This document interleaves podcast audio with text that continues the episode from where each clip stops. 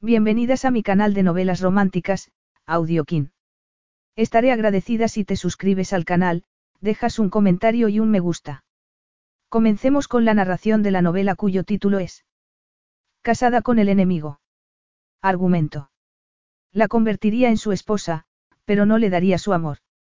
Libby Vincent haría cualquier cosa porque Romano Vincenzo supiera la verdad de por qué ella había permitido que la cruel familia Vincenzo le arrebatase a su bebé. Pero Romano no estaba dispuesto a escuchar.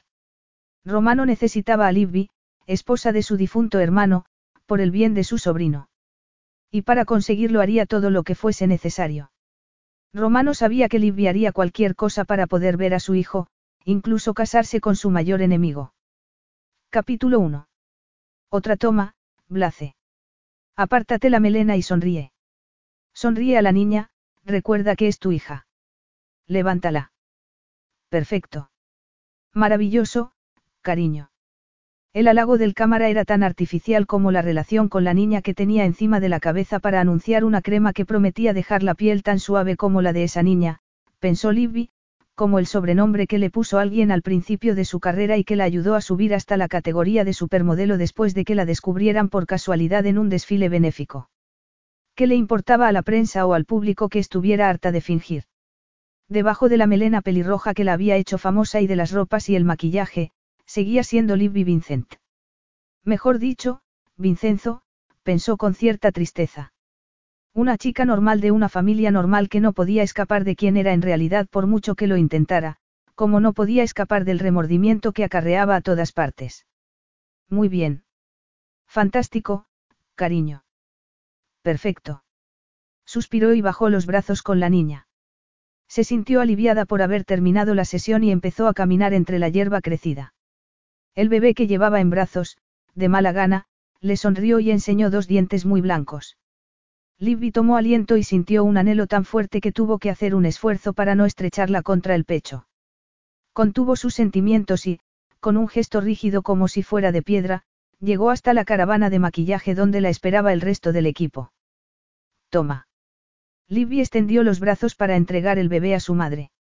La niña, que había captado la tensión, empezó a llorar y a agitar los brazos mientras la mujer la tomaba y Libby se daba la vuelta para alejarse. Es una preciosidad, comentó Fran, una morena madre de dos hijos. Libby solo quería recluirse en la caravana que tenían detrás. Si tú lo dices, replicó Libby desde detrás de la capa de maquillaje que le había aplicado Fran. Te olvidas, Fran, de que Blace no es nada maternal, ni le gustan las relaciones de cualquier tipo, ya puestos. El comentario salió de Esteve Cuyum, un técnico que quiso salir con Libby y recibió la misma negativa cortés que la había hecho famosa entre el sexo opuesto. Algo de lo que la prensa había hablado mucho, de la ausencia de hombres en su vida e, incluso, de sus preferencias sexuales. Bajo el fuego solo hay hielo. Ese fue el titular de un periódico sensacionalista cuando ella no quiso darles una entrevista para hablar del amor, el matrimonio y los hijos. Esas cosas eran privadas, se dijo en ese momento. Por eso no habían sabido cómo se llamaba en realidad y nunca habían podido asociarla con Luca. El desconsuelo se adueñó de ella al acordarse del chico con el que se casó y su trágica muerte en un accidente de coche al año siguiente. Lo había amado. Entonces tenía muchos planes y sentimientos. Sin embargo, eso fue antes de que sus sentimientos se entumecieran por circunstancias tan desdichadas que prefería no pensar en ellas, cuando el amor había brotado de forma tan natural que ella creyó que la felicidad era un derecho que tenía todo el mundo, hasta ella. Se rió de sí misma por su ingenuidad. Aquello, naturalmente, fue antes de que conociera los prejuicios y el rechazo de la familia Vincenzo, antes de que sintiera la tiranía de su padre y la desaprobación hiriente del autoritario hermano mayor de Luca. Se le puso la carne de gallina al recordar los rasgos inquietantes de Romano Vincenzo. Un hombre implacable y con un atractivo mortífero. Un hombre con el que era mejor no cruzarse. No fue solo el rechazo mutuo, fue algo más. Algo más intenso y profundo que nunca supo definir y sobre lo que no iba a seguir pensando seis años después. Pertenecía al pasado y se había acostumbrado a ocultar sus sentimientos, como hizo en ese momento al esbozar una sonrisa cuando oyó la pregunta de Fran. Vas a ir a la fiesta de esta noche, Blace. Nadie podrá impedírmelo. Supo que su interpretación había sido convincente y que tenía que mantenerla hasta que se hubiera cambiado y se hubiera montado en el porche para alejarse del torbellino de recuerdos que no podía soportar, todo por un simple anuncio.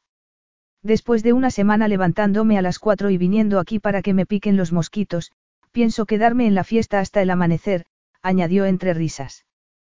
¿Qué se había esperado? ¿Qué hubiera cambiado? Se preguntó Romano en la caravana cuando Libby, que no miraba por dónde iba, casi choca con él. Sin embargo, captó toda su feminidad y lo invadió como una oleada de sensualidad. Buongiorno, Libby. Él, normalmente, dominaba sus sentidos, pero en ese momento se le desbocó el corazón y la voz le salió con un tono ronco al comprobar que ella se quedaba pálida y sus labios carnosos se separaban con un gesto de auténtica conmoción. Lo siento, Blace, el tono arrepentido de Fran se abrió paso entre el mare magnum de pensamientos. Iba a decírtelo. Lo siento, señor Vincenzo, me había olvidado de que estaba esperando. El tono de Fran cambió al dirigirse al italiano alto y bronceado que estaba en la puerta de la caravana con un traje oscuro hecho a medida que no podía disimular la virilidad pétrea que cubría. El pelo negro como el azabache de Romano resplandeció cuando él hizo un leve gesto con la cabeza antes de agarrar del brazo a la atónita Libby y cerrar la puerta corredera de la caravana para dejar fuera a Fran y al resto del mundo. Libby, aunque no había salido de su asombro, se dio cuenta de que no había cambiado. Seguía siendo el empresario de éxito con un estilo impecable que dominaba cualquier habitación donde entraba y que se imponía a los demás con la confianza y la autoridad natural que parecía tener de nacimiento. ¿Qué, qué, estás haciendo aquí? ¿Pasa algo? Libby, aturdida por la ridícula sensación de que sus pensamientos lo habían invocado, se sintió como siempre se sentía en presencia de aquel hombre, con una mezcla de nerviosismo paralizante y de rebeldía desafiante. Además de repentinamente preocupada. Nada, que yo sepa. Ella cerró los ojos grandes y verdes y sus enormes pestañas se posaron sobre la piel como el alabastro. A él le pareció una reacción comprensible, pero también le sorprendió un poco. ¿Cuánto tiempo llevas esperando? Preguntó Libby, que, aliviada, intentó dominarse. Lo suficiente. Su voz, con un acento muy marcado, era tan cálida como recordaba. Como recordaba aquel rostro de rasgos duros, frente despejada, nariz recta, mentón imponente y ojos negros y penetrantes que parecían ver lo que había en lo más profundo de su alma. ¿Por qué no te has anunciado? Preguntó ella con cautela. Él apretó los labios, unos labios que podían torcerse con desdén o derretir a una mujer con el resplandor de una sonrisa. Y no ver a la modelo más querida del país representar la maternidad más tierna. El halago de doble sentido dio en la diana y ella pasó de largo junto a él, pero su piel desnuda se estremeció al rozar su chaqueta. Libby se encogió de hombros. Es un papel que no habría elegido normalmente. En realidad intentó rechazarlo, pero su representante la avisó de que no era aconsejable rechazar esas oportunidades y acabó saliéndose con la suya. Los ojos de Romano dejaron escapar un destello. Por eso levantaste a la niña como si fuera un saco de patatas. De verdad. Le costaba fingir que él no la alteraba cuando hasta le temblaba la voz. Creí que había tenido cuidado. Tanto cuidado como cuando agarrabas a Giorgio. Giorgio. El nombre se le escapó como una súplica cargada de impotencia. Él había dicho que no pasaba nada, pero algo tenía que pasar porque durante todos esos años él no se había molestado ni en llamarla por teléfono. No le pasará algo, ¿verdad? añadió ella. No te ha importado durante los últimos seis años, ¿por qué iba a importarte ahora? No podía decirle cuánto había sufrido por el bebé que le habían arrebatado tan cruelmente, cuánto había anhelado verlo, cuánto le había preocupado su dicha y cuánto le dolía la separación independientemente de los días, meses o años que hubieran pasado. No habrías venido si no fuera por Giorgio, Libby se sintió como si suplicara compasión a un ser poderoso que tenía la llave de su felicidad y de toda su existencia. ¿Vas a decirme qué pasa o sencillamente disfrutas al hacerme sufrir? Sufrir. Él arqueó una ceja. Tú. No lo creo, Libby. Hace un momento solo pensabas en ir a una fiesta hasta el amanecer. Ella sintió como si algo se le quebrara por dentro y acto seguido, ante su propio espanto, se abalanzó sobre él con los dedos como garras que se aferraban a su traje y los dientes apretados por la impotencia. Vas a decírmelo o voy a tener que arrancártelo. Ella sollozó al darse cuenta de su poder, de que podría doblegarla con una mínima parte de su fuerza si quisiera. Afortunadamente, no lo hizo. La agarró de las manos y las llevó contra su pecho. La calidez que sintió debajo de sus impecables ropas la devolvió a la vida. También captó una emoción ardiente en los ojos increíblemente negros que tenía clavados en sus labios, una emoción que no se correspondía con el ceño fruncido.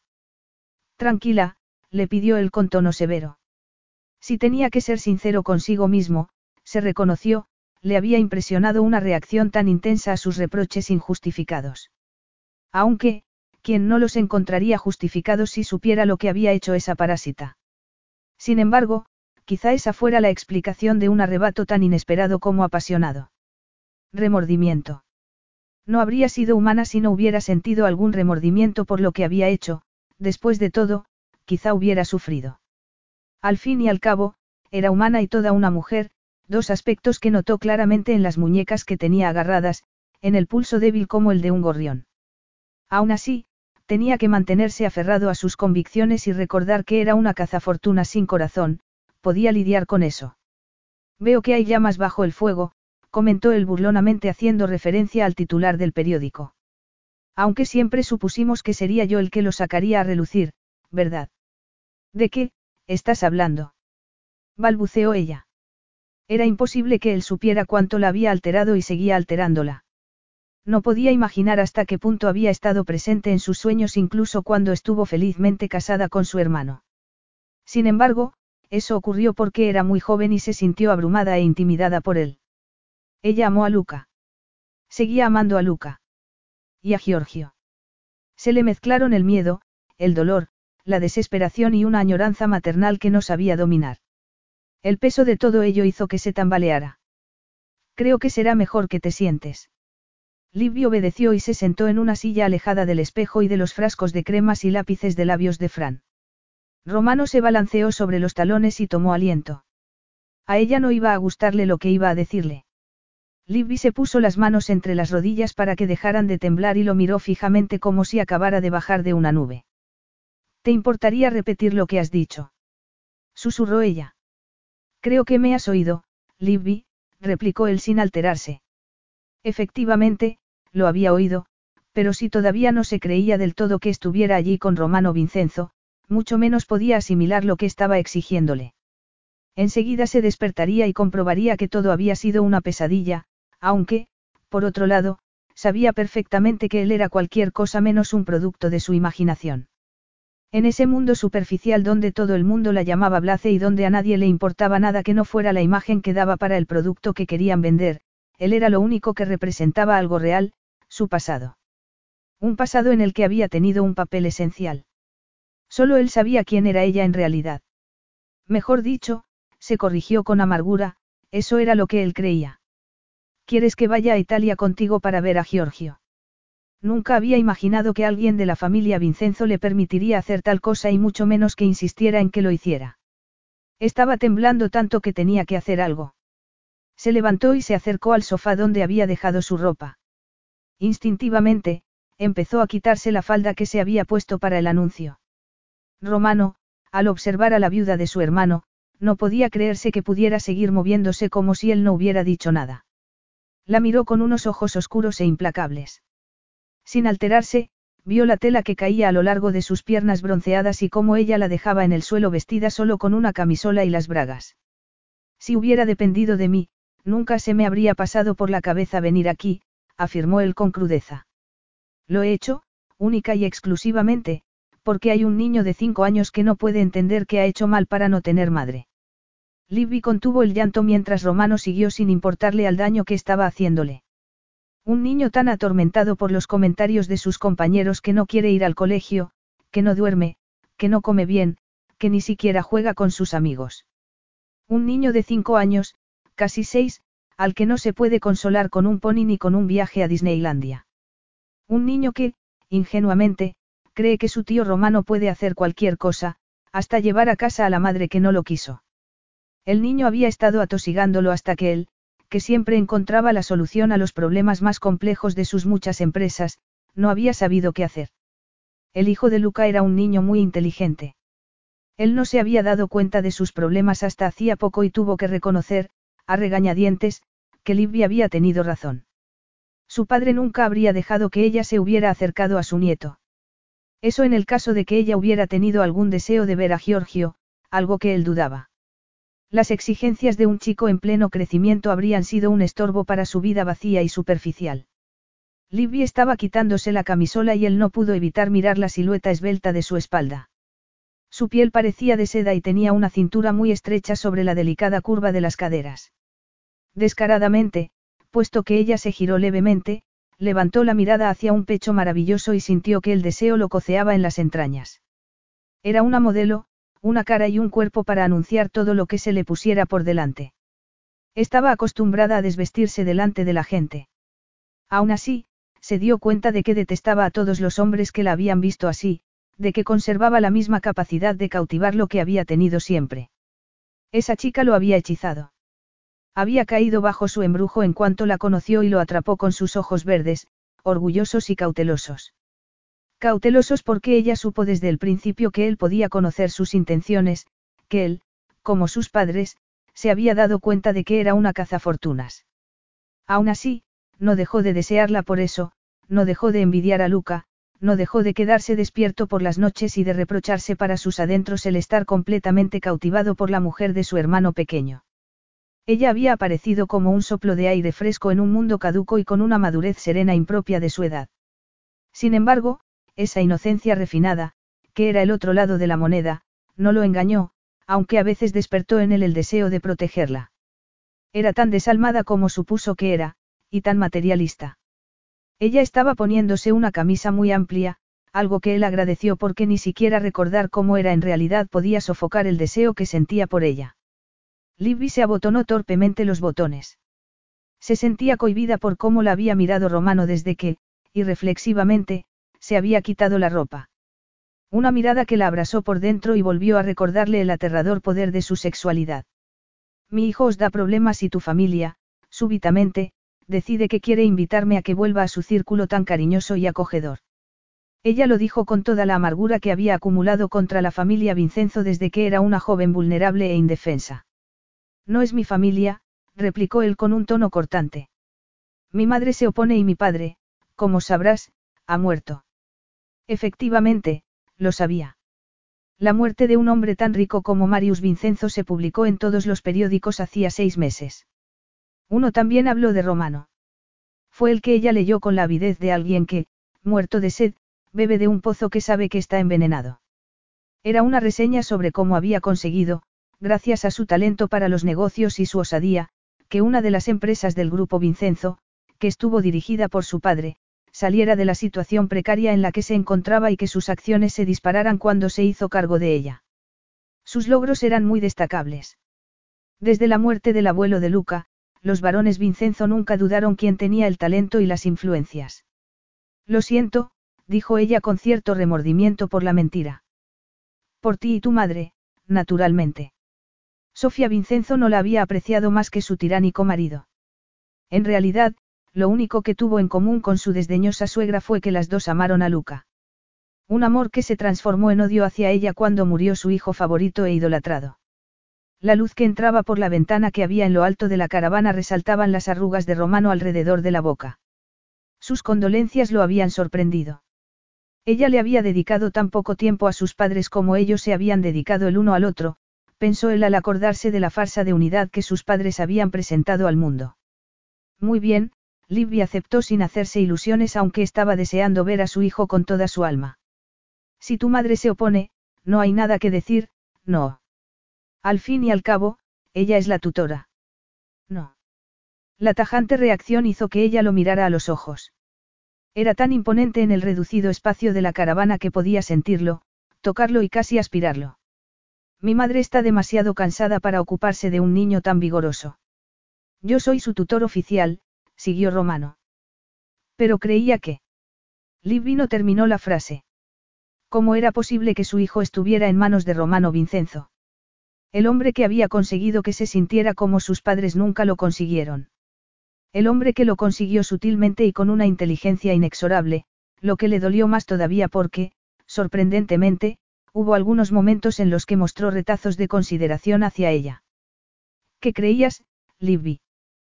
Que lo habíamos entregado a alguien. Que lo habíamos despachado deprisa y corriendo como si fuera un estorbo. Como él creía que ella lo había despachado cuando murió Luca. Como verás, hagas lo que hagas o trates como trates a mi sobrino, solo tienes que responder ante mí. Y bien. Él arqueó una ceja mientras ella agarraba los vaqueros. Notó que no le quitaba los ojos de encima mientras se los ponía con un movimiento sensual de las caderas, aunque involuntario, al intentar subírselos. Se le entrecortó la respiración al imaginarse lo que estaría pensando y ante la repentina idea de tener esas manos largas y morenas en cada curva de su cuerpo. Y bien. Le desafió ella mientras se metía precipitadamente la camisa dentro del pantalón. ¿Quieres que vuelva y rellene ese vacío en la vida de Giorgio hasta que decidas que ya no me necesitas? No podría soportarlo. No podría separarse de él otra vez cuando había tenido un papel, por pequeño que fuera, en su vida. Aún así, lo haría, decidió con desesperación. Lo haría independientemente del precio que tuviera que pagar. Lo vería, volvería a estar con él, lo tendría en sus brazos aunque fuera un instante. Giorgio te necesita, le recordó él con frialdad. Yo, afortunadamente, me he librado de esa carencia. Sus palabras le dolieron, como él quería que hicieran. De verdad. Fue una pequeña revancha para que él no tuviera la satisfacción de saberlo. Lo miró con la cabeza muy alta. Incluso en ese momento, cuando lo miró a los ojos, se quedó atónita al captar el deseo que estaba acostumbrada a captar en la mirada de casi todos los hombres, aunque sabía que para ese hombre era una obsesión enfermiza y que él se detestaba por sentirla. Algo palpitó en el interior de ella, algo igual de enfermizo que ella no quería reconocer. ¿Por qué me odias tanto, Romano? Preguntó ella con una voz vacilante, como si tuviera 18 años. Es porque me consideras responsable de la muerte de Luca. Su cara se oscureció como si fuera un pozo de sentimientos reprimidos. Todavía le costaba hablar de su hermano, que era seis años menor que él. Nunca te he culpado de eso. Bravo. exclamó ella con todo el cinismo que pudo. No sé por qué. Tu padre sí me culpó. Yo no soy mi padre. Él hizo un esfuerzo por contener un arrebato de ira porque algo de lo que ella había dicho le congestionó levemente las mejillas. No obstante, un segundo después, había recuperado el dominio de sí mismo. Ese día, Luca condujo de forma temeraria, y lo pagó, siguió Romano.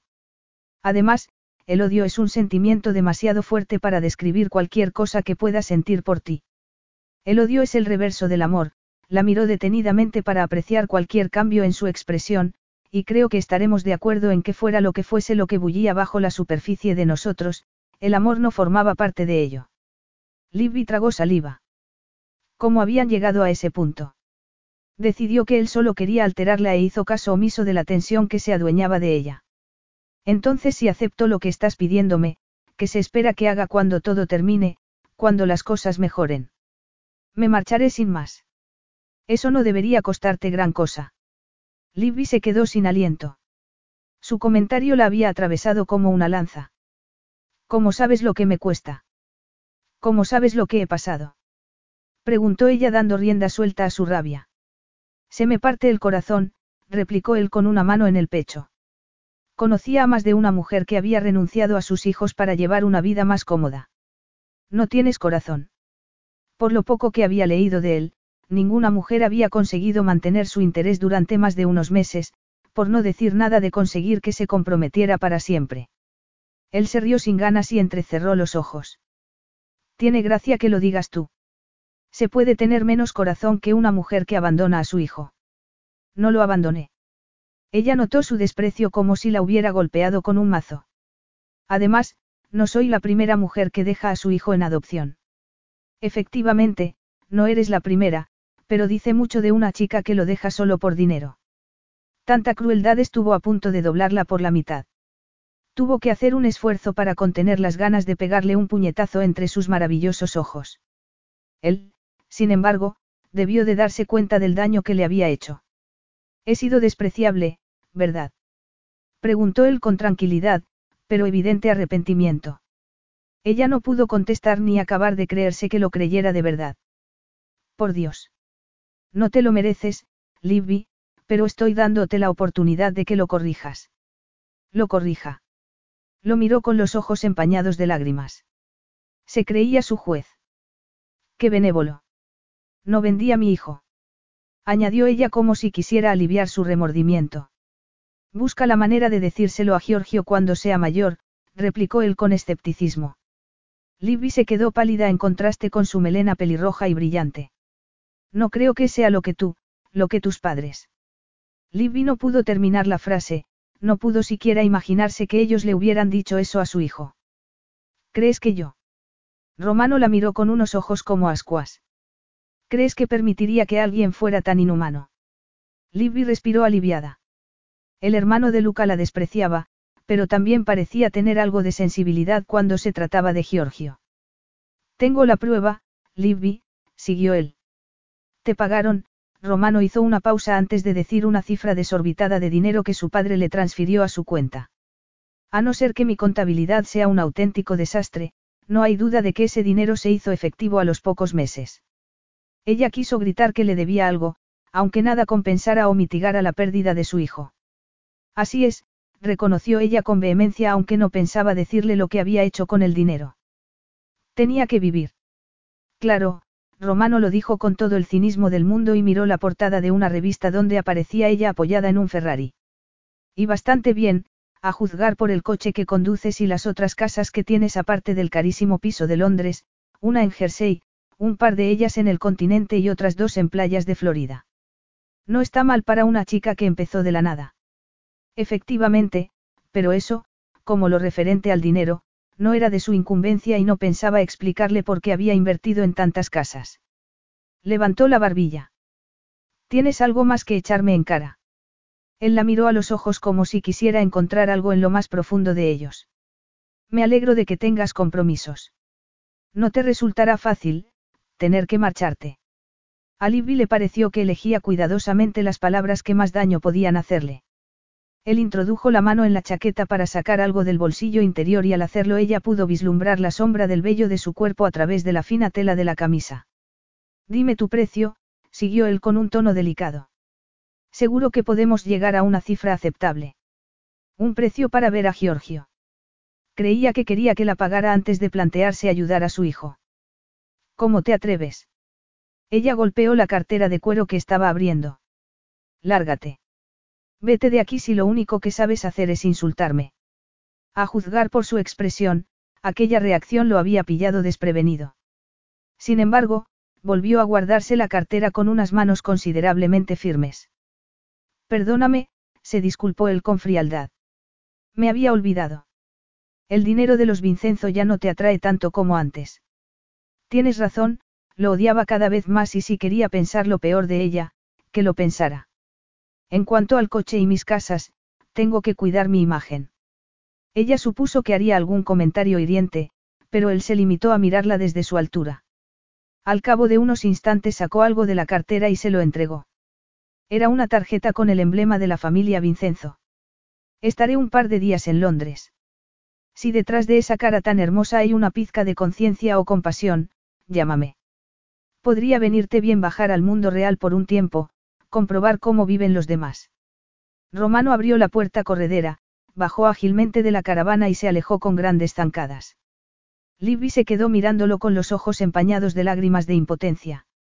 El mundo real, se refería a la mansión de los Vincenzo y a todos los millones que tenían.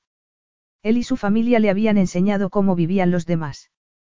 Los que podían comprar cualquier cosa y amenazar a cualquiera con tal de conseguir lo que querían y cuando querían sin preocuparse por el daño que podían hacer.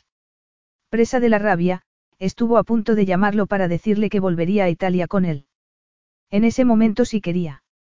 Aceptaría todo lo que él pidiera con tal de volver a ver a Giorgio. Sin embargo, él estaba montándose en su deportivo y al cabo de unos segundos se alejó entre el rugido del potente motor. Libby, sin desmaquillarse, guardó sus pocas pertenencias y siguió su ejemplo. El día, que había estado despejado durante las tomas, fue encapotándose y al poco rato empezó a llover. Intentó concentrarse en la carretera, pero le costó mucho apartar los amargos recuerdos. Capítulo 2. Estaba en la universidad cuando había conocido a Luca Vincenzo. Sin madre y con su padre jubilado prematuramente por motivos de salud, ella trabajaba de camarera los fines de semana y durante las vacaciones en un pequeño restaurante bastante elegante del pueblo de Sussex donde vivía. Quería contribuir como pudiera a la economía familiar y no podía negar que su belleza y su pelo rojo la ayudaron a que los clientes se fijaran en ella y a conseguir buenas propinas de sus admiradores, a los que siempre mantenía a cierta distancia amable pero firmemente. Luca fue la única excepción. Era un italiano atractivo y con una actitud temeraria ante la vida que cenó allí todas las noches durante un mes y la cortejó con su encanto latino y un aire diabólico en sus ojos negros y resplandecientes. Hasta que ella se tomó en serio su amenaza de alquilar un helicóptero, descolgarse en lo más alto de la columna de Nelson y quedarse allí hasta que ella aceptara salir con él y librarlo de su desdicha. Solo después de que ella cediera entre risas, supo quién era exactamente ella qué familia rica, respetada y asfixiante, según sus propias palabras, pertenecía. Frenó para que una camioneta se metiera en su carril y se acordó de cuánto lo había apreciado su padre. Cómo había apreciado a su abuelo, Giovanni Vincenzo, para quien trabajó antes de jubilarse como jardinero jefe de la enorme finca que tenía a las afueras del pueblo. Cuando murió Giovanni, Marius, el padre de Luca, heredó todo el emporio familiar y prefirió dirigir las empresas internacionales desde Italia, por lo que convirtió la casa en un centro de congresos y club de campo y, con la excepción de algunos terrenos, vendió toda la finca. Luca, que estaba destinado a ocupar un puesto relevante en la empresa familiar, pasó el verano adquiriendo experiencia en el centro de congresos, que seguía en manos de los Vincenzo. A los 21 años, tres más que ella, Luca parecía un hombre de mundo, se acordó ella. Había viajado y era muy animado, aunque lo que realmente la cautivó fue su humor cálido y la sensación de que su familia no lo apreciaba plenamente y quería refrenar su espíritu aventurero. Una familia, se dijo con desánimo, demasiado ocupada en multiplicar sus millones como para interesarse en lo que quería Luca. Ella, completamente enamorada, no tuvo que pensárselo mucho cuando unas semanas después le pidió que se casara con él, recordó ella con tristeza mientras intentaba concentrarse en la carretera.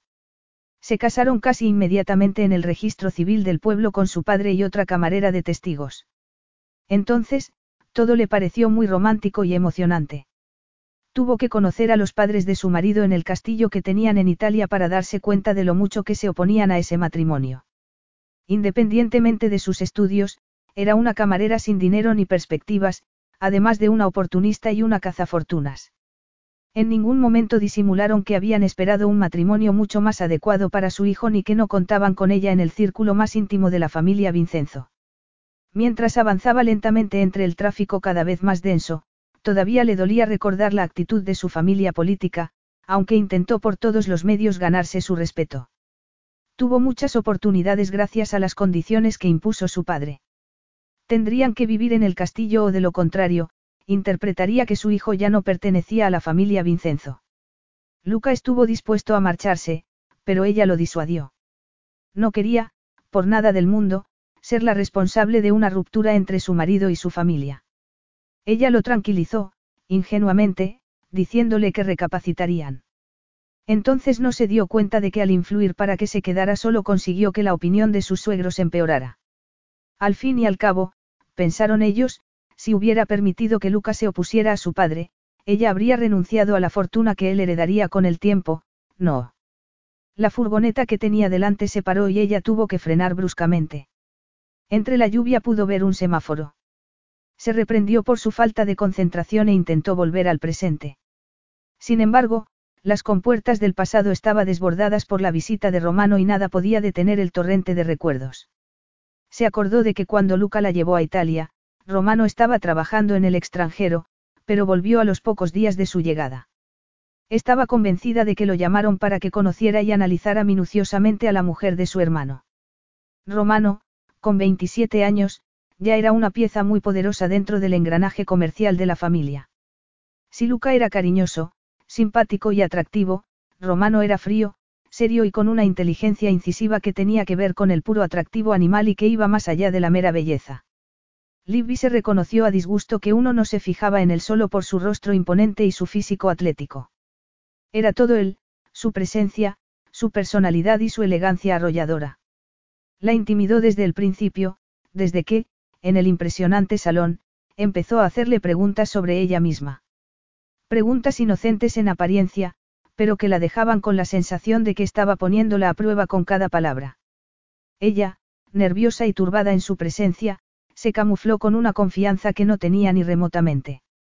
A veces, durante aquella primera visita de él, levantaba la cabeza y se lo encontraba observándola y sus ojos negros y penetrantes la alteraban, como él quería alterarla, antes de que volviera a hacer lo que estuviera haciendo y se alejara sin mostrar interés.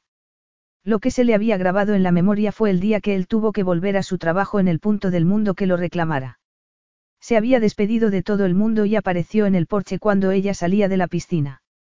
Ha sido muy, interesante conocerte, Libby, le dijo el vestido con su traje oscuro mientras ella, alterada como siempre, solo llevaba un diminuto bikini. Ha sido muy desconsiderado por mi parte, pero creo que no he besado a la mujer de mi hermano. Se quedó rígida cuando él puso sus manos sobre sus hombros mojados y acercó sus labios, con un gesto más que familiar, a sus mejillas.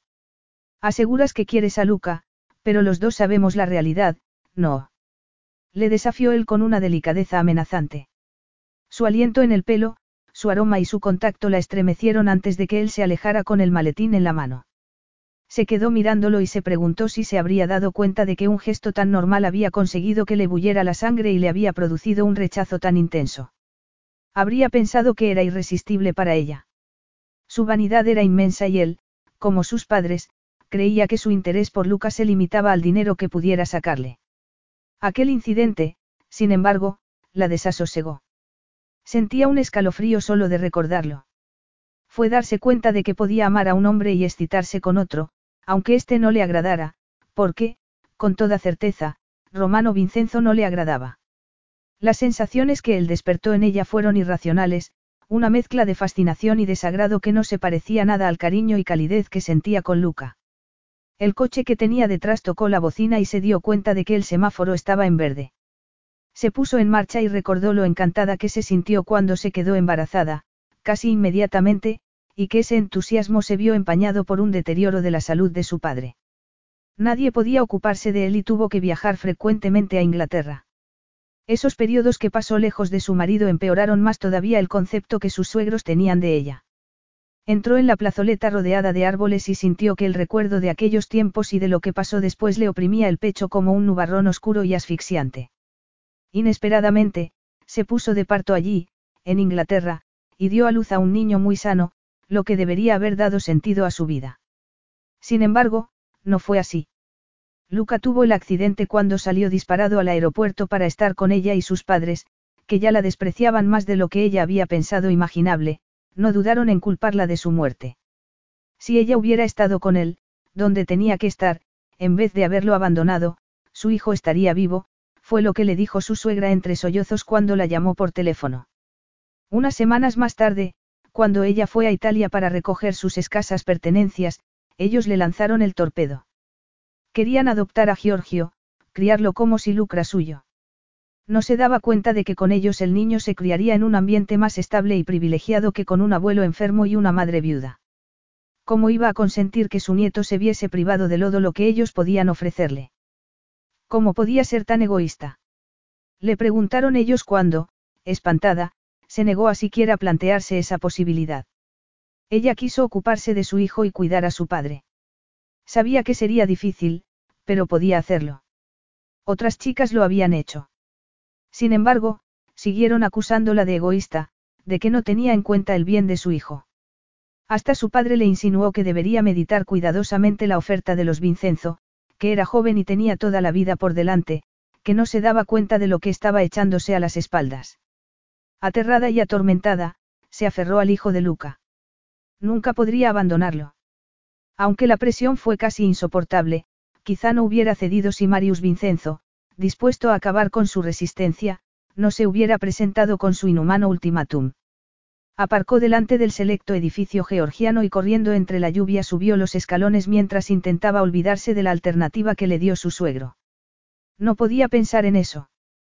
Se montó en el ascensor para llegar al refugio de su casa y se dijo que cuando se vio obligada a firmar el documento que entregaba a su hijo a la familia Vincenzo, era muy joven y que estaba demasiado preocupada por su padre como para darse cuenta de que era muy ingenua al pensar que algún día recuperaría a su hijo.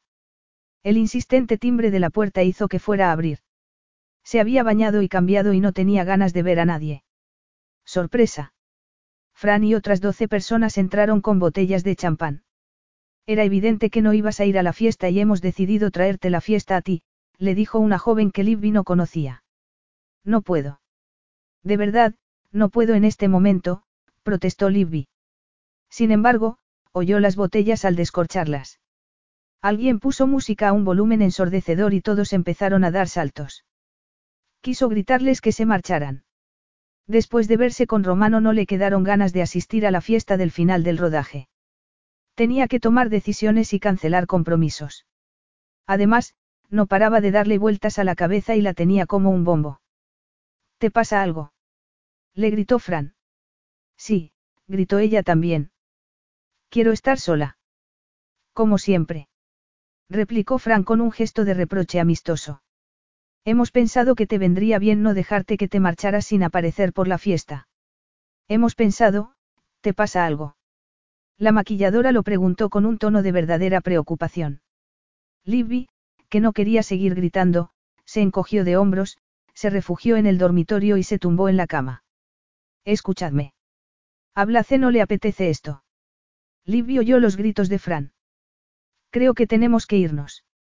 Alguien subió la música y unos instantes después retumbó en el dormitorio cuando la puerta se abrió y se cerró para dejar entrar a una Fran con gesto compungido. Lo siento, Blace. Sinceramente, lo hemos hecho por ti. Yo quería, ¿qué es eso? Libby miró hacia el álbum blanco que seguía encima de la cama. ¿Qué es esto? Volvió a preguntar Fran mientras empezaba a ojearlo. ¿Es imaginación mía, o se parece a? Fran se quedó boquiabierta. Libby le arrebató al álbum y lo cerró de golpe. Fue de otro, contestó Libby precipitadamente. Era verdad. Además, si se divulgaba que ella, la famosa modelo, había estado casada con alguien de la familia Vincenzo, una de las más ricas de Italia, y que era la madre del hijo de Luca Vincenzo, Giorgio se vería acosado por la prensa. ¿Fue? Preguntó Frank con tono cauteloso al suponer que algo había salido muy mal en la vida de su amiga. Lo siento. No me habías contado nada. Es el pasado, Libby se encogió de hombros. Sin embargo, no era el pasado ni lo sería nunca. Giorgio era suyo y solo quería que todos esos intrusos se marcharan para poder llamar a su tío y decirle que estaba dispuesta a acompañarlo. Guardó el álbum en un cajón. Prométeme que no les dirás nada a los demás, añadió Libby. Te lo prometo, aseguró Fran. Tiene algo que ver con ese tipo impresionante que pasó por el rodaje. ¿Tuviste una aventura con él o algo así? No. Fran sabía que no había ningún hombre en su vida, pero ella entendía que la aparición de alguien como Romano despertara su curiosidad. Parecía muy posesivo. Como me cerró la puerta en las narices. Solo un enamorado actuaría así. No. Repitió Libby con vehemencia. ¿Por qué habría pensado eso? Se preguntó Libby.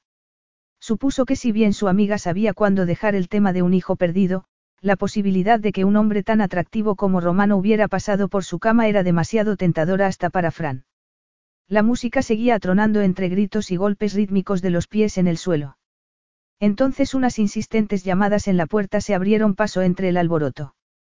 Los vecinos. Preguntó Fran con una mueca de espanto. Dios mío. Ayúdame a echarlos a todos, le suplicó Libby. Vamos, Fran le dio un cariñoso abrazo. Al fin y al cabo, yo he tenido la culpa de... Sus palabras se perdieron en el estruendo cuando se abrió la puerta del dormitorio y el técnico rubio del rodaje asomó la cabeza. Charlando un rato.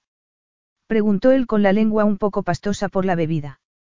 Por un momento he llegado a pensar que la encantadora Blace estaba con un hombre, pero debería haber sabido que eso era imposible, no. Déjalo, Cuyum, le pidió Frank que ya entendía mejor por qué Libby era una solitaria. Sin embargo, Libby se dio cuenta de que Cuyum parecía agresivo y quiso apaciguar los ánimos. Vamos con los demás, propuso ella mientras lo empujaba levemente. Solo si bailas conmigo. De acuerdo, pero después de que vaya a abrir la puerta, concedió ella con delicadeza para no ofenderlo. Bajad la música. Gritó Libby mientras iba al vestíbulo. Subidla. Gritó Cuyum que la tenía agarrada del brazo. Blace quiere bailar conmigo. Libby quiso resistirse cuando él la estrechó contra sí y empezó a dar vueltas. Su perfume era mareante y apestaba alcohol. Aún así, consiguió darse cuenta de que ya no golpeaban la puerta. El vecino había desistido y, seguramente, habría ido a llamar a la policía. Vamos, baila. ¿Sabes moverte? El cuello del amplio jersey que se había puesto después de ducharse se le había bajado de un hombro y tenía la boca de ese hombre sobre la piel desnuda. Intentó apartarse, pero él se rió y la abrazó con más tuerza. Fue a darle un codazo, pero se dio cuenta del silencio sepulcral que había en la habitación. Todo el inundo miraba hacia el equipo de música y hacia el hombre con una gabardina impecable y un traje oscuro que estaba al lado. Romano Vincenzo. Libby, atónita, solo pudo mirar fijamente a sus ojos, que, como ascuas, la miraban con furia. Creo que lo mejor será que les digas a tus amigos que se marchen. Libby, que casi no acabó de darse cuenta de que había sido él quien había aporreado la puerta y que alguien lo había dejado entrar, se quedó espantada por la situación en que la había sorprendido, en brazos del técnico, donde seguía. Las cosas no podían tener peor aspecto y ella sabía que no era la primera vez que la sorprendía en una situación así. Romano. Fue todo lo que ella pudo decir mientras Esteve Cuyum levantaba la cabeza y lo miraba. Pretende que me vaya de esta fiesta porque usted lo dice. Preguntó el técnico. Romano, con la gabardina mojada, se puso rígido. No quería problemas, pero la visión de Libby, la mujer que se había adueñado de sus pensamientos, que lo había alterado como ninguna, que había conseguido que se detestara cuando estaba casada con su hermano y que seguía despertando esas emociones en él aunque hubiera demostrado ser una desalmada con su hijo, la mujer que estaba en brazos de aquel borracho lascivo, evidentemente, con su consentimiento, hizo que sintiera unos celos fríos e incontenibles. Eso es exactamente lo que pretendo, contestó Romano. A no ser que prefiera que lo eche. Libby notó que el técnico se ponía en tensión. No quería presenciar una pelea, pero bastó que Romano diera un paso adelante para que Cuyum se encogiera. De acuerdo, tranquilo, balbuceó el técnico. Cuyum fue retirándose, mientras los demás, con las botellas en las manos y los ojos clavados en Romano, también empezaban a salir de la casa mientras se despedían de ella. ¿Sigues negándolo? Le preguntó Fran al pasar a su lado. ¿Qué negaba? se preguntó Libby que seguía aturdida. Que Romano fuera su enamorado.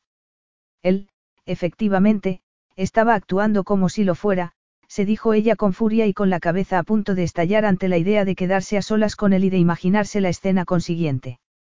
¿Estará segura? Volvió a preguntar Frank con cierto tono protector. Libby miró al hermano de Luca. Su imponente presencia física y su impenetrable carisma fue como una descarga eléctrica. Claro, contestó ella sin ningún convencimiento antes de que Fran y los demás se alejaran. Se hizo un silencio abrumador y ella miró aquellos rasgos implacables. ¿Quién te crees que eres? preguntó ella con un apasionamiento que la sorprendió. ¿Crees que tienes derecho a venir aquí y hablar de esa manera a mis invitados?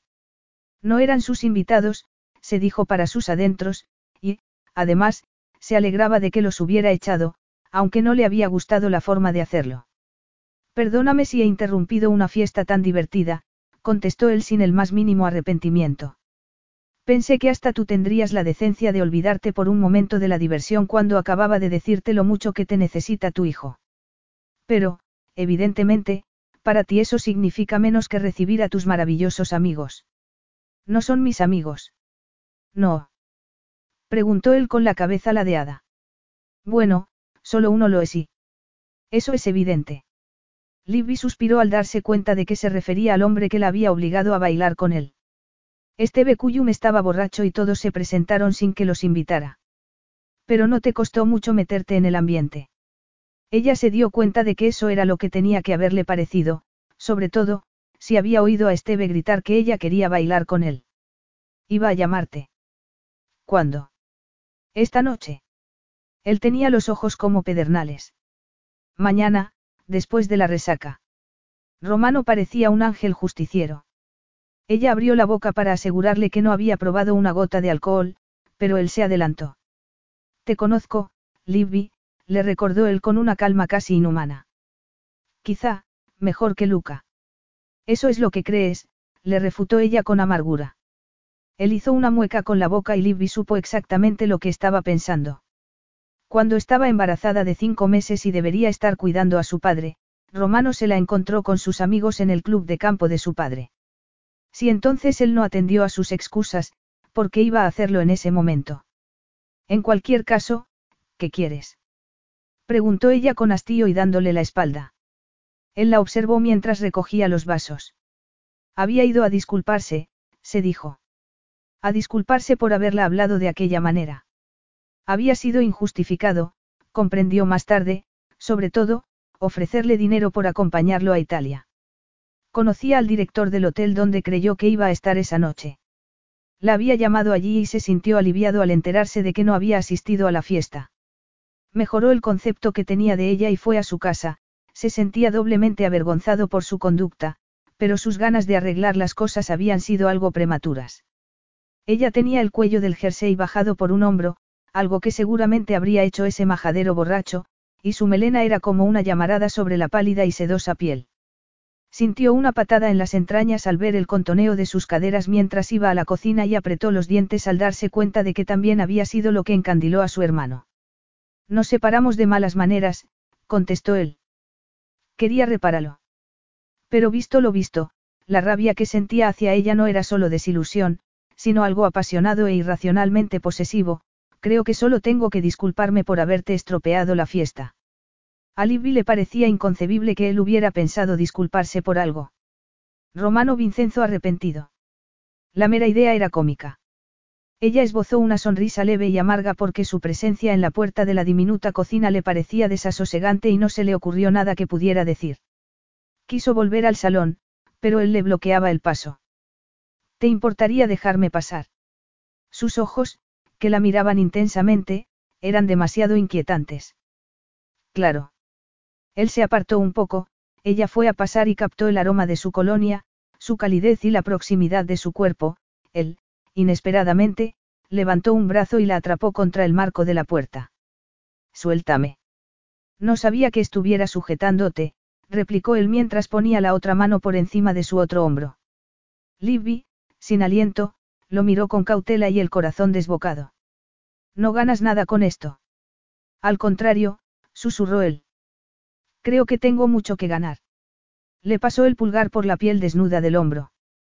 Fue un roce tan leve que podría habérselo imaginado si no hubiera notado que sus pezones se habían endurecido y que, bochornosamente, todo su cuerpo se derretía por un deseo perverso y demoledor. Se preguntó qué sentiría contra su calidez granítica y con su boca asolando la de ella, se dio cuenta, con espanto, que él la atraía hacia sí, que ella había separado los labios, que había inclinado la cabeza hacia atrás, que él inclinó la suya hacia adelante y que sus disparatados anhelos se hacían realidad. La besó inexorablemente. Él no se había afeitado desde esa mañana y el roce áspero de su mandíbula le pareció un auténtico placer mientras su boca devoraba la de ella con voracidad. Ella gimió. Su cabeza lo rechazaba, pero su cuerpo lo acogía, acogía esos brazos férreos que rodeaban su cuerpo, que hacían que sintiera la fuerza que se ocultaba tras su impecable traje y que le permitían captar lo excitado que estaba. Se dio cuenta de que sus sueños de adolescente sobre él no la habían preparado para esa situación. Tampoco se había imaginado que pudiera sentir ese anhelo. Dejó escapar otro gemido, de deseo esa vez, y se abandonó como a un sacrificio disparatado por un deseo irracional. Lo odiaba, pero lo deseaba. Entregada, se aferró a sus hombros como si estuviera colgando de un precipicio. Romano, estimulado por la reacción de Libby, sintió que su cuerpo se endurecía por una avidez casi dolorosa. Sería muy fácil dejarse llevar y tomar todo lo que su cuerpo maravillosamente femenino auguraba. La había deseado desde siempre, la había deseado tanto que había sido la única mujer que había conseguido que se detestara por albergar esos pensamientos, sobre todo cuando estuvo casada con su hermano. Cuando tuvo que soportarlo en silencio, cuando tuvo que pasar por alto como ella, en algunas ocasiones, apartaba la mirada con aire virginal y en otras parecía desafiarlo con una sofisticación impropia de su edad. Sin embargo, ya no tenía motivos para contenerse. La estrechó contra sí y sintió el leve gemido de ella, como si se debatiera entre el rechazo y el deseo. Sin embargo, el recuerdo de Luca y del comportamiento materialista de ella estaba enfriando su ardor. No estaría siendo un insensato incluso al plantearse ir a Italia con ella. Notó la perplejidad en los ojos de ella cuando hizo un esfuerzo para separarse. ¿Qué estaba haciendo? ¿Acaso no podía evitar esas complicaciones en ese momento? Puesto que esta noche tenías unas ganas evidentes de meterte en la cama con alguien, quizá debieras hacerlo conmigo, él no pudo evitar la provocación. Puedo darte placer si es lo que anhelas tanto y te garantizo que quedarás más satisfecha que con ese borracho. Libby no podía moverse ni pensar, solo podía sentir aquellos dedos largos que le acariciaban el hombro. Solo podía fijarse en Romano y en lo que estaba proponiéndole mientras, involuntariamente, hacía comparaciones con el otro hombre. Romano Vincenzo no obligaría a una mujer como lo había hecho Esteve Cuyum. No le hacía falta. La bastaba con la destreza de sus labios, sus manos y su voz. Apoyó la cabeza en el marco de la puerta, se recordó quién era él, y decidió que no dejaría que notara cuánto le había alterado su propuesta. ¿Estás haciéndome una proposición? Preguntó ella con cierta ironía. Para quedar atrapado en la misma trampa agridulce que mi hermano. Preguntó él con una sonrisa gélida. Libby se dio cuenta de que estaba jugando con ella. Estaba sopesando sus reacciones para comprobar lo fácilmente que podría acostarse con la maniobrera viuda de su hermano. Había caído en su trampa. Aunque él también hubiera perdido el dominio de sí mismo. Esos ojos negros todavía brillaban con un deseo primitivo, aunque también traslucían animadversión. Con un ímpetu sorprendente, lo apartó y salió de su trastornadora influencia. Él dejó escapar una leve risotada mientras ella tuvo que soportar la evidencia de que incluso tocarlo de esa manera le provocaba una serie de reacciones que no deseaba. Nos marcharemos pasado mañana. El cambio de conversación fue tan brusco que la desconcertó un instante. Todavía no se había repuesto de la bochornosa reacción a su abrazo. ¿Qué? Ella se dio la vuelta para mirarlo e incluso en ese momento se preguntó qué mujer podría resistirse a su impenetrable atractivo. Había entendido, por ese comentario de que pensabas llamarme, que habías decidido aceptar mi propuesta de volver conmigo. ¿Acaso soy un ingenuo al suponer que te lo habías planteado cuando tenías tantas cosas que hacer? Ella contuvo una réplica hiriente porque pensó que no serviría de nada. Sí, iré, contestó ella con cansancio y resignación.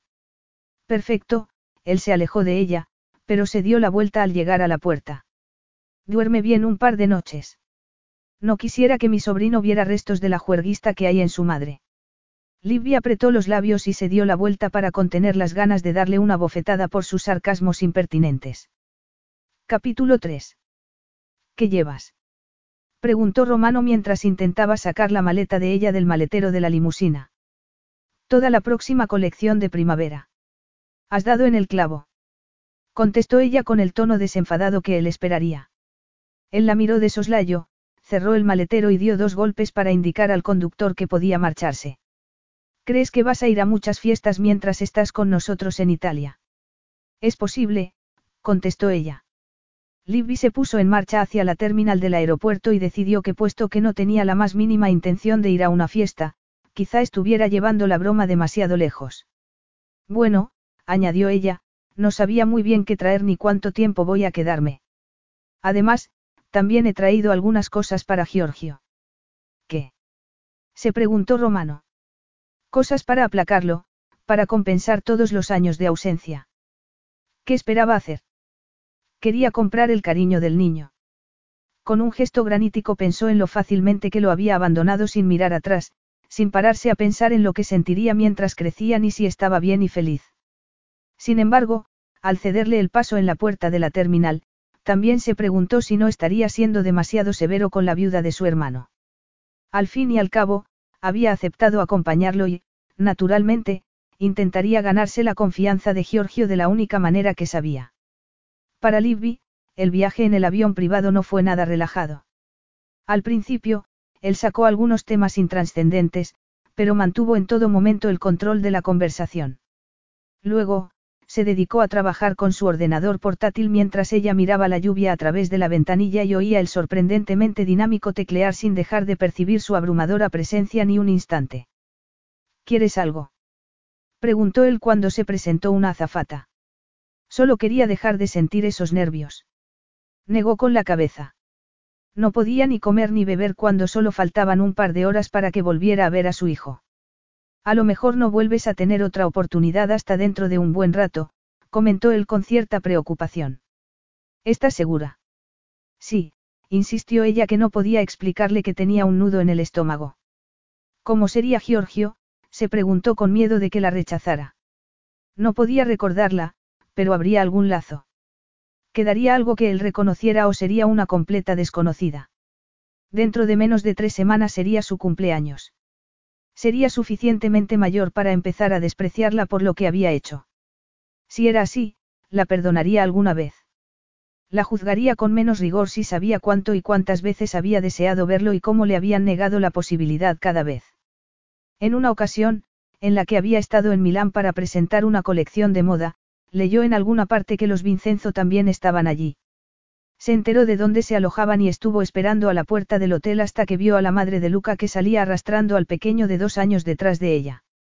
Oyó algunos retazos de lo que dijo su hijo, pero no lo entendió. Era un niño completamente italiano que ella había perdido incluso antes de que se montara en la limusina y desapareciera. Tardó meses en superarlo. Fue como volver a abandonarlo. Toma. Una bandeja con exquisitos sándwiches apareció delante de ella. Libby la miró medio aturdida. Habrían sido muy tentadores en otras circunstancias. Yo no. Lo sé. Una voz masculina y tajante insistió cuando ella fue a devolverle la comida. Sus ojos, perspicaces y oscuros, le decían que se sentiría mejor si comía algo. Se habría dado cuenta de cómo se sentía. Habría captado su desasosiego.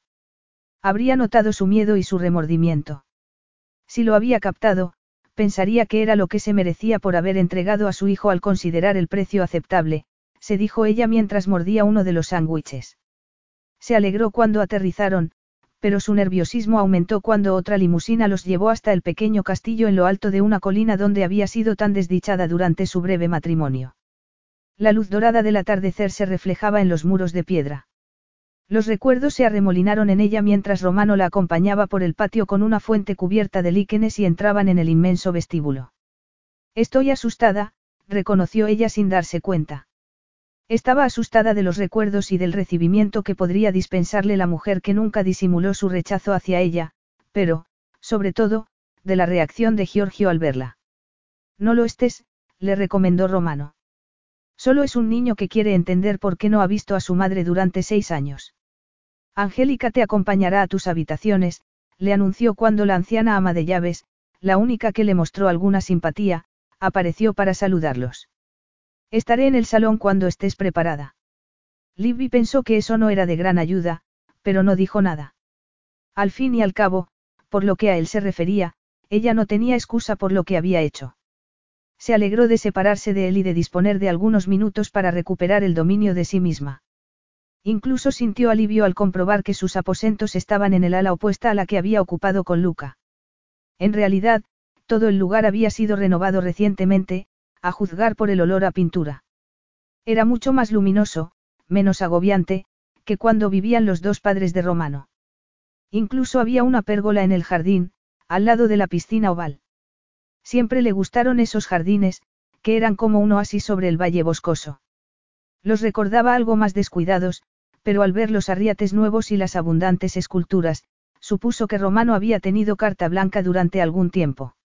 Lo único que parecía intacto era el salón, pero ya se fijaría más tarde porque cuando entró solo pudo reparar en Romano, que se había quitado la chaqueta y la corbata y estaba de pie junto a la inmensa chimenea, como un señor feudal entre cuadros, antigüedades y tapices. Libby miró ansiosamente alrededor. ¿Dónde está? Los nervios, aderezados con el efecto que él tenía en ella, hicieron que lo preguntara casi como una acusación porque intentaba no mirar a su imponente figura. ¿Dónde está mi hijo? Él arqueó una ceja, casi como si cuestionara que pudiera llamarlo así. Paciencia, cara mía. Ya les he dicho que estás aquí, contestó él con un tono tranquilo. En plural. Claro, se dijo ella con recelo, Sofía Vincenzo seguía viviendo allí. Sintió que se le encogía el estómago y que todos los años pasados se esfumaban, que volvía a ser aquella novia intimidada de 18 años con miedo de causar una mala impresión y que esperaba, en vano, que la aceptarían. Entonces había contado con la protección de Luca, se dijo, aunque inmediatamente se arrepintió de haberlo pensado. ¿Para qué quería protección? Estaba allí por Giorgio, porque su hijo la necesitaba. Aún así, no consiguió quitarse de la cabeza el recuerdo del beso que se dieron en su casa hacía dos noches. Las sensaciones que la abochornaron seguían estremeciéndole las entrañas cada vez que se acordaba de ellas. ¿Qué estás pensando? preguntó él mientras se acercaba con esa arrogancia, con esa sexualidad palpitante que le ponía la carne de gallina. ¿Estás pensando en lo que soy?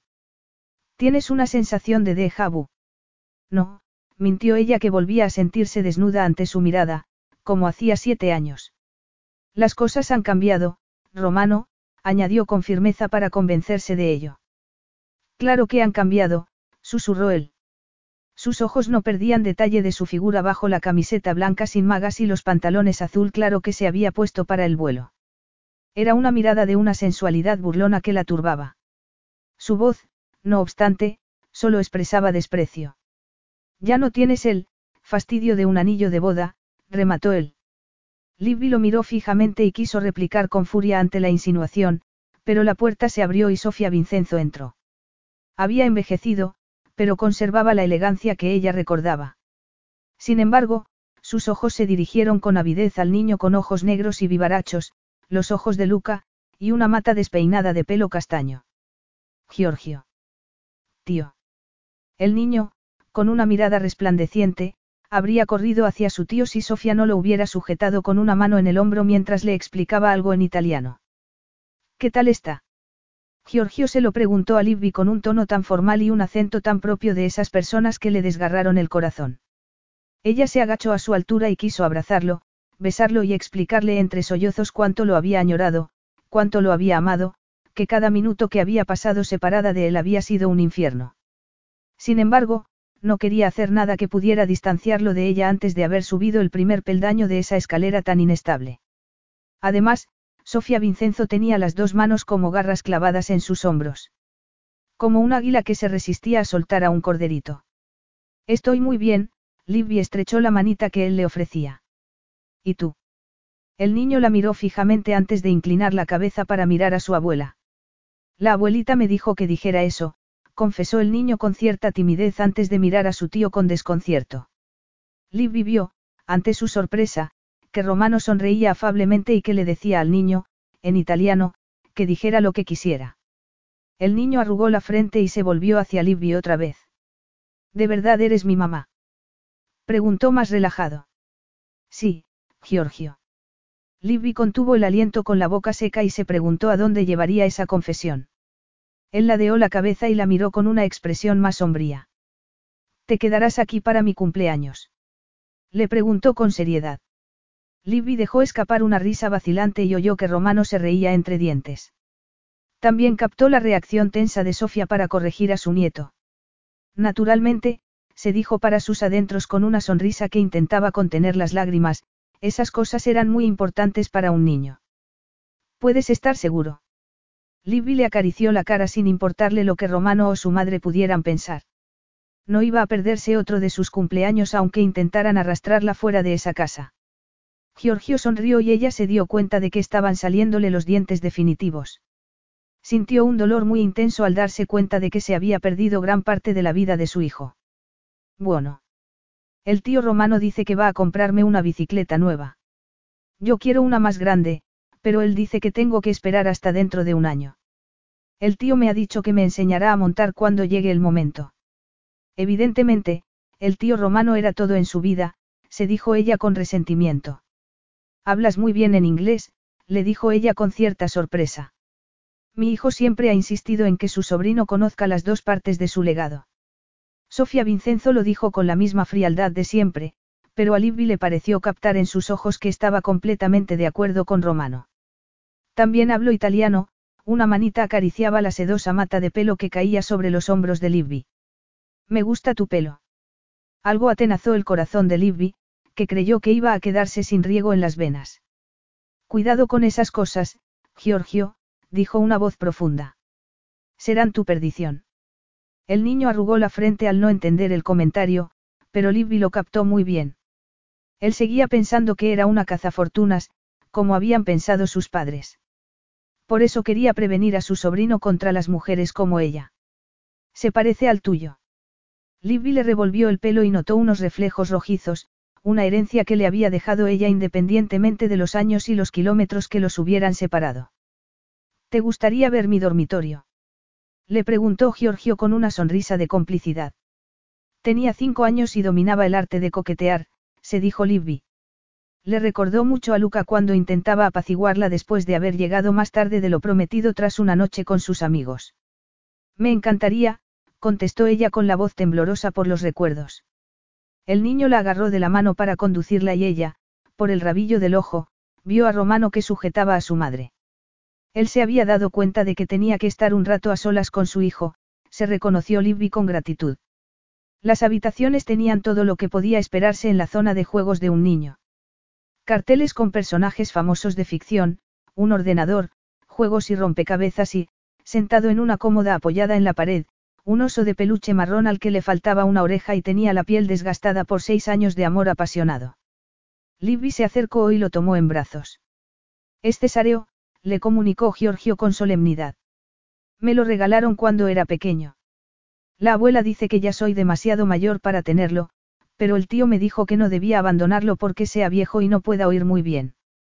Te presento a mi mamá, Cesareo, se acercó y, con la mano en la boca, susurró algo en la oreja del oso. Dice que tampoco puede hablar, le dijo a Libby con una sonrisa. Por eso no te ha saludado. Libby miró al oso despeluchado con un nudo en la garganta. Ya nos conocíamos, consiguió susurrar ella. Ella se lo había comprado cuando tenía diez días de vida y se fue con él cuando ella entregó a su hijo. El día que su vida dejó de tener sentido. ¿Por qué estás llorando? Le preguntó Giorgio mientras la miraba con esos ojos como los de su padre. ¿No estás contenta? Claro que sí, Giorgio. ¿Qué podía decirle? Tenía que decirle muchas cosas, pero no encontraba las palabras.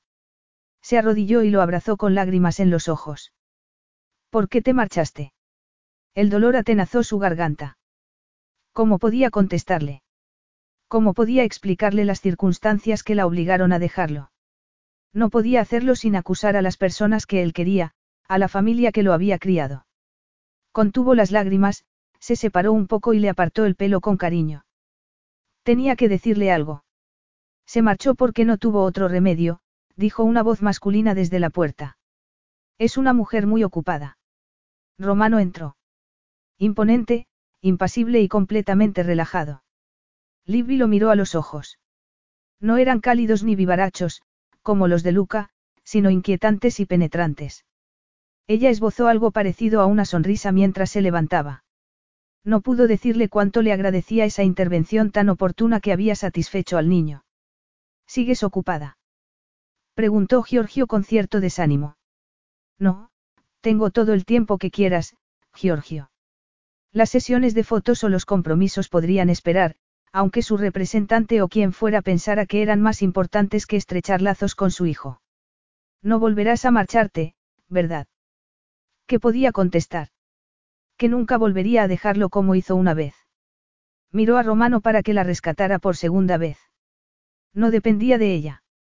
Aunque había decidido que removería el cielo y la tierra para conservarlo, sabía que la última palabra la tenía Romano. Era el tutor legal del niño.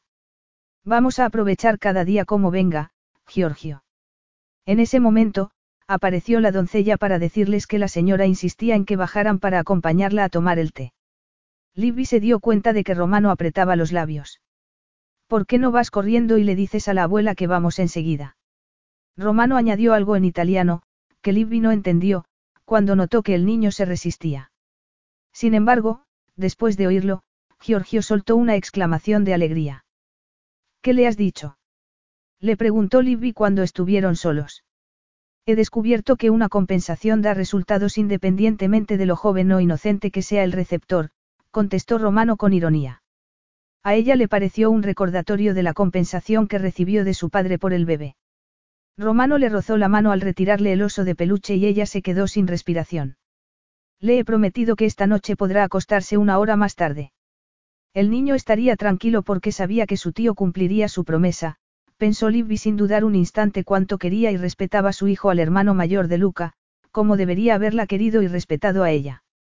Me he perdido gran parte de su vida. Ya no lo conozco, se lamentó ella de los años que habían pasado y nunca recuperaría. No lo conozco. No puede extrañarte, no. Romano dejó el oso apoyado en la almohada de la cama, se incorporó y se mordió la lengua para no reprocharle que lo abandonara cuando tenía dos meses.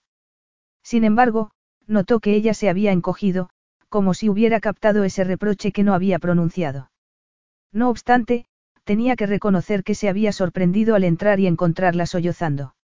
Antes, en el piso de abajo, pareció demasiado contenida, casi impasible, para ser una madre que se reunía con su hijo después de tanto tiempo. Aunque a regañadientes, se encontró preguntándose hasta dónde podrían llegar sus sentimientos, si sería capaz de sentir el verdadero amor maternal. Los recuerdos, enterrados hacía mucho tiempo, brotaron como espectros de entre las cenizas de su infancia.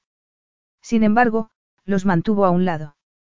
De vuelta al presente, se reconoció que el remordimiento podía producir las lágrimas que había presenciado hacía un momento y esa chica tenía motivos sobrados para tener remordimientos. Era muy hermosa y materialista hasta límites increíbles. Si se apiadaba de ella, acabaría manipulándolo como había manipulado a Luca. Enhorabuena. Seguro que has conseguido convencerlo de tus buenas intenciones con una representación tan conmovedora. Libby estuvo a punto de desmoronarse bajo el dolor de su censura. Creía que todo era una representación. Claro, no podía decirle la verdad en este momento, no. Replicó ella con acritud para que él no notara el daño que le había hecho. Que antes estaba demasiado atareada para ocuparme de él y que quedarme con él me habría alterado demasiado la vida, ella, enfáticamente, dio la vuelta a la explicación de él para expresar lo que él quiso transmitir. Intentó marcharse, pero una mano la detuvo. Los dedos se clavaron en su brazo como sus ojos la miraron desafiantes e implacables. Nunca permitas que piense eso. Ni ahora ni en el futuro. ¿Por qué? Ella se soltó el brazo con un tirón. Tú lo piensas. Eso es distinto. Yo estoy hecho de una pasta más dura y sé cómo tratar a las arribistas hermosas y desalmadas como tú. Ella quiso espetarle que era un necio lleno de prejuicios que no vería la sinceridad ni aunque la tuviera delante de las narices. Sin embargo, esbozó una sonrisa que sabía que no iba a beneficiarle nada. De verdad, Romano. No estoy tan segura. Lo que vio en aquellos preciosos ojos le hizo pensar que quizá lo hubiera provocado un poco demasiado. La agarró de los hombros y Libby se preparó para la humillación que se avecinaba. Los dos nos movemos por un único motivo, la miró amenazantemente a la boca. Los dos vamos detrás de lo que queremos. No me digas replicó ella con una voz débil y vacilante. No me metas en tu carro ni en el de nadie de tu maravillosa familia, por favor, consiguió decir ella con el corazón a punto de salírsele del pecho. Fuiste tú quien lo hizo cuando cometiste el estúpido error de casarte con mi hermano. No fue estúpido, Romano. Conseguí todo lo que quería. El amor de Luca. Se dijo con una vehemencia que no dejaba lugar a la duda. Giorgio. Todo lo que padeció durante el matrimonio y después, había merecido la pena por saber que existía Giorgio. Lo conseguiste. El comentario hizo que ella frunciera el ceño. ¿Qué pretendía? Quería arrojar la duda sobre lo único que había tenido algo de bueno en su vida. Si te refieres al dinero de los Vincenzo, estoy de acuerdo. Pero si te refieres a otra cosa, esa boca irresistiblemente masculina hizo una mueca burlona y sensual, creo que no me habría costado mucho demostrar a Luca lo voluble que eras en temas de fidelidad. Libby tragó saliva. ¿Qué quería decir? Insinuaba que le había dado pie porque algunas veces no se había achantado ante su abrumadora autoridad. Quiso gritarle que la aterraba, pero no consiguió articular palabra alguna. Como ya he dicho, los dos sabemos lo que queremos y cómo conseguirlo. Libby clavó los ojos en los de él. Después de la bochornosa reacción que tuvo en su casa, él se habría dado cuenta perfectamente de lo mucho que la alteraba. Incluso si él pensaba que ella había tenido el deseo irrefrenable de meterse en su cama cuando estaba casada con Luca. Sin embargo, no lo diría. No lo diría en el cuarto de Giorgio. Quizá él hubiera pensado lo mismo porque la soltó repentinamente e hizo un gesto con el brazo para señalar la puerta, un gesto que en ese momento pareció cómico. Bajamos. Capítulo 4. Libby dedicó el día siguiente a conocer a su hijo. Comprobó que era muy inteligente para su edad, que se defendía con el ordenador y que ya sabía leer y escribir bastante bien. También era uno de mis favoritos, le dijo ella cuando le enseñó el libro que más le gustaba. También recordó los personajes que su padre recreó tan elocuentemente antes de que ella supiera leer. Si la vida hubiera sido más sencilla, si Luca no hubiera muerto. Todo habría sido muy distinto. El tío me ha dicho que hoy va a llevarme con él y que tú también puedes venir, mamá, le comentó Giorgio mientras dejaba el libro en la estantería. Vendrás, ¿verdad? Le pidió su hijo. Cuánto había anhelado que la llamara así y cuánto había temido que nunca lo oyera. Nadie me lo impedirá. exclamó ella mientras le revolvía el pelo. Sin embargo, sintió que se le secaban los labios. ¿Por qué tenía que pagar ese precio por la reunión que había soñado tantas veces? ¿Por qué tenía que incluir a Romano Vincenzo cuando lo despreciaba y se despreciaba a sí misma por la atracción física que sentía hacia él? Tu tío es muy bueno contigo, ¿verdad? Libby intentó sacar toda la información que pudiera sobre el hermano de Luca.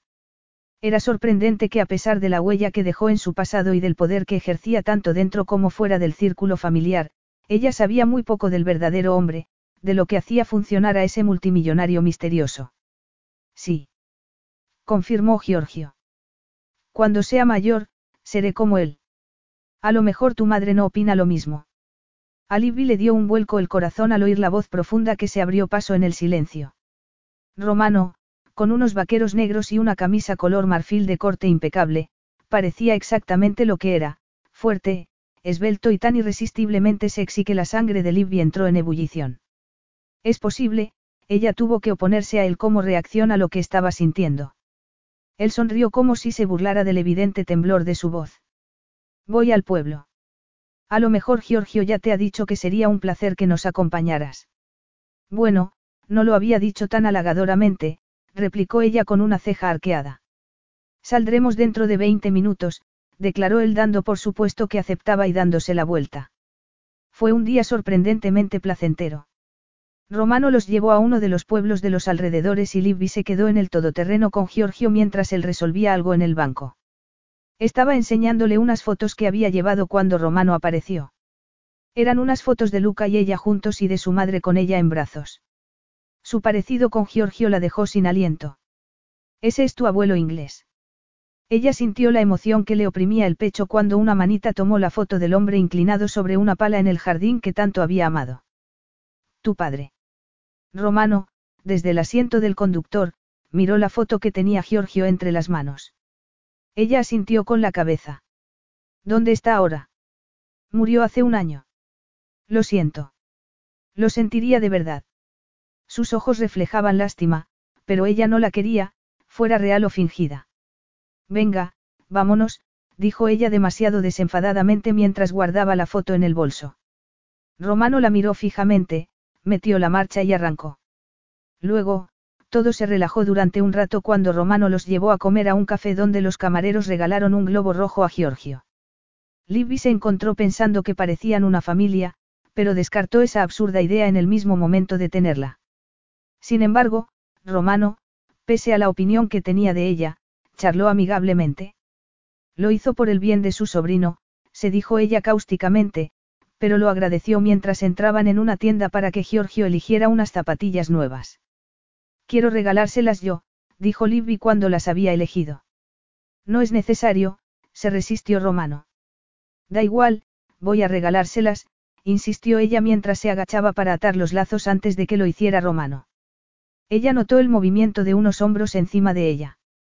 ¿Qué estaría pensando él? Se preguntó cuando se encontró con sus penetrantes ojos que la miraban desde las alturas. ¿Qué necesitaría mucho más para compensar todos los años de ausencia? Se sintió desanimada mientras volvían al coche.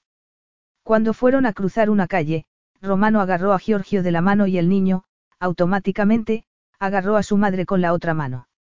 Los ojos de Libby, involuntariamente, se encontraron con los de Romano por encima de la cabeza del niño. El inocente gesto de Giorgio los unía de una forma que ella habría preferido evitar y, además, era evidente que su hijo estaba pensando algo parecido. Vas a quedarte para siempre y a vivir con el tío y conmigo. Libby quiso que se la tragara la tierra.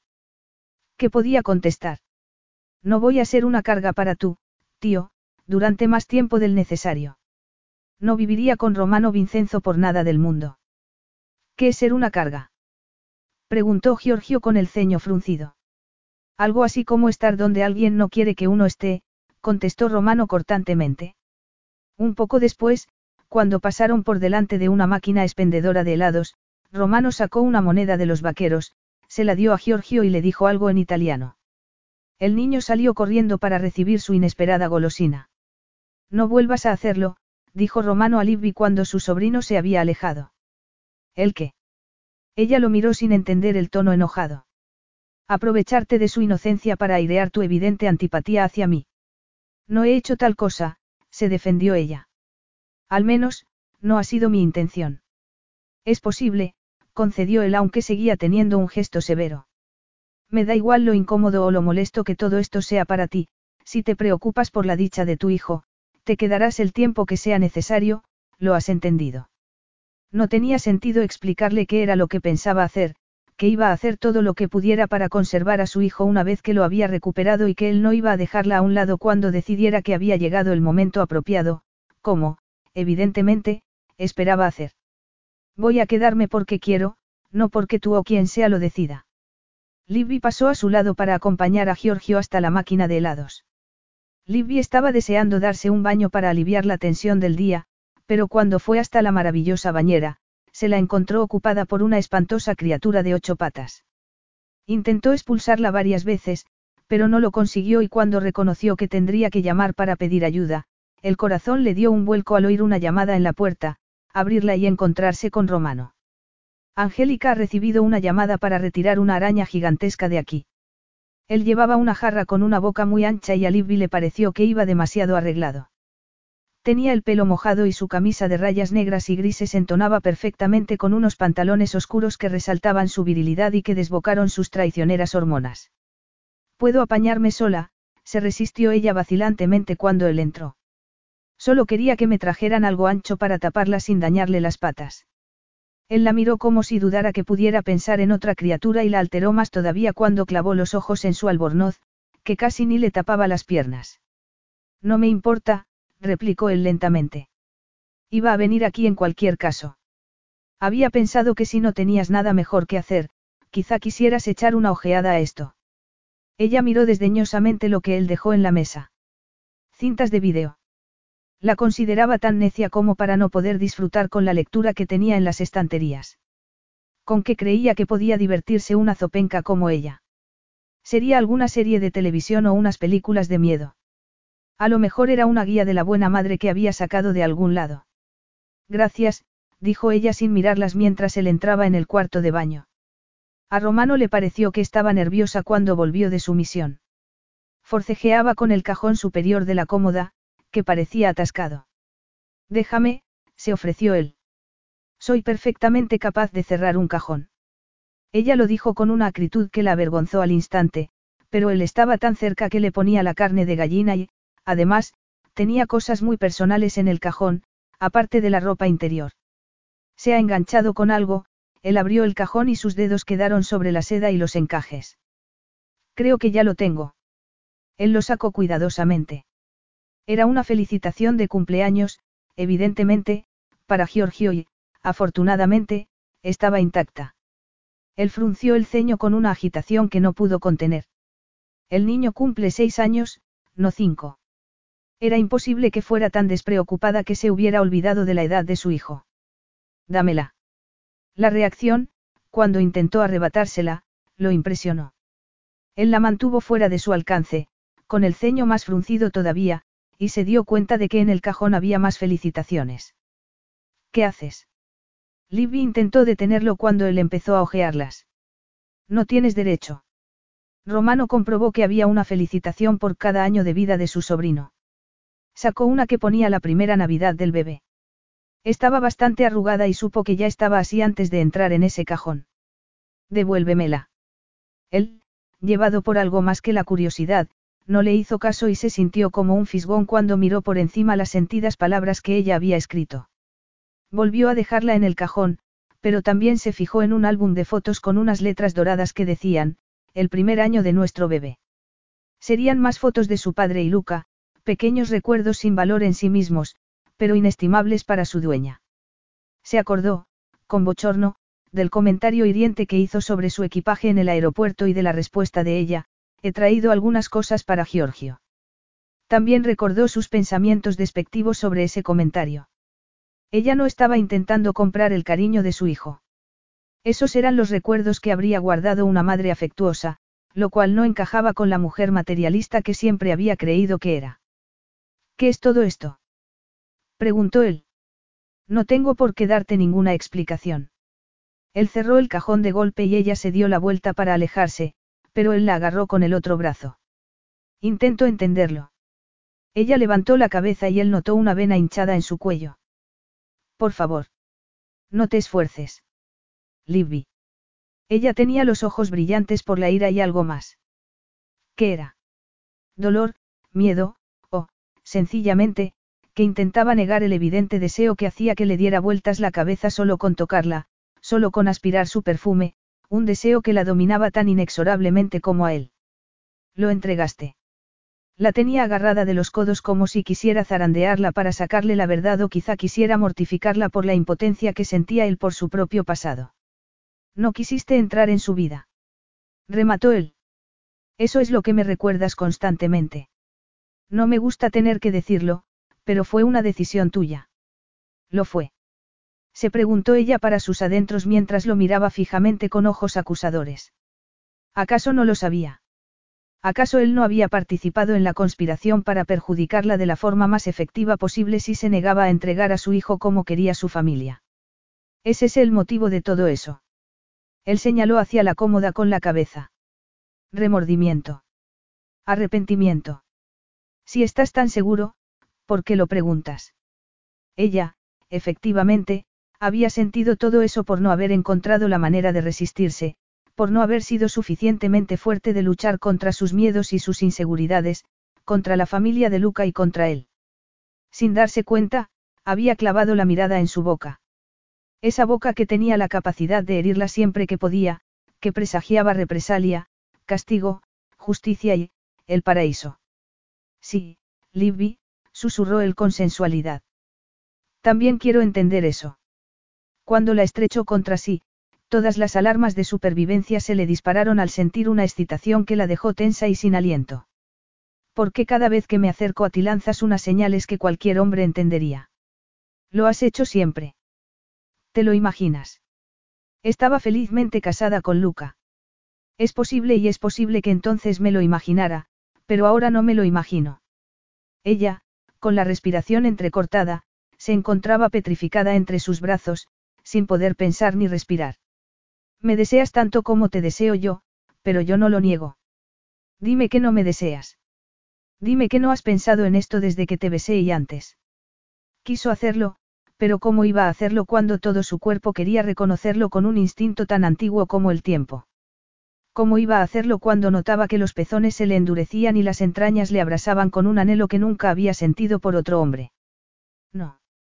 Él se rió levemente, le abrió un poco el albornoz, se lo bajó de un hombro y le besó la piel estremecida que acababa de desvelar. Libby contuvo el aliento y cerró los ojos para que él no viera el deseo que se había adueñado de ella. No. Preguntó él provocadoramente. La besó en los labios y notó que su aliento se mezclaba con el de ella. Libby inclinó la cabeza hacia atrás como si suplicara con una avidez que la consumía. Él, sin embargo, no parecía dispuesto a satisfacerla. Acercó su boca hasta casi tocarla y luego la retiró una y otra vez, como si no quisiera concederle lo que ella anhelaba. Descaradamente, sin importarle lo que él pudiera pensar, lo agarró de la nuca y bajó su cabeza para apoderarse de sus labios. Él dejó escapar un leve gruñido, como si se hubiera rendido, y la estrechó contra sí con todas sus fuerzas.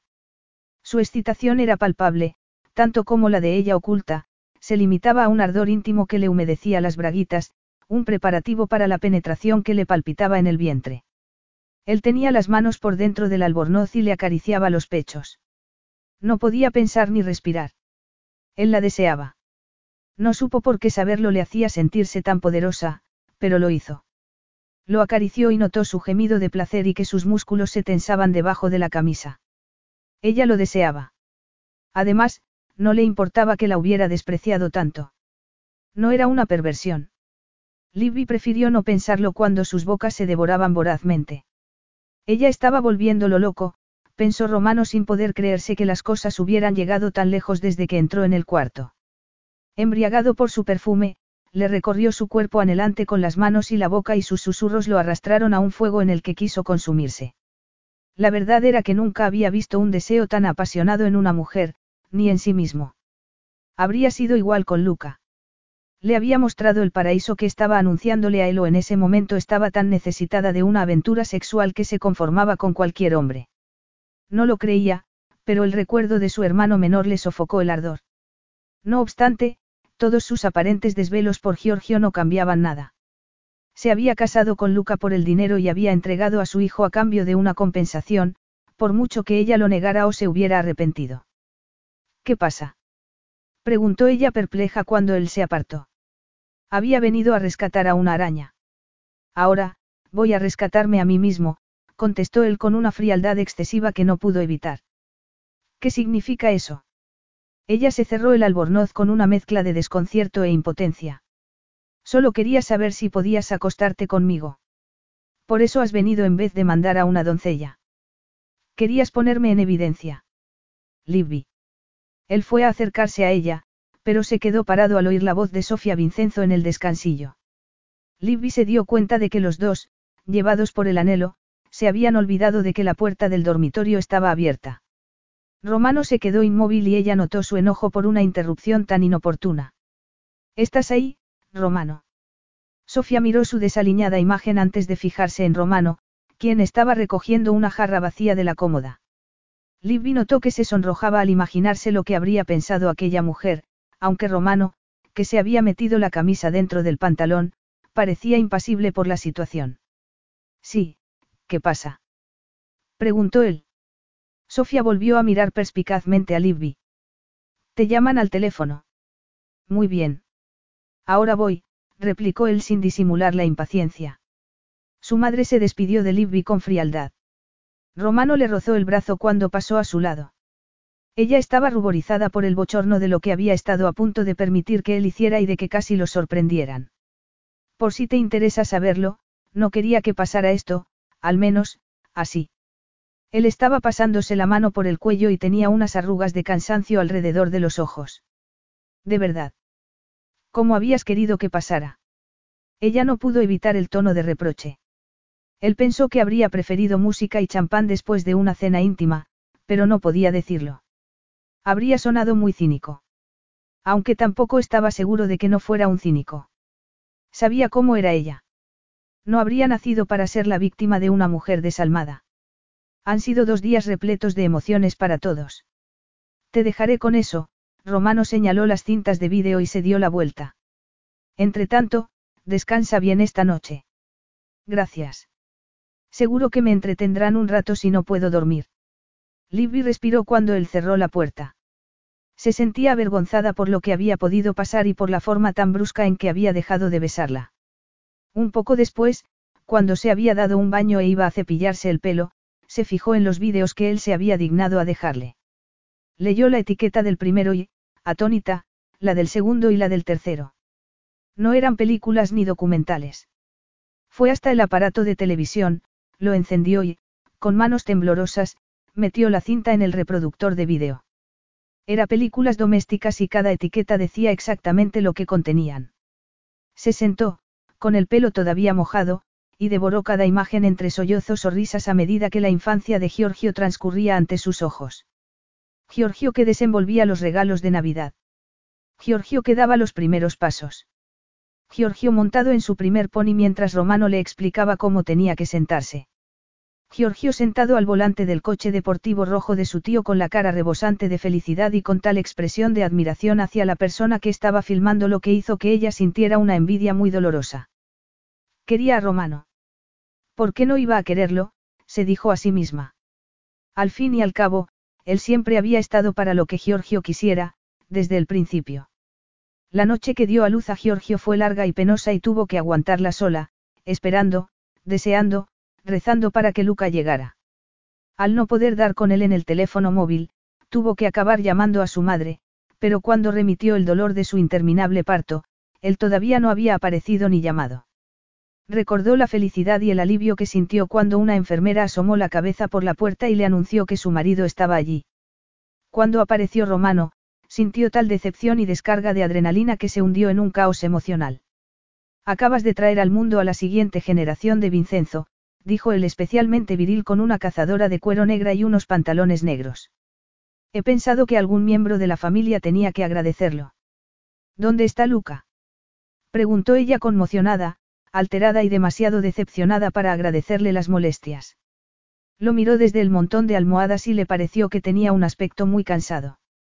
Tenía arrugas alrededor de los ojos y una sombra oscura alrededor de la boca y en el mentón, lo que resaltaba más su ruda masculinidad.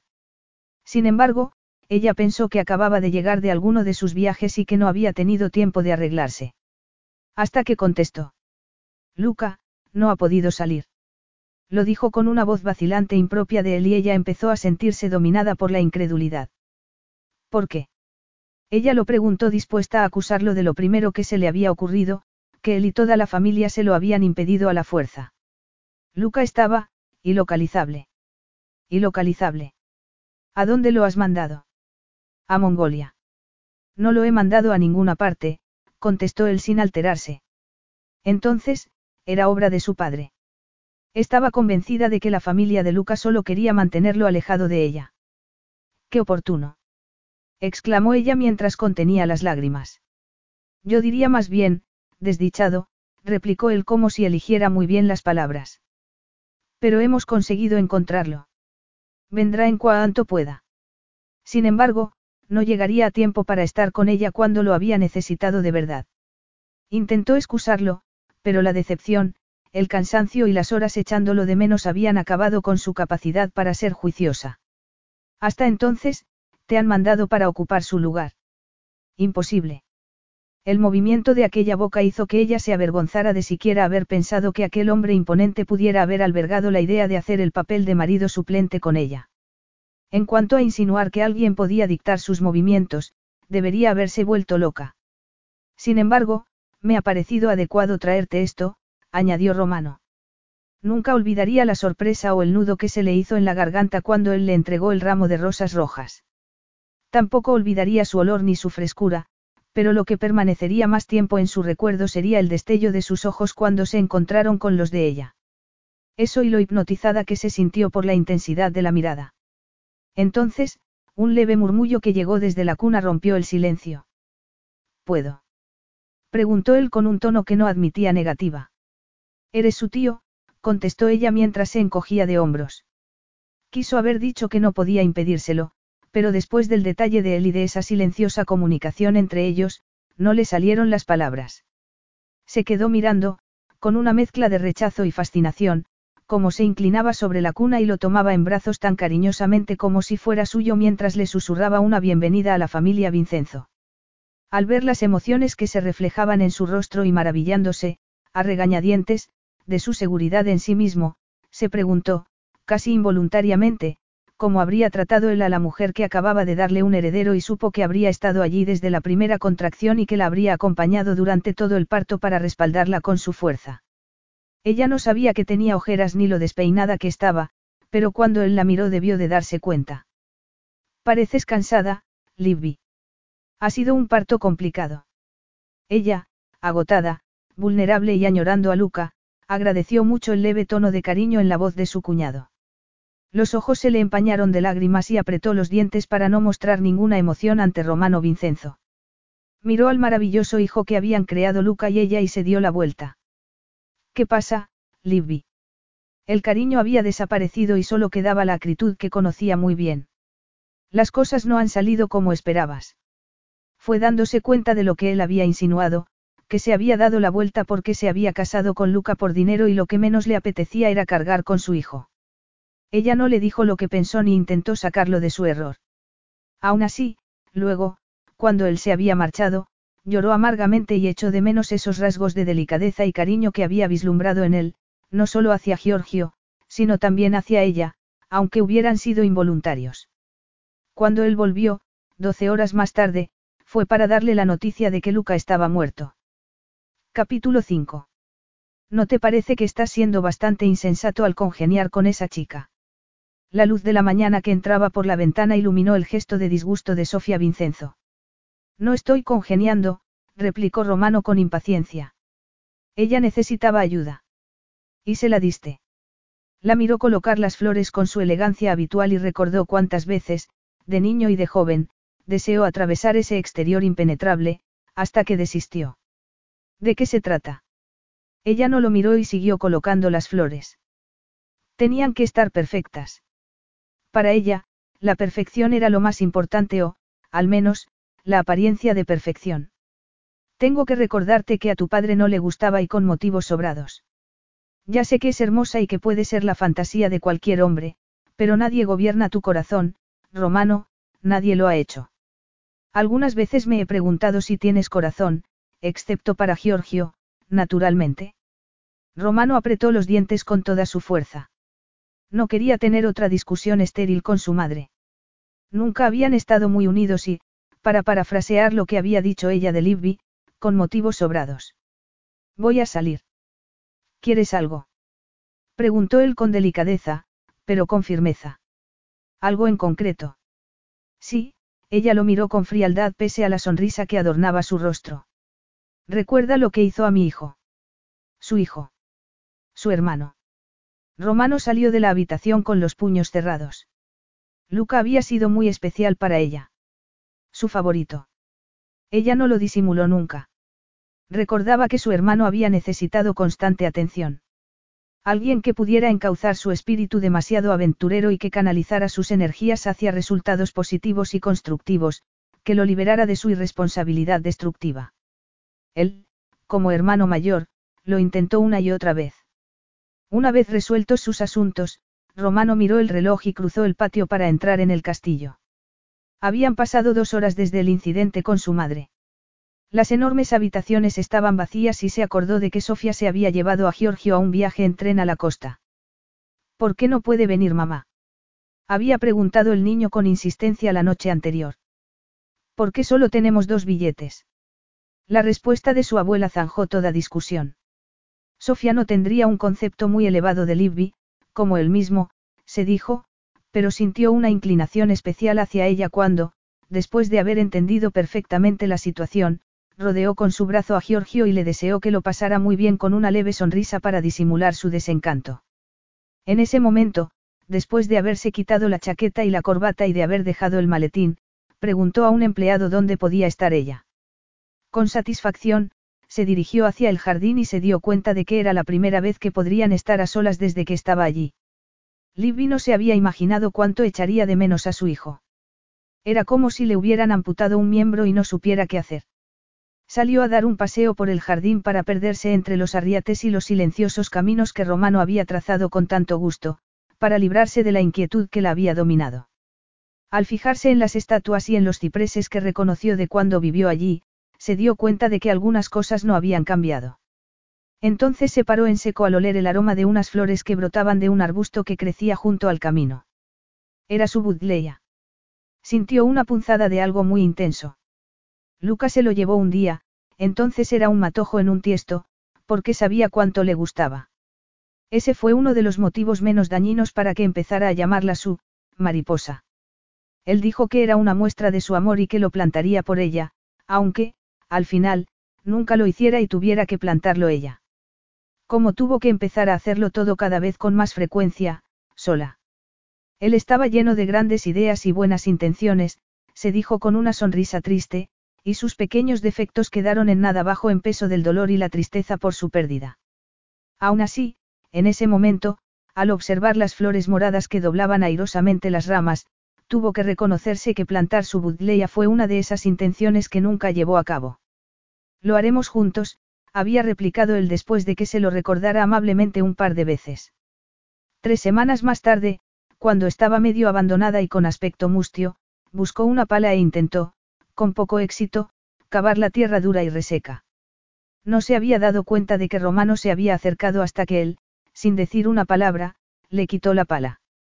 Sorprendida y desconcertada, se limitó a mirarlo, vestido con el impecable traje oscuro que llevaba para trabajar, mientras clavaba sin esfuerzo la pala en la tierra. En silencio todavía, sacó la planta del tiesto, la metió en el agujero, Lo tapó y apretó la tierra recién removida con sus manos desnudas. Abónala y cuídala, le había dicho entonces. Ella, como los maridos, necesita ciertas atenciones de vez en cuando si quieres obtener los frutos que evidentemente esperas. Gracias por el consejo, había replicado ella con sarcasmo. Sabía que se había referido a sus visitas a Inglaterra que cada vez eran más frecuentes y largas y que él consideraba como una vía de escape para la reclusión de su matrimonio. Ellos no sabían cuánto adoraba a Luca y hasta qué punjo hacían que se sintiera rechazada. ¿Estás aquí? Su voz la sobresaltó y, tras enjugarse las lágrimas, se dio la vuelta atónita por la sensación de déjà vu que él comentó el día que llegaron. Se está más fresco. Lo dijo con una voz vacilante porque no había esperado verlo, porque la había sorprendido en un momento cuando estaba especialmente vulnerable y, a juzgar por su ceño fruncido, él lo sabía perfectamente. Mucho más. Él miró la bóveda de hojas verdes que los cubría y Libby se preguntó si también recordaría el trabajo que hicieron juntos hacía tanto tiempo. Ha sobrevivido, y sin que yo la cuidara.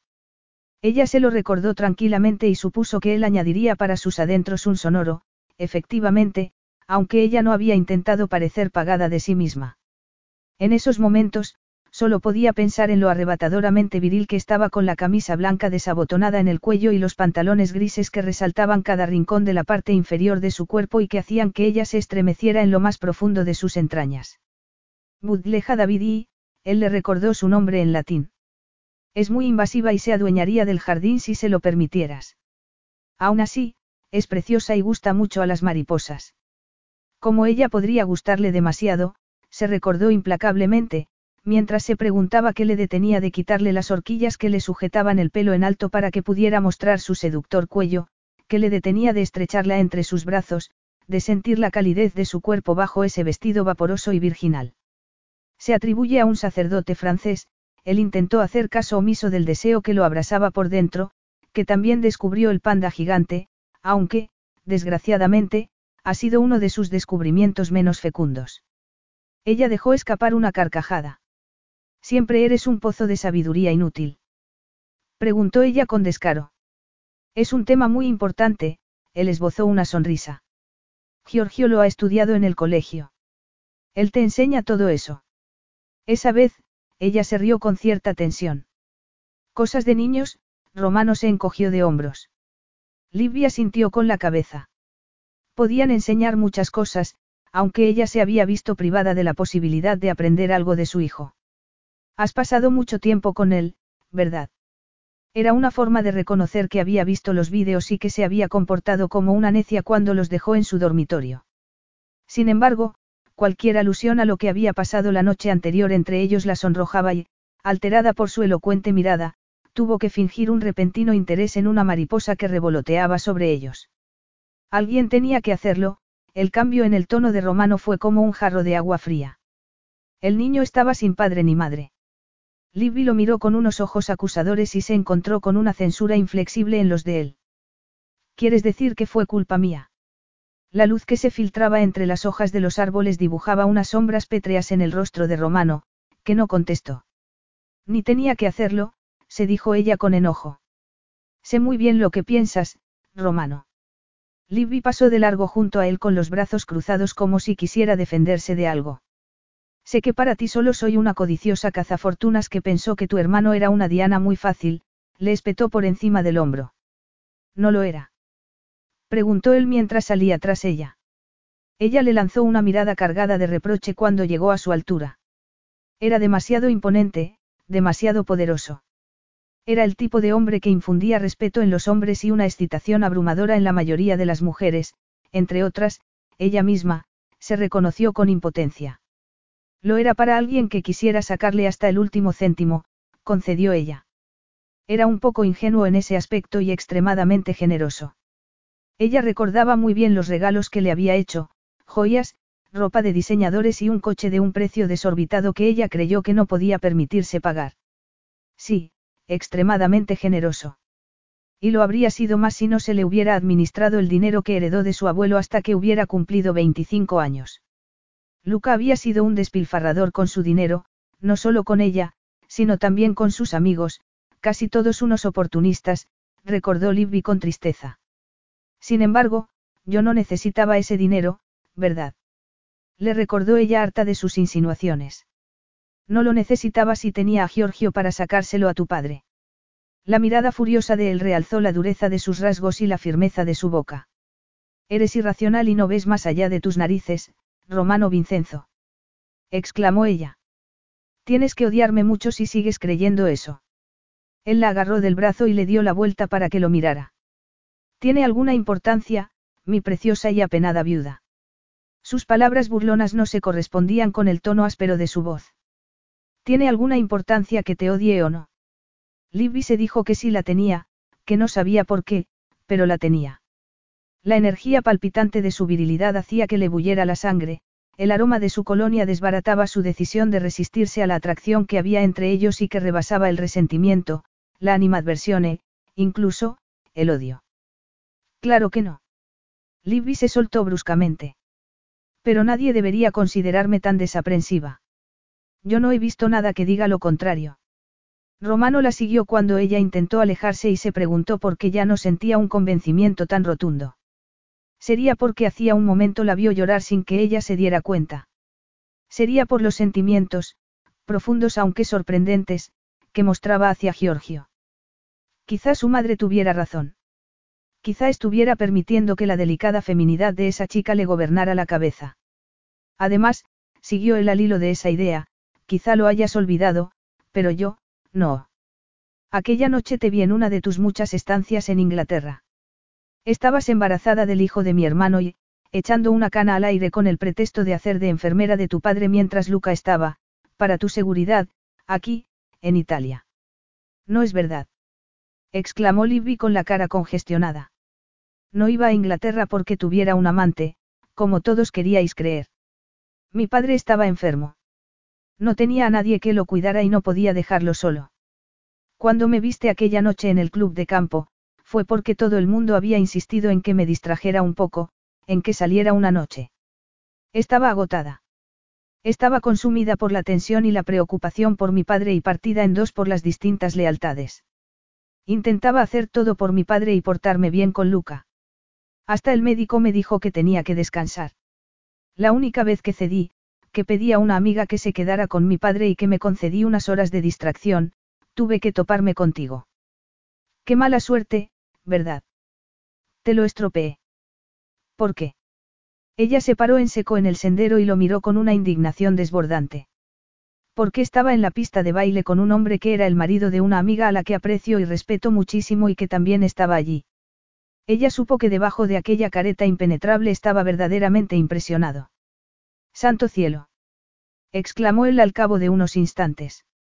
No puedes reprocharme que sacara conclusiones. Esa noche estabas bailando de tal forma que todos los hombres del club tenían los ojos clavados en ti. Al parecer, entre ellos.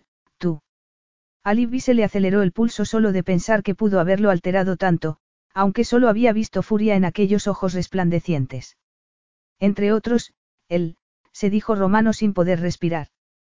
Se enardeció al verla bailar con ese hombre que tomó por su amante. Sin embargo, en ese momento estaba dispuesto a reconocerse que sintió unos celos irracionales al verla mover ese cuerpo voluptuoso por el embarazo. Aunque nadie pudo darse cuenta si no lo sabía. Estabas casada con mi hermano. Romano bramó como si así pudiera eludir los sentimientos imperdonables que lo acechaban cuando estaba con ella. Deseo, anhelo, necesidad. Sin embargo, era algo más profundo.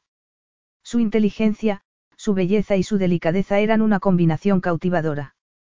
No obstante, lo que le alcanzaba en algún punto muy profundo era su manera de hacer frente, no solo a sus padres, sino a él mismo. Tan pronto respondía a sus comentarios cáusticos con una tolerancia impasible como con un desafío abierto.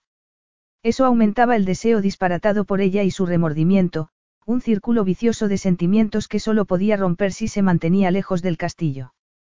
Casi se alegraba cuando ella estaba a la altura de todo lo que él había creído.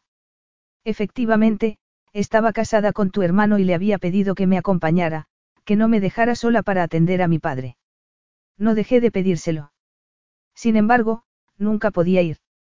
Sofía, Marius y tú os ocupabais de eso. Él decía que haríais que se sintiera como si eludiera sus responsabilidades, como si fallara a la empresa y a la familia si se marchaba una semana o dos para estar con su mujer. Sabía que si lo hacía, solo se ganaría los reproches y la condena de su maravillosa familia, y de ti. Una ráfaga de viento despeinó los rizos de Romano, quien miró a los ojos de Libby como si estuviera atravesándola hasta los huesos. Ella notó una sombra en su rostro, como si estuviera librando una batalla en su interior. Ven, dijo tajantemente mientras la agarraba de la mano. La avioneta sobrevolaba la impresionante bahía. Debajo, Nápoles se extendía como una jungla calcinada. Construcciones por todos lados, carreteras atascadas y magníficas ruinas arqueológicas. Dominándolo todo, el Vesubio se imponía como un monstruo cónico. Poderoso, destructivo, majestuoso. No te preocupes, no va a entrar en erupción. Al menos hoy. Si es lo que estás pensando, le aseguró Romano. No estaba pensando en eso, replicó ella. Estaba pensando que me recuerda a ti. A mí. Romano se rió. A ver si lo adivino. ¿Te parece grande, imponente y con cierta tendencia a recalentarse cuando está en esta compañía? La referencia a la noche anterior hizo que se sonrojara y mirara hacia otro lado. Hacia la bulliciosa ciudad que tenían debajo. ¿Cómo podía pilotar tan serenamente mientras hablaba de algo tan íntimo y perturbador como el sexo? ¿Por qué no añades excéntricamente engreído? Preguntó ella entre risas. ¿Cómo había conseguido que se sintiera así? ¿Por qué no sería verdad? contestó él mientras la miraba con un aire burlón. Por lo menos he conseguido que te relajaras, que sonrieras, para variar. Por eso me has traído aquí arriba. Para presenciar una transformación excepcional de mis rasgos. No hace falta que nos lancemos a las alturas para eso, comentó él irónicamente y ella se sonrojó al captar perfectamente lo que insinuaba. Pensé que lo conseguirías si te lo pasabas bien. ¿Pasármelo bien contigo? Preguntó ella con una ceja arqueada. ¿Tan improbable te parece? Sí. Ella se rió otra vez, casi sin quererlo, y también envidió su destreza como piloto. Se dio cuenta de que no solo había confiado su vida a ese hombre, sino de que también se sentía encantada de haberlo hecho y del silencio mientras él pilotaba sobre las aguas de un azul intenso. Entonces, Elizabeth Vincenzo, ¿cómo te lo pasas bien si no estás enloqueciendo a los hombres con esos enormes ojos verdes y esa melena resplandeciente? ¿Qué significaba eso? Libby contuvo el aliento. Estaba dando por supuesto que era una apasionada del sexo por lo que había pasado la noche anterior y en su casa. ¿Qué diría si supiera que no se había acostado con ningún hombre desde que murió su hermano? Seguramente, se reiría y pensaría que era mentira. Prefirió pasar por alto el comentario. Se me hizo prometer que nunca emplearía ese nombre. ¿Qué nombre? Vincenzo, no hacía falta que le recordara las amenazas de su padre. Yo no quise renunciar al apellido. Era la viuda de Luca y tenía derecho. Por eso adopté la forma inglesa, Vincent. Así no ofendía a nadie y conservaba, de cierta forma, mi nombre de casada. Además, no mancillaba el vuestro, el de una de las familias más antiguas y respetadas de Italia, ella no pudo evitar el tono sarcástico. En cualquier caso, pensé que habías participado de alguna manera en esas, condiciones. Ante ellos apareció la isla de Capri. Una isla bañada por el sol sobre el mar resplandeciente. ¿Qué condiciones? Preguntó él con una voz engañosamente delicada. Libby le lanzó una mirada de pocos amigos. Tenía que estar de guasa. Las que impuso tu padre cuando me obligó a entregarle a mi hijo. Mi padre te obligó a entregarle a Giorgio. ¿De qué estás hablando?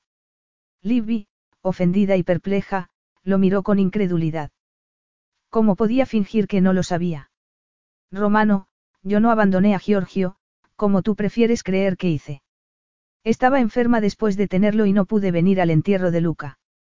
Cuando conseguí venir, tus padres me dijeron que querían adoptarlo. Al principio, estaban complacidos, pero cuando comprobaron que yo no estaba dispuesta, me coaccionaron. Pero, te pagaron, generosamente, pusieron condiciones que aceptaste. Su vacilante recordatorio hizo que ella mirara hacia otro lado con los dientes muy apretados. Claro. Fue una gran compensación. ¿Por qué se puede separar una madre de su hijo si no quiere hacerlo? Por un desgaste gradual y una cuenta en el banco incomparable. Tu padre era el dueño de la casa de campo donde vivíamos, donde tu abuelo nos dejaba vivir sin pagar alquiler después de que mi padre tuviera que dejar el trabajo. Había sido la casa de mi padre durante casi toda su vida. Al final, cuando Marius tuvo claro que yo quería quedarme a Giorgio, me llamó tozuda y me amenazó con expulsarlo. Los médicos dijeron que eso, en su situación, mataría casi seguro a mi padre. Tu padre lo sabía. También sabía que si no lo destrozaba físicamente, el dolor de tener que abandonar su casa sería tan grande que era posible que muriera de tristeza. Yo no quería el dinero que me ofrecía, pero pensé que si lo rechazaba, él lo tomaría como un acto de rebeldía, que no cumplía mi parte del rato. Tenía miedo por mi padre. Él no dijo nada mientras se aproximaban al aeródromo de la isla y tomaban tierra con suavidad. Nunca lo había visto tan sombrío y retraído. Sus rasgos angulosos parecían tan graníticos como la costa que acababan de sobrevolar. Si crees que colaboré en una confabulación como esa, empezó a decir él muy lentamente, entonces, no me conoces bien. Algo que vamos a tener que remediar, ahora mismo. Capítulo 6. No había estado en Capri, comentó Libby desde el asiento trasero del coche que había ido a buscarlos al aeropuerto. Ni siquiera por trabajo. Entonces te espera una sorpresa muy agradable. Romano parecía muy contento y la agarró de la mano como si fuera lo más natural del mundo, como si no hubieran sido enemigos durante los últimos siete años hasta que alcanzaron una tregua en las alturas del cielo, como si él no le produjera el torbellino de sensaciones que la había estremecido. Sin embargo, estar en Capri, efectivamente, era una sorpresa muy agradable, pensó ella mientras tomaban un capuchino en una calle peatonal flanqueada por árboles en flor y tiendas de ropa de las mejores marcas. ¿No te parece el sueño de cualquier mujer? Preguntó Romano con una sonrisa. Y la pesadilla de cualquier marido, añadió ella entre risas. Libby sabía muy bien el precio de toda esa ropa y todavía tenía muy presente lo arduo que era vivir con poco dinero. Esperaba tenerlo presente siempre. Dijiste que tu padre murió hace poco, comentó él como si le hubiera leído los pensamientos. Creo que tu madre murió cuando eras una niña. Ella no se lo había contado, de modo que debió de saberlo a través de Luca, supuso Libby, que asintió con la cabeza. Tuvo que ser difícil, dijo él con tono comprensivo. Nos apañamos, Libby se encogió de hombros. Entonces, ¿qué hiciste cuando saliste de nuestras vidas? Antes de que fueras una de las modelos más hermosas del mundo. Ella quiso recordarle que la habían expulsado de sus vidas, pero se contuvo para no ser ella quien rompiera esa tregua. Se encogió de hombros otra vez como si desdeñara el halago. Le habían dicho muchas veces que era hermosa, pero dicho por él le producía un placer especial. Estudié gestión de empresas, contestó ella. Desde casa para poder ayudar a mi padre. Fui modelo por casualidad, no lo había pensado, pero mi padre contrató a una de las enfermeras que había tenido en el hospital y me dio su apoyo para que aprovechara la oportunidad. Mejor dicho, me animó con todo su entusiasmo y en todo momento. Estaría orgulloso de su hija, y de la devoción que sentía por él. Ella, por enésima vez, se encogió ligeramente de hombros, como él ya sabía que hacía siempre que decía algo remotamente halagüeño, como si alabarla a ella o a sus logros la incomodara. Sin embargo, se dio cuenta de que parecía abrumada y supuso que le había tocado alguna herida que no había cerrado del todo. Entonces, ¿por qué no intentaste recuperar a Giorgio? Ella, a punto de dar un sorbo de café, se quedó atónita. Lo intenté. Te lo aseguro. Lo intenté. Replicó ella con vehemencia mientras dejaba la taza. ¿Qué pasó? Se me negó tajantemente la posibilidad de verlo, por no decir nada de conseguir su custodia. Cuando empecé a ganar dinero, de modo que las amenazas de tu padre ya no podían afectar a mi padre, ya habían adoptado legalmente a Giorgio. Le escribí cartas, pero me las devolvieron. Incluso me devolvían las felicitaciones que le mandaba por su cumpleaños. Él se acordó de la felicitación arrugada que había visto en su cajón y sintió un arrebato de furia contra sus padres. Yo no sabía nada de todo eso, a Romano le pareció vital dejarlo claro. Estaba en el extranjero y nadie me contó nada. Bueno, ¿y tú? Yo. Romano se rió y se alegró de que ella hubiera cambiado de tema. Sí. Aparte del internado y la universidad, de jugar al tenis y esquiar, de sacar al flote una cadena de tiendas y de cambiar la suerte de unas líneas aéreas, de conseguir el título del multimillonario más joven según la lista del año pasado. Él volvió a reírse y se terminó el capuchino. Es lo que hay, reconoció él como si quisiera decirle que lo que dijo sobre conocerlo mejor no se refería a una charla con un café. Bueno, señaló hacia las tiendas. Vas a dejar desaparecer una oportunidad como esta.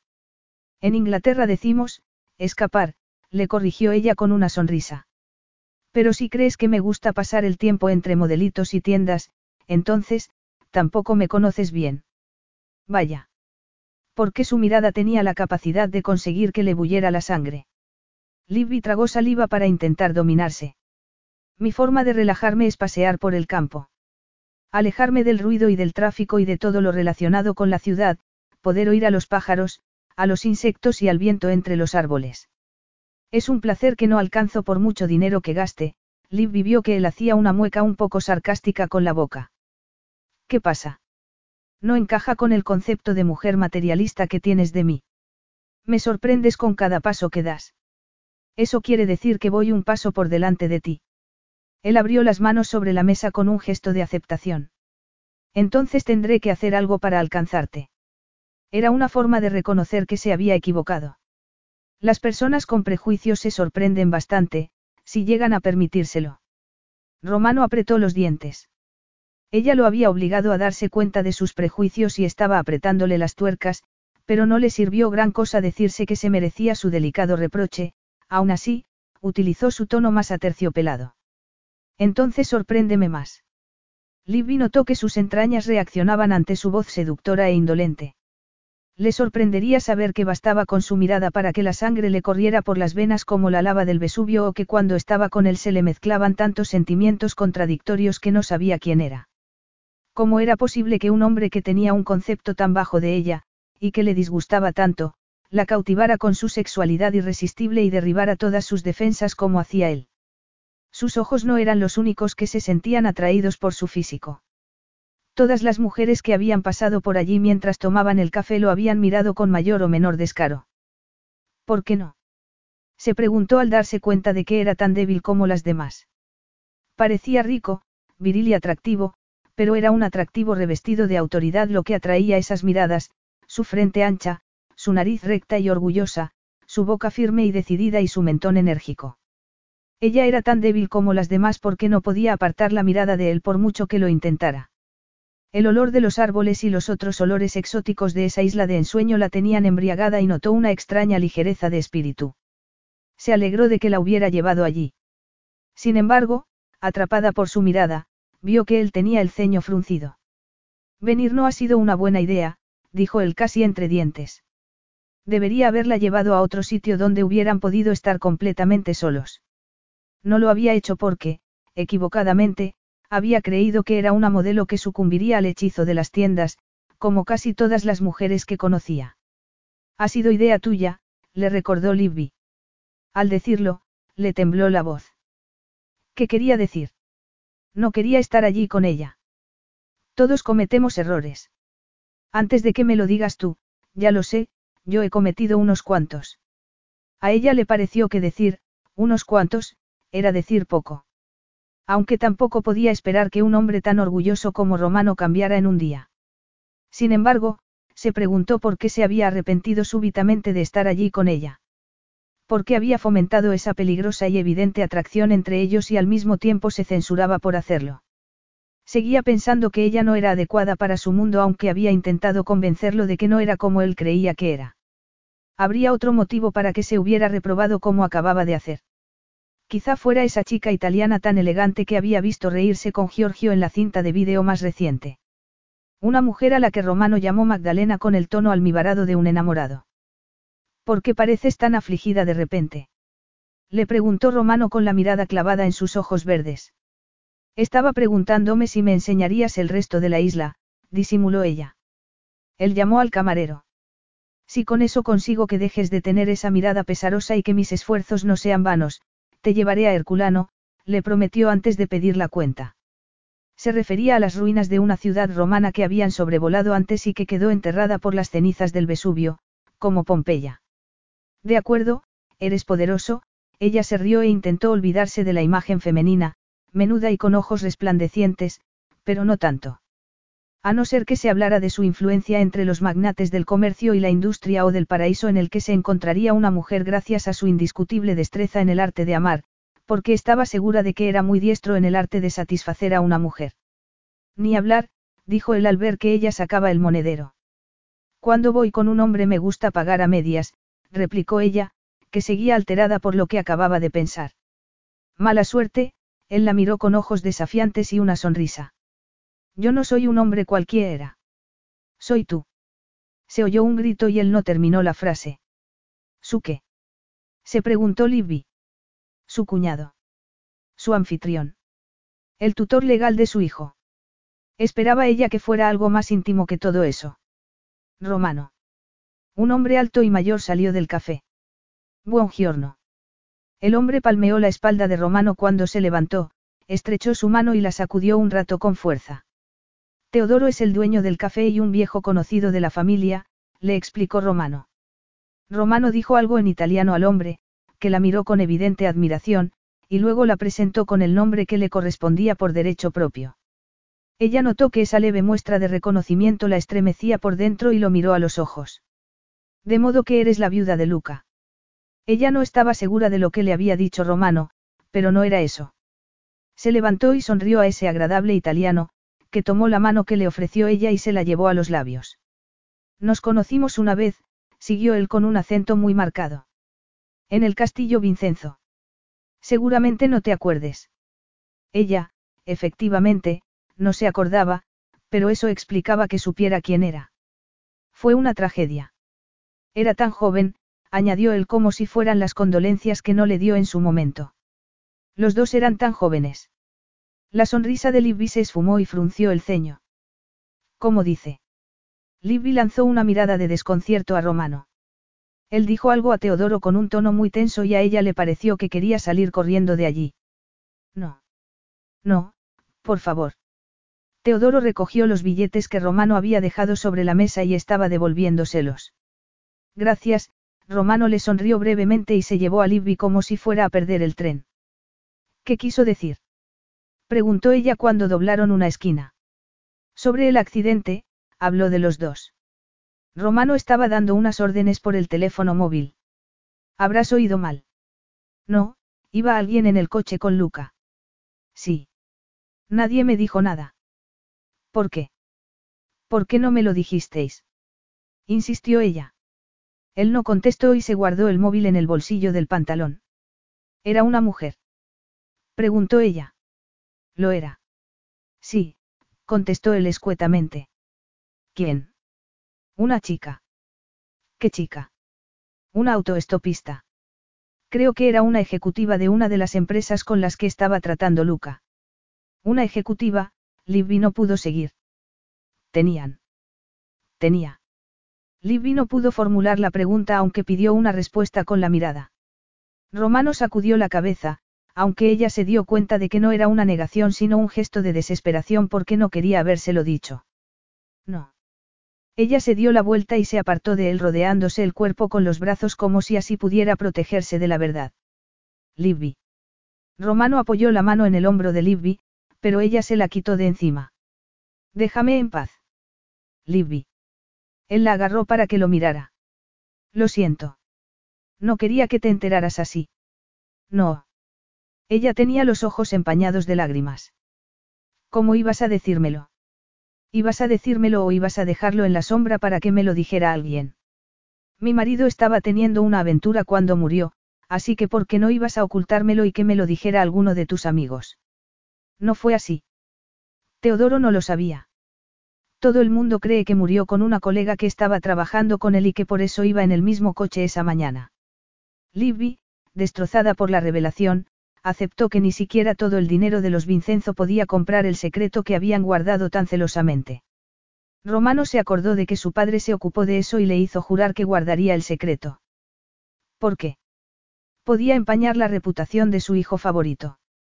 Ella no se dio cuenta del gesto de dolor de Romano ni de nada de lo que la rodeaba en ese momento. Pensé que no te importaría gran cosa.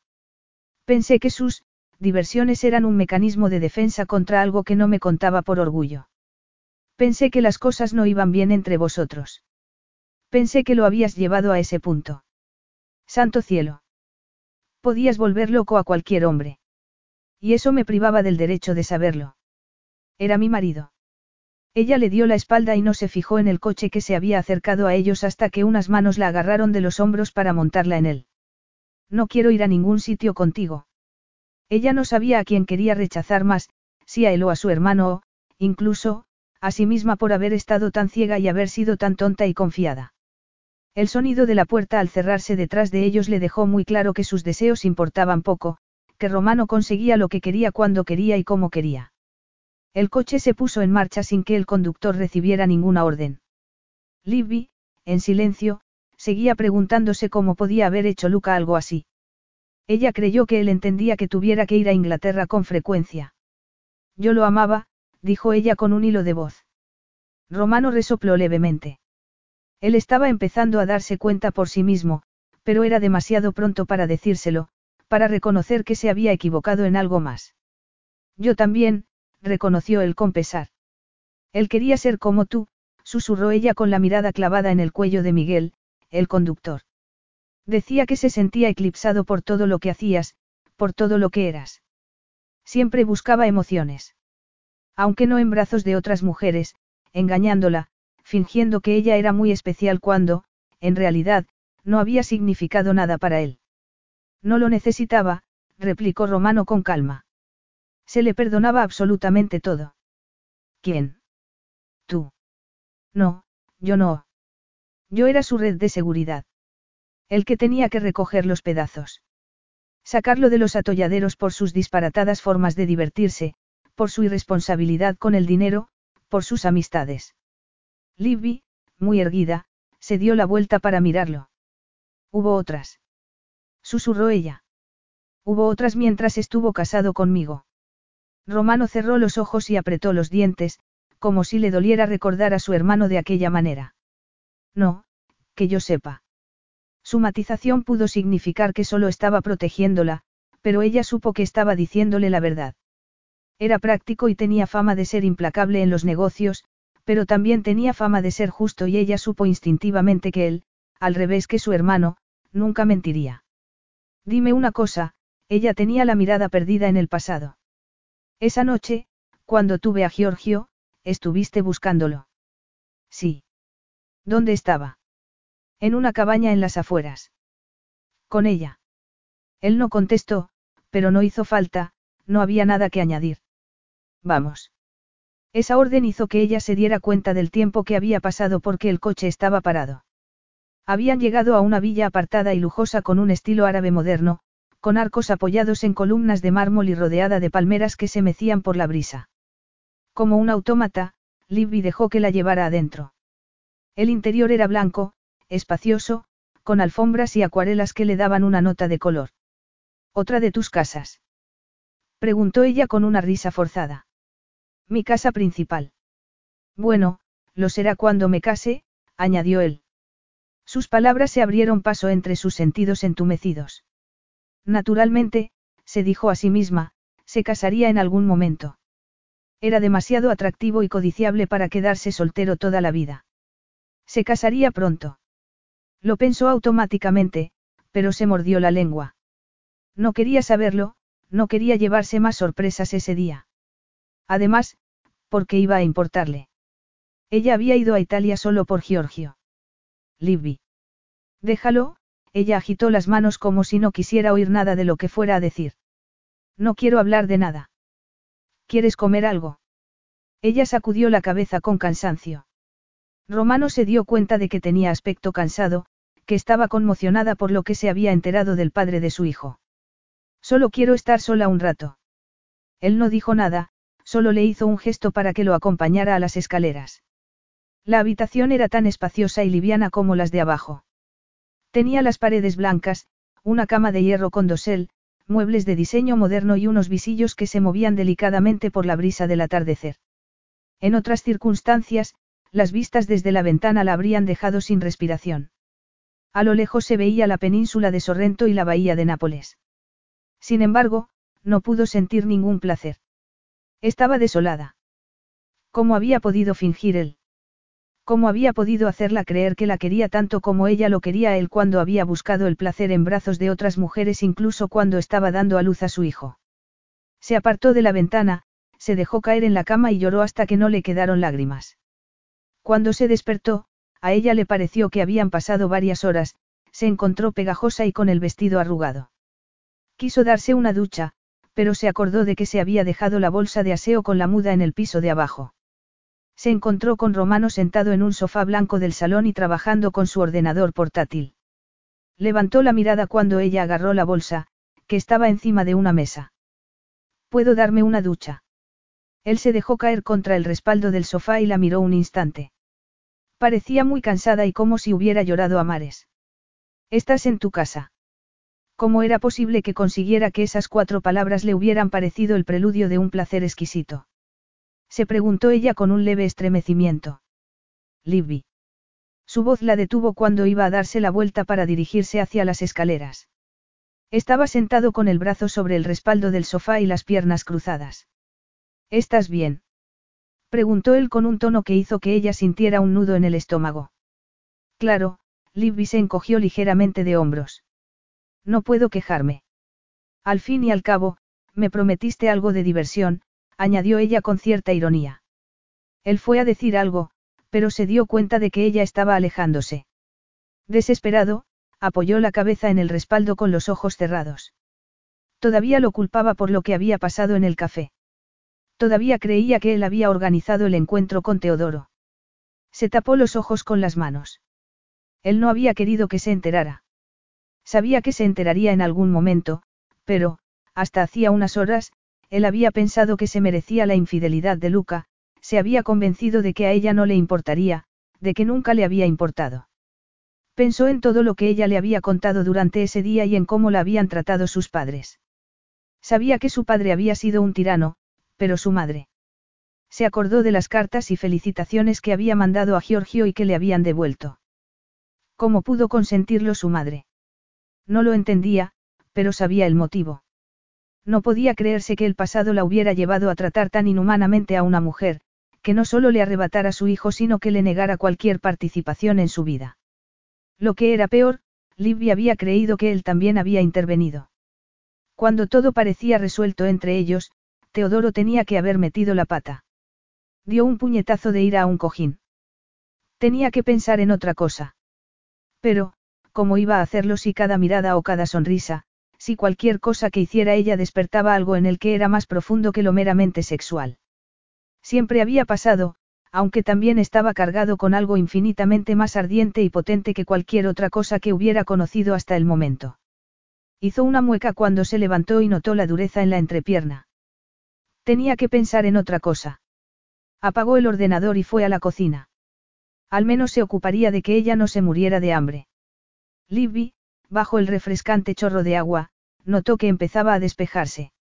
La siesta también le había sentado bien y, extrañamente, solo le quedaba el dolor del orgullo herido mezclado con el cansancio de la aceptación y un arrepentimiento doloroso. Durante su matrimonio hubo fallos, pero ella nunca quiso darse cuenta. Luca nunca tuvo un verdadero interés por el bebé que esperaba. Siempre puso excusas porque tenía que trabajar mucho y, aunque nunca quiso aceptarlo, hasta ese momento, sobre sus mentiras. Siempre quería ir a fiestas o recibir gente en el castillo cuando ella volvía de ver a su padre, agotada y embarazada, sin haberlo visto desde hacía semanas y podían haber estado los dos juntos. Ella lo excusaba y lo atribuía a que se habían criado en ambientes sociales muy distintos. Creyó que ella era la que se equivocaba al no querer acompañarlo siempre. Debería haberse imaginado que ese joven alocado e irreflexivo con el que se había casado podría engañarla sin pensárselo dos veces. En ese momento pensó que quizás se lo hubiera imaginado, en lo más profundo de su ser, y que todos sus esfuerzos por sacar adelante el matrimonio hubieran sido por el bien del hijo que esperaba y también, en cierta medida, por el empeño de su familia política para que fracasara. Eso incluía a Romano. Repentinamente, mientras se aclaraba bajo el chorro de agua, sus pensamientos se dirigieron hacia el hombre que la esperaba abajo. Él no habría desdeñado y descuidado a una mujer como lo había hecho su hermano. La mujer que captara su interés tendría absolutamente toda su atención, decidió ella con un estremecimiento al no poder dejar de pensar en lo arrebatador que estaba cuando lo había visto abajo y, sobre todo, en cómo la había mirado. Su preocupación por ella la había alcanzado en algún punto muy profundo, pero la mirada de esos ojos negros cuando se clavaron en los de ella fue como una descarga eléctrica. Fue la misma conexión intangible que sintió con él cuando fue a verla al hospital después de dar a luz a Giorgio. Entonces supo inconscientemente que eso era lo que quería de él, pero en ese momento lo sabía con plena conciencia. Anhelaba su respeto. Lo tendría esa tal Magdalena. Tendría ella tanto su cariño como su pasión. Recordó sus besos y las caricias de sus manos en el cuerpo y, traicioneramente, sintió la tensión que le bullía en la sangre. Cerró el grifo del agua al darse cuenta del sendero que habían tomado sus pensamientos. ¿Cómo podía pensar en eso en un momento así? Decidió que había sido por las impresiones del día. Sin embargo, cuando se pasó las manos por el cuerpo para quitarse el agua que quedaba, los dedos se pararon sobre sus pechos. Tenía los pezones duros y sensibles. La cabeza le dio vueltas al tomarlos entre los dedos y el rostro moreno que veía tras los ojos cerrados enviaba unos mensajes muy elocuentes a su vientre. No lo deseaba. Se dijo con una vehemencia nada convincente mientras salía de la ducha, y se topaba con Romano que acababa de entrar. Capítulo 7. Libby, con la mano en la puerta de la ducha, se quedó petrificada, boquiabierta, atónita, con el pelo rizado por la humedad y el cuerpo resplandeciente. He llamado a la puerta, se excusó Romano. Me acordé de que necesitarías una toalla. Él, sin poder respirar, señaló la toalla que llevaba en el brazo. Había pensado que ella seguiría en la ducha. No había esperado que todos sus sentidos se vieran asolados por la perfección de su cuerpo y pudo notar la reacción inmediata, que no podía pasarle desapercibida a ella. ¿Qué? Libby frunció el ceño y miró el gancho vacío donde debería colgar la toalla. Muy bien. Debería haberle dado las gracias para terminar con aquello, pero se quedó con los ojos clavados en él y preguntándose por qué no podía dejar de fijarse en todos los detalles más nimios de su físico. ¿Te parece tan raro que te desee? Preguntó él con voz ronca al darse cuenta de dónde había ido a posarse la mirada de ella. Libby llevó el brazo libre al pecho y notó que tenía el corazón desbocado. Sí, contestó ella con un susurro casi inaudible. Sí. Él sonrió con la cabeza ladeada y un anhelo muy claro reflejado en los ojos. No me aprecias, le recordó ella con la boca seca.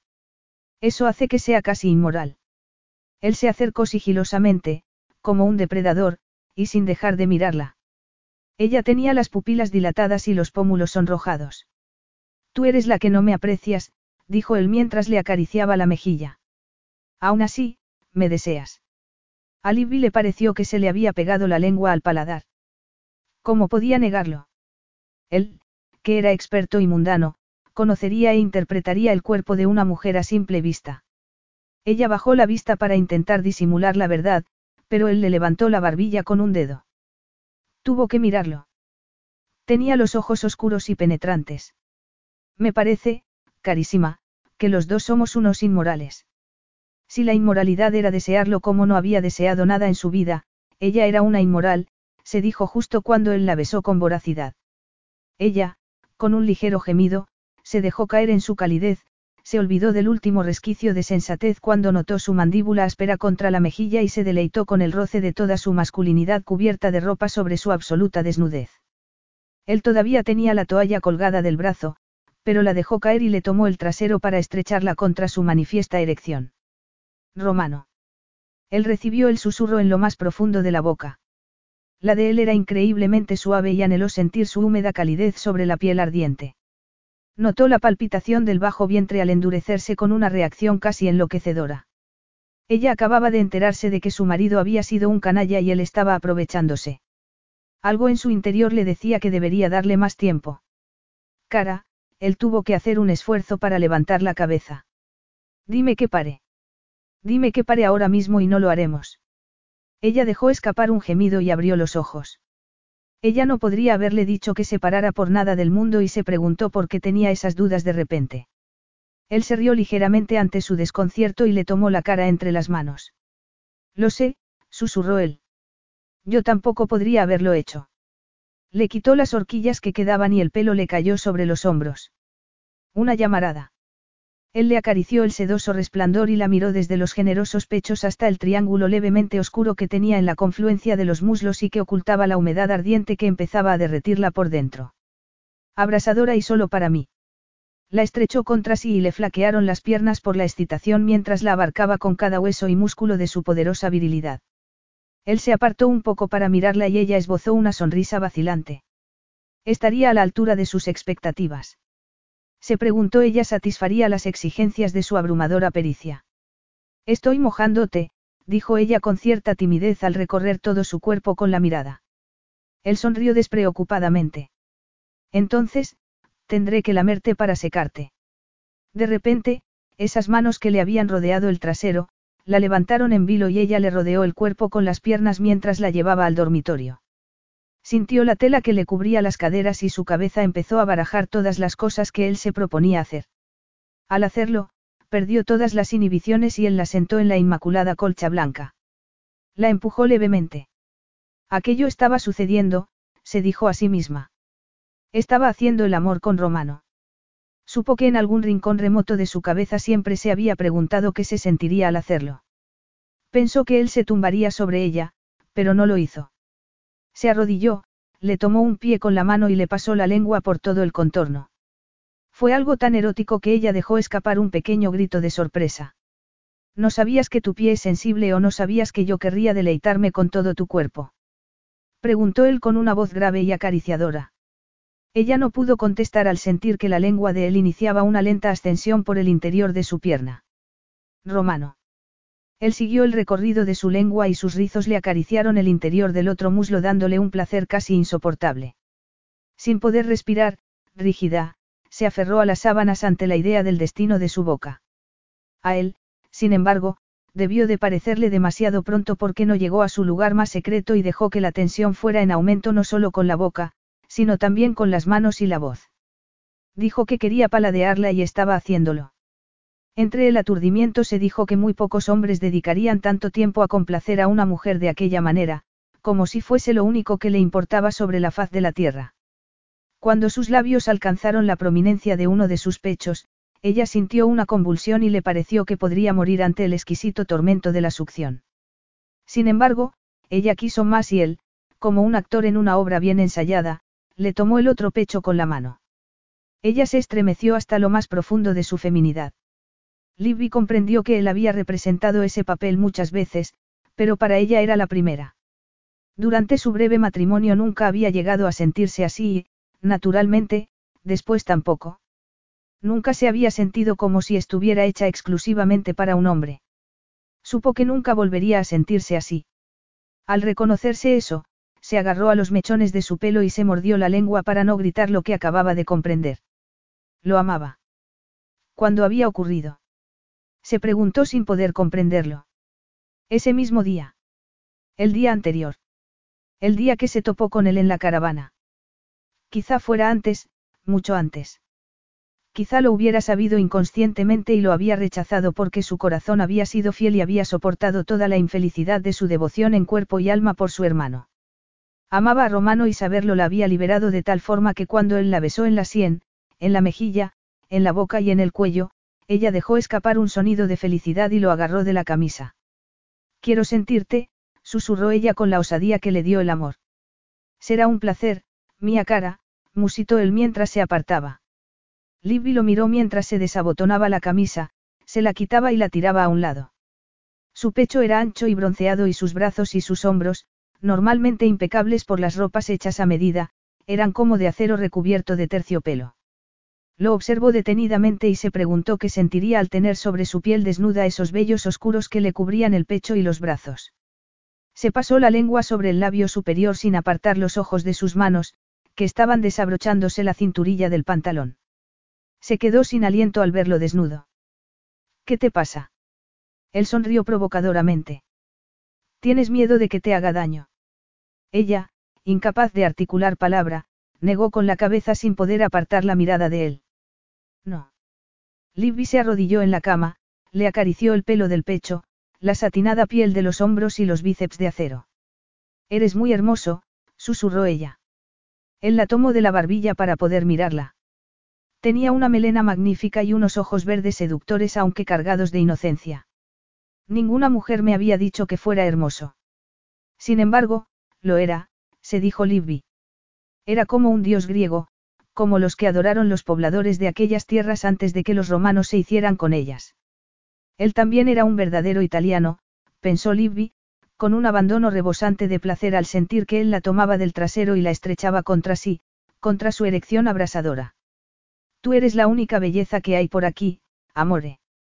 Ella notó su aliento en la piel mientras, en italiano, le susurraba lo hermosa que era hasta que se sintió desbordada y se oyó a sí misma que le suplicaba. Ámame, Romano. Él, después de ponerse un preservativo, la tumbó y se puso encima. Su calidez desnuda la convirtió en una criatura que gemía y se retorcía ante la idea de conocerlo plenamente. Vagamente, en algún rincón cerrado a cal y canto de su cabeza, se acordó de Luca y de lo que se había enterado ese día, pero no pasó de ahí. Fue un pensamiento imperceptible porque no sentía nada en ese momento. Solo sentía la necesidad de dejarse llevar por el olor y las caricias de ese hombre, por la ternura y la pasión que solo él podía proporcionarle. El pasado se había desvanecido y solo existía Romano. Cuando entró en ella, Libby dejó escapar un gemido, pero de placer, no de dolor. Entonces todo se convirtió en un torbellino de sensaciones mientras él profundizaba cada vez más y ella le rodeaba el cuerpo con las piernas para retenerlo dentro y seguir su ritmo creciente hasta alcanzar una explosión que siguió en aumento antes de que los dos se derrumbaran entre gemidos. Ella hizo una levísima mueca de dolor cuando él se apartó. ¿Qué pasa? preguntó él mientras se sentaba con gesto de preocupación. ¿Te he hecho daño? No, ella sonrió para tranquilizarlo y le acarició los hombros. Estoy un poco dolorida por no practicarlo muy a menudo. Y. Él no pudo acordarse del nombre del tipo que reaccionó tan posesivamente cuando los encontró en el piso de ella. Aquel tipo de la fiesta.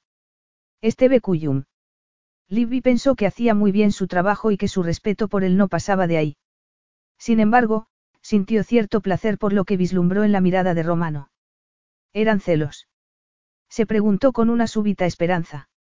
Ya sé que seguramente crees que soy una mujer de mundo, pero concédeme cierto, criterio, se rió ella. Se dio cuenta de que podía parecer que se habría acostado con alguien que le hubiera parecido más aceptable que Esteve y decidió contarle la verdad. Nunca he tenido relaciones íntimas sin algún sentimiento y la que tuve acabó en un desastre muy doloroso, le recordó al pensar en Luca y en el precio que tuvo que pagar. Nunca he tenido la intención de repetirlo. ¿Quieres decir, que no? Romano no pudo acabar mientras intentaba asimilar lo que ella le había dado a entender. ¿Cómo iba a entenderlo un hombre como él? Se preguntó Libby. Un hombre que se había criado entre algodones, que había disfrutado de las relaciones sexuales como algo natural y que nunca había sufrido por amor. Estás intentando decirme que has permanecido, casta desde Luca. Preguntó él con incredulidad. No te sorprendas tanto, ella miró hacia otro lado con un repentino pudor por su mirada. Hay gente que considera la castidad como una forma de vida. De acuerdo, pero no suelen ser jóvenes hermosas expuestas a la vista del público y a todo tipo de tentaciones que suelen hacer que casi todas las chicas vuelvan la cabeza. Yo no estaba como para volver la cabeza, Libby se encogió de hombros. Entonces, se había acostado con él como una reacción, como una venganza por haberse enterado de lo que le había hecho Luca. ¿Por qué has cambiado de idea? Libby se dio cuenta de que se refería a él y de que había caído en su propia trampa. Notó la penetrante mirada que la invitaba a que le abriera el corazón. Se sentía segura con él, pero no se lo dijo, no podía ponerse en una situación tan vulnerable. Además, no tenía sentido. Quizás sintiera que no había pasado un minuto de su vida sin que ese hombre hubiera estado presente en sus sueños, pero seguía sin saber casi nada del hombre que había debajo de su impecable apariencia. Ni siquiera sabía si estaba con otra mujer. Él no había dado ninguna muestra de afecto, más allá del anhelo por ella. Hacer el amor con ella era una diversión placentera, algo que podría haber hecho con cualquier pareja atractiva. ¿Por qué? Lo miró coquetamente con los ojos entrecerrados. Deberías saber que eres irresistible para las mujeres. Él la agarró implacablemente de la mano. No te burles de mí, Libby. Claro, necesitaba que fuera franca con él, se dijo ella mientras miraba su gesto serio. Yo, no lo sé, balbuceó ella. Hay veces que te encuentras que sientes afinidad con alguien y, van. Yo no lo habría dicho así, él arqueó irónicamente una ceja, pero ha sido una descripción muy expresiva. No quería decir eso. Protestó ella sonrojándose. Ya lo sé, él se rió y le pasó la mano por la mejilla, pero me divierte que te ruborices. Él le pasó un dedo por los labios y se lo metió en la boca de una manera tan sugerente que Libby notó la reacción palpitante en el centro de su ser. Entonces, te mantienes al margen del compromiso, pero te apetece hacer el amor conmigo, comentó él, que también notó la reacción cuando ella cerró la boca alrededor de su dedo. ¿Significa eso que no te importa ser mi amante? Libby casi se ahoga. Su amante, no su novia. Sin embargo, abstraída por los mensajes eróticos que recibía del dedo que le rodeaban los labios, susurró vacilantemente.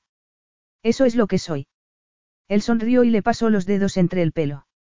Estás desnuda en mi cama. Le tomó un pecho con la mano y le pasó el pulgar por el pezón. Ella cerró los ojos y dejó escapar un gemido de placer. Creo que no hay ninguna duda al respecto, carísima. Libby pensó que sería suya para que hiciera lo que quisiera. Para estasiarla con sus manos, sus labios y su voz y convertirla en su esclava sexual dispuesta a hacer cualquier cosa a cambio de un gramo de su infinito cariño, porque estaba destinada a amarlo. Quiso protestar cuando algo en su interior le dijo que si seguía con ese disparate, acabaría con el corazón destrozado. Enredarse con Romano Vincenzo era un disparate. Sin embargo, su cuerpo no quería saber nada de eso y cuando él la empujó sobre las almohadas y se tumbó sobre ella, lo anheló y gimió su incontenible necesidad de él. Se quejó ligeramente cuando él se apartó, pero oyó que rasgaba el envoltorio del preservativo y su excitación aumentó al pensar en lo que se avecinaba. Separó los muslos y él entró en su húmeda hendidura arrancándole un gemido y captando el estremecimiento de todo su cuerpo. Esa vez, alcanzaron el clímax más deprisa, aunque fue más intenso todavía que el primero, y los dos se quedaron con la respiración entrecortada por la avidez que tenían el uno del otro. Romano estaba en la cocina cuando ella bajó. Se había duchado, se había puesto una camisa blanca de lino y unos vaqueros negros y la había dejado para que se arreglara sola. Sin que la viera, se apoyó en la columna de mármol y se acordó de cuando pensó con furia que él no podía manejar ni una cena cuando en realidad, al verlo moverse por esa impresionante cocina, tenía que reconocer que ese hombre, del que se había enamorado tan ridículamente, podía manejar cualquier cosa, hasta a ella misma. ¿Te gusta lo minimalista, verdad? Comentó ella más tarde, cuando estaba terminando la tortilla que había preparado él. Todas las habitaciones de la casa tenían las paredes blancas y casi sin adornos y muebles de líneas sencillas. Sí. La vida está llena de complicaciones. La gente es una complicación. No conviene tener mucha en el espacio personal de uno. Su residencia más privada era un buen ejemplo, se dijo Libby. Y yo soy una complicación, aventuró Libby. Sí. Enorme, confirmó él lentamente. ¿Por qué no había previsto acostarse con ella? Se preguntó Libby al ver que había fruncido levemente el ceño a pesar del tono burlón. Porque había demasiados asuntos sin resolver entre ellos, como Giorgio. Todas las amantes son una complicación. Ella dudó y se preguntó si, aparte del niño que tenía su afecto, habría alguien más en su vida. Como esa hermosa Magdalena. Efectivamente, concedió él con un tono repentinamente seco. Bébete el vino, es demasiado bueno para desperdiciarlo, y luego, me temo que voy a tener que llevarte de vuelta. Ella se dio cuenta de que había perdido la noción del tiempo y después de dar el último sorbo de vino blanco, como una de sus sofisticadas amigas con la que él se había acostado, no pudo evitar pensar que era un amante maravilloso y que su vida nunca volvería a ser como antes después de lo que había ocurrido entre ellos. Si acostarse con Romano Vincenzo no era buscarse problemas, pensó ella mientras oía el teléfono móvil de él, no sabía que podía serlo. Es Giorgio, dijo él con una expresión seria que hizo que a ella le diera un vuelco el corazón. Capítulo 8. Giorgio se había herido en la excursión a la costa con su abuela. Sofía había dicho que se había caído al saltar de un pollete. ¿Cómo era posible? se preguntó Libby. Durante todo el viaje de vuelta ella estuvo retorciéndose las manos mientras Romano pilotaba con gesto serio a su lado. ¿Qué estaría pensando? Se preguntó ella cuando, todavía casi en silencio, conducía el coche. Estaría pensando lo mismo que ella. Estaría pensando que si no hubieran estado haciendo el amor, que si hubieran vuelto antes. Era una conjetura sin sentido porque ninguno de los dos habría podido evitarlo, pero si ella hubiera estado con Giorgio, si hubieran estado ella o Romano en vez de Sofía. Se negó a seguir siendo tan injusta con su suegra. Era la abuela del niño y, al fin y al cabo, había contribuido a criarlo. Llegaron al castillo casi de noche y ella salió corriendo por el patio cuando Romano casi ni se había bajado del coche. ¿Dónde está? Preguntó Angélica que cruzaba el vestíbulo con una cesta con flores. Está en el piso de arriba. Giorgio. Angélica sonrió de oreja a oreja. Sí. Se fue directamente a la cama. Estaba muy cansado. Parecía tan contenta que Libby se preguntó si Angélica sabría lo que le había pasado. Romano la alcanzó cuando acababa de llegar a lo más alto de las escaleras. Se encontraron con Sofía que salía del cuarto de Giorgio. ¿Qué tal está? Romano lo preguntó, pero, sin esperar respuesta, siguió hacia la puerta. Libby fue a seguirlo, pero Sofía se movió lo suficiente para taparle el paso. No le conviene que haya mucha gente alrededor. Sofía lo dijo con frialdad mientras la miraba detenidamente, como si buscara pistas de lo que había pasado. Está mejor de lo que temía, siguió ella, pero el médico ha dicho que necesita descanso. Es mi hijo, Sofía. Lo dijo con tanta vehemencia y decisión que la mujer se apartó desconcertada. Sin embargo, su nerviosismo dejó paso a la sorpresa cuando vio que Giorgio no estaba postrado por el dolor sino que estaba sentado en la cama y sonreía a Romano, que también estaba sentándose a su lado. Giorgio. Libby casi se abalanzó sobre su hijo y lo abrazó con todas sus fuerzas durante unos instantes, hasta que se dio cuenta de que su pierna había chocado con la de Romano y seguía pegada a la de él. Está bien, comentó Romano mientras Giorgio no paraba de decir cosas en un italiano incomprensible. Habla en inglés, le pidió Romano. El niño obedeció. Al parecer, se había caído, se había hecho un arañazo en la rodilla y el amable señor que lo había atendido se la había vendado y le había dicho que descansara el resto del día. La abuela me compró un helado muy grande porque dijo que había sido muy valiente. Luego fuimos al acuario porque tenía un suelo que se movía y yo no podía andar bien por la rodilla. ¿Queréis verla? Giorgio se destapó sin esperar respuesta y sin darse cuenta de la mirada de perplejidad que se habían intercambiado los mayores. No hace falta, Giorgio, Romano volvió a subir la sábana. Libby captó, bajo la benevolente sonrisa y el alivio de Romano, que estaba muy enojado. ¿Por qué nos ha hecho creer que estaba malherido? No puedo entender que nos haya preocupado tanto por algo que no es más que un rasponazo. Normalmente, no se deja llevar por el pánico. Tampoco se había dejado llevar esa vez, se dijo Libby al darse cuenta de la artimaña. Podría haber una razón, replicó ella mientras acariciaba la cabeza de Giorgio. ¿Cuál?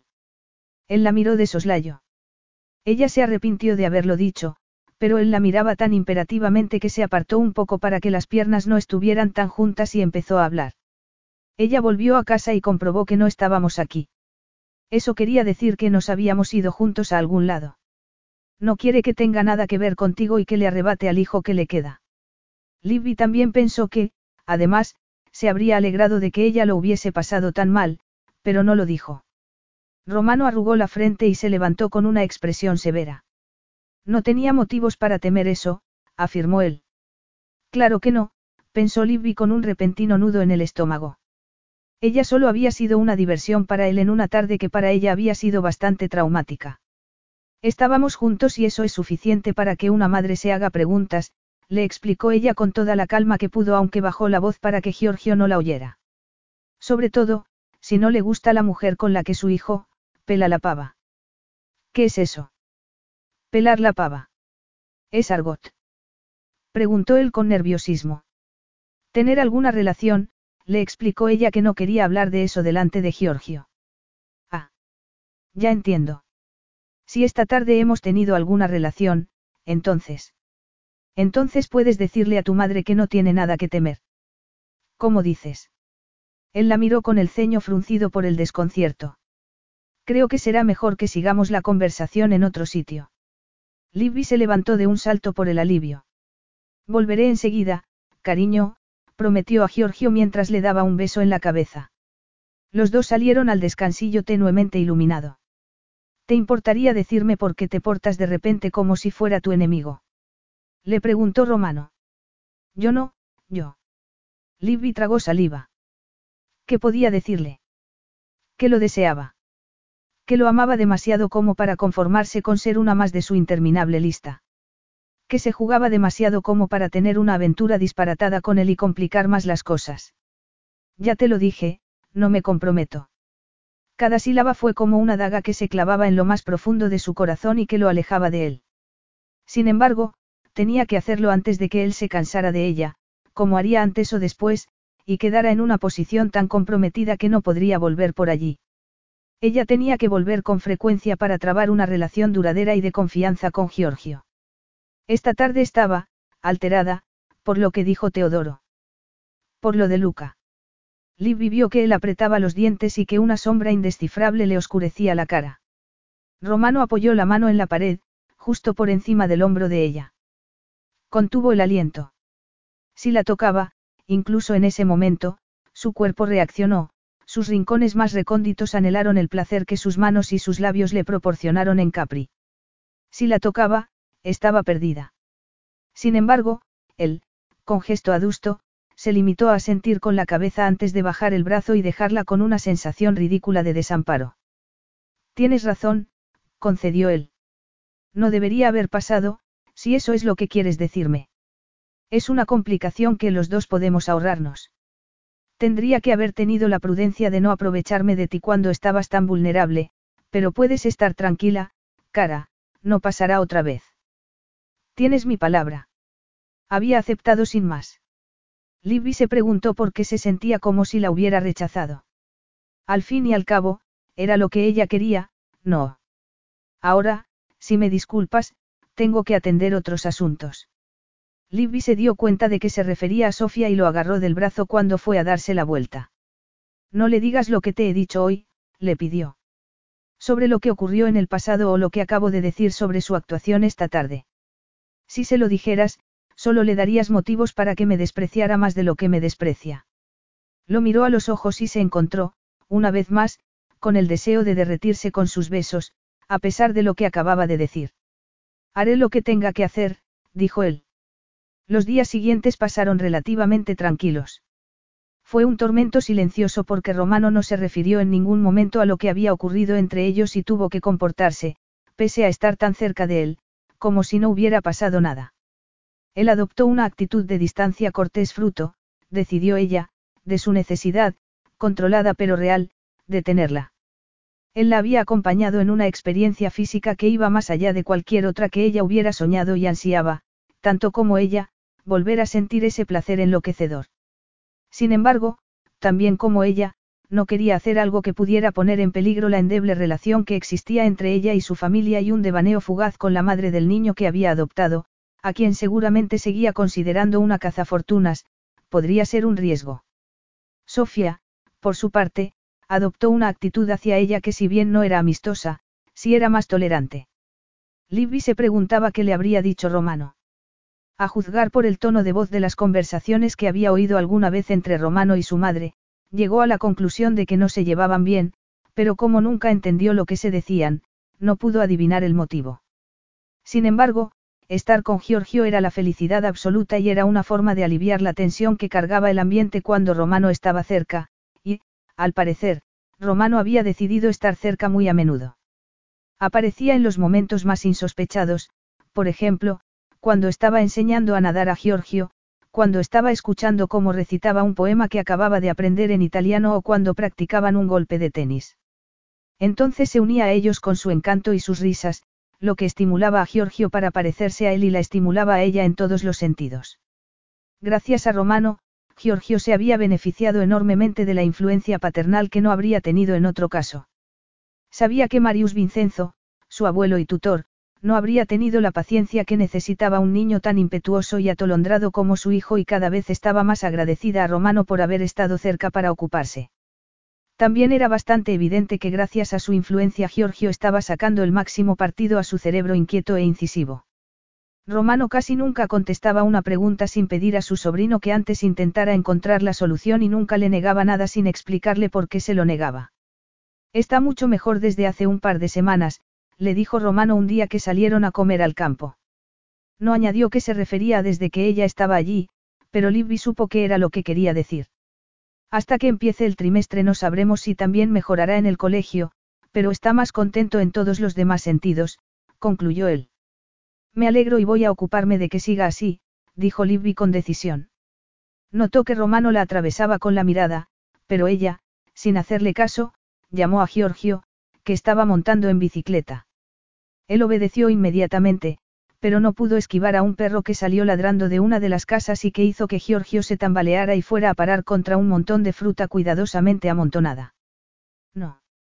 Cuando Giorgio salió por un lado y las naranjas, los limones y la bicicleta por otro, Libby salió corriendo hacia él con Romano pisándole los talones. No pasa nada. No pasa nada, Giorgio. Libby lo tomó en brazos y lo estrechó contra el pecho mientras él sollozaba. Mamá, Giorgio la agarró del cuello. Fue la primera vez que se dirigió hacia ella cuando podría haberse dirigido hacia Romano. Miró por encima de su hijo y lo vio un poco apartado. Él lo había permitido.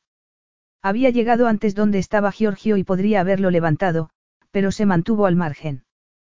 ¿Por qué? ¿Por el bien de Giorgio o por el de ella? Se le hizo un nudo en la garganta tan grande como las naranjas que rodaban por el suelo. Lo miró con los ojos rebosantes de emoción.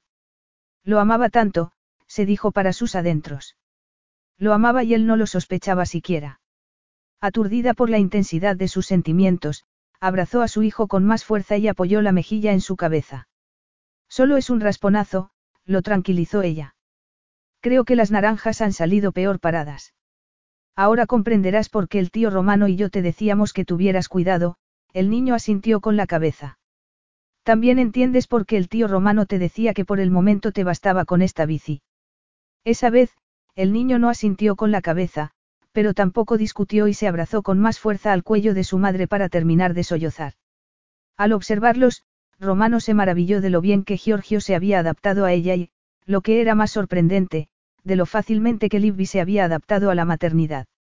Su experiencia con las madres había sido, cuando menos, negativa. Nunca había recibido de su madre la ternura que estaba presenciando en Libby. Irradiaba amor hacia el niño. Sin embargo, Sofía le había dejado muy claro desde el principio, aunque no fuera con palabras, que nunca había querido tenerlo. Sintió una carencia muy fuerte, unos celos irracionales, y se dio cuenta de la falta de cariño maternal que padecía, del lazo que estaba estrechándose entre Giorgio y Libby. Había querido comprobar que tenía razón. Cuando le pidió que fuera allí había sido solo para comprobar que no estaba capacitada para estar con Giorgio, que su estancia allí no ayudaría nada al niño. Sin embargo, Giorgio había comido y dormido mejor y también había mejorado de humor durante las dos últimas semanas, lo que le planteaba un dilema en el que todavía no podía pensar. Llegó el cumpleaños de Giorgio y Romano le regaló la bicicleta que le había prometido. Libby le regaló un avión por control remoto y Sofía le hizo tantos regalos que casi no se podía entrar en la sala por el papel de los envoltorios. Como demostración de su mejoría, y para satisfacción de Libby y Romano, Giorgio pidió pasar el día con algunos chicos del pueblo.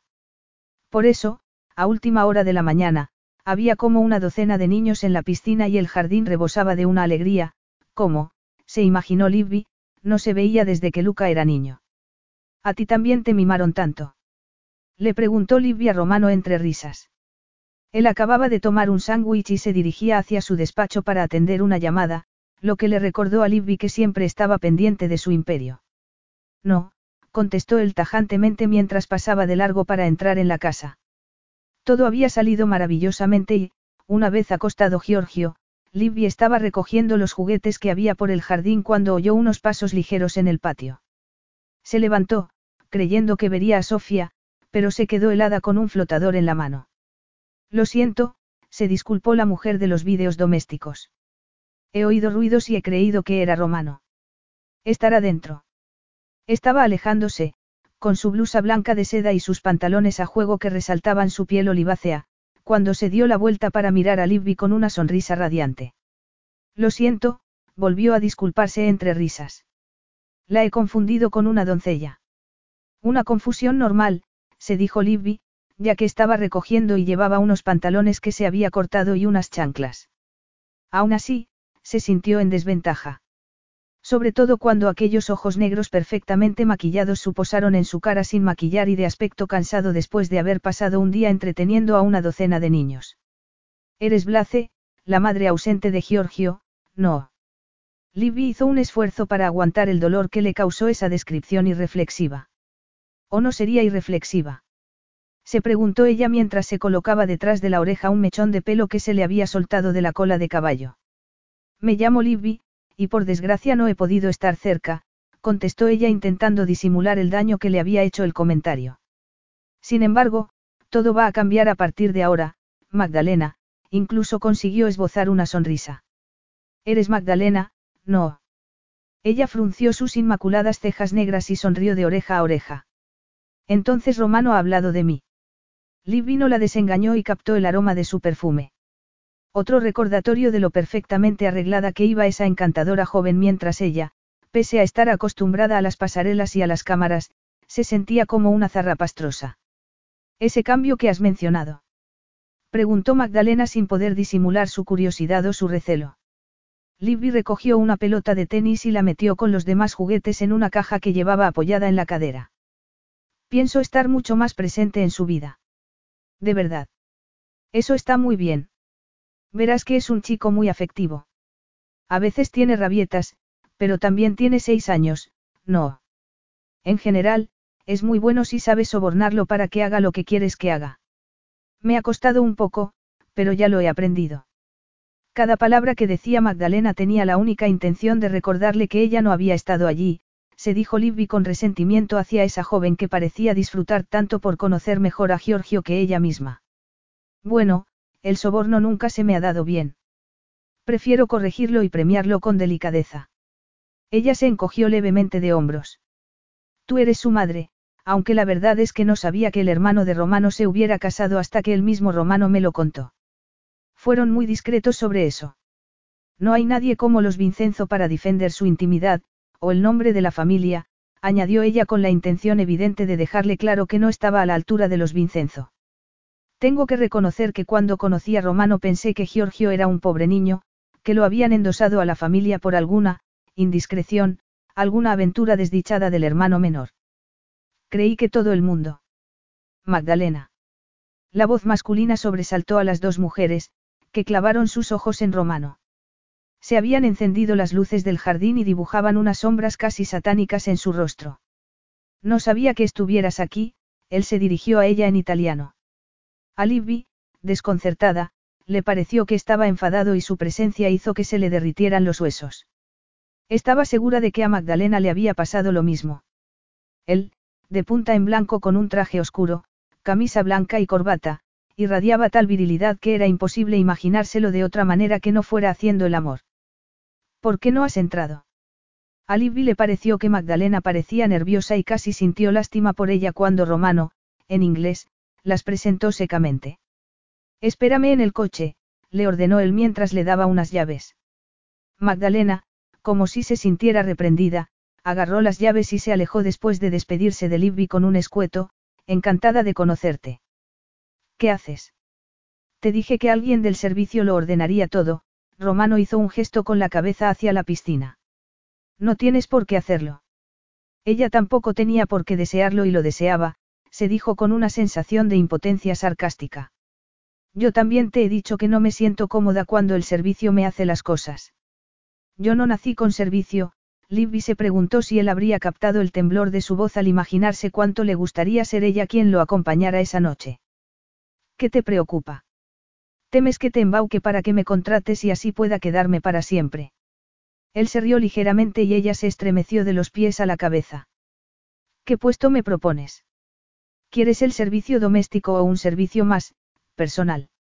La insinuación era evidente y ella sintió una punzada que le atravesó el corazón. ¿Cómo podía decirle eso cuando estaba muy clara su relación con Magdalena? Quiso darle una bofetada, o, peor aún, agarrarlo de la cabeza para deleitarse con su boca enérgica y tenaz, sentir la tensión de su cuerpo cuando la deseaba como hizo en Capri. No tienes nada más apremiante que hacer. Preguntó ella roja de ira y por lo que se había imaginado y no podría tener. Él desvió la mirada hacia donde miraba ella, hacia Magdalena que se alejaba entre las sombras del castillo, y apretó los dientes con fuerza. Como sabrás, hay que cumplir con ciertos compromisos, susurró él. Vaya si cumpliría con ella, se dijo Libby con resentimiento. Le entregaba su compañía y su encanto y se acostaría con ella.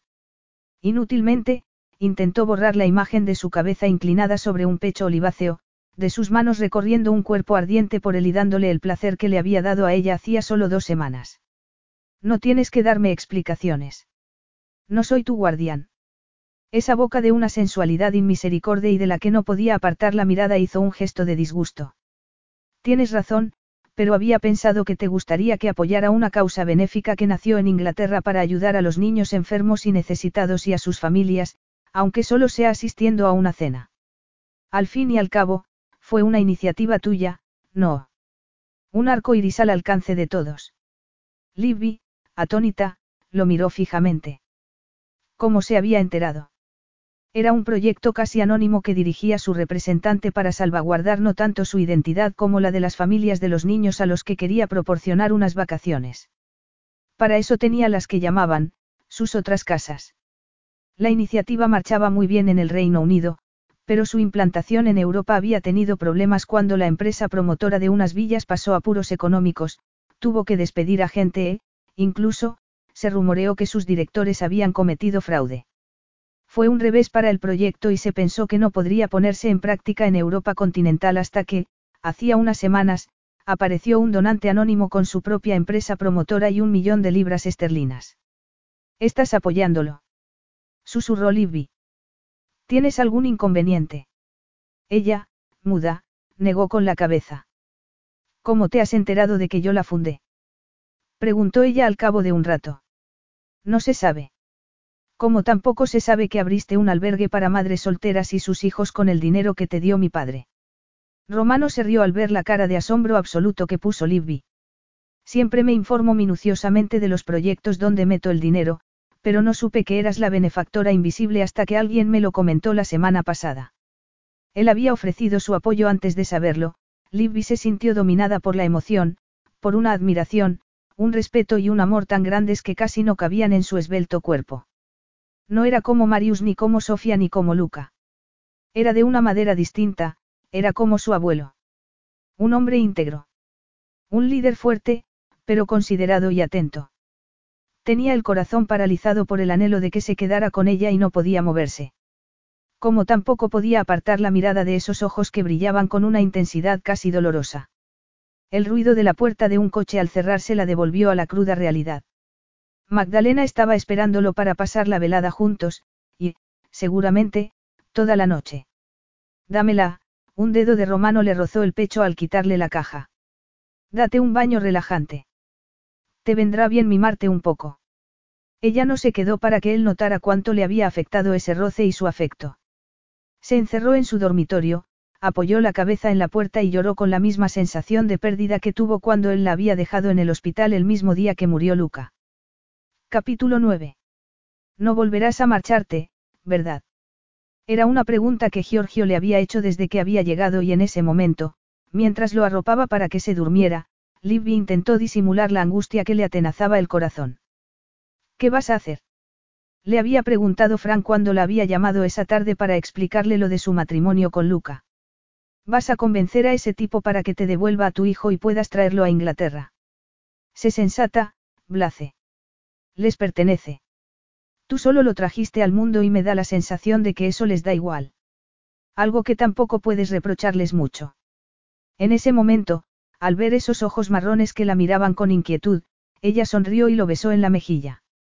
Siempre estaré en tu vida, Giorgio. La sonrisa confiada de su hijo se le clavó en el corazón. El tío romano dice que a lo mejor tiene una sorpresa para mí, pero es un secreto y no puedo decírselo a nadie. Libby se rió a pesar de sus preocupaciones. Entonces, creo que no debes decírmelo, le dijo ella con un tono más serio. Los secretos son secretos porque solo lo saben dos personas. Cuando compartimos un secreto hacemos una promesa. Sabes lo que hacemos con las promesas, ¿verdad? Cumplirlas, contestó él con solemnidad. Efectivamente. Libby le revolvió el pelo y lo besó otra vez. Sabía que era muy afortunada al haber tenido la ocasión de estar con él, de que Romano hubiera ido a buscarla a pesar de no quererlo.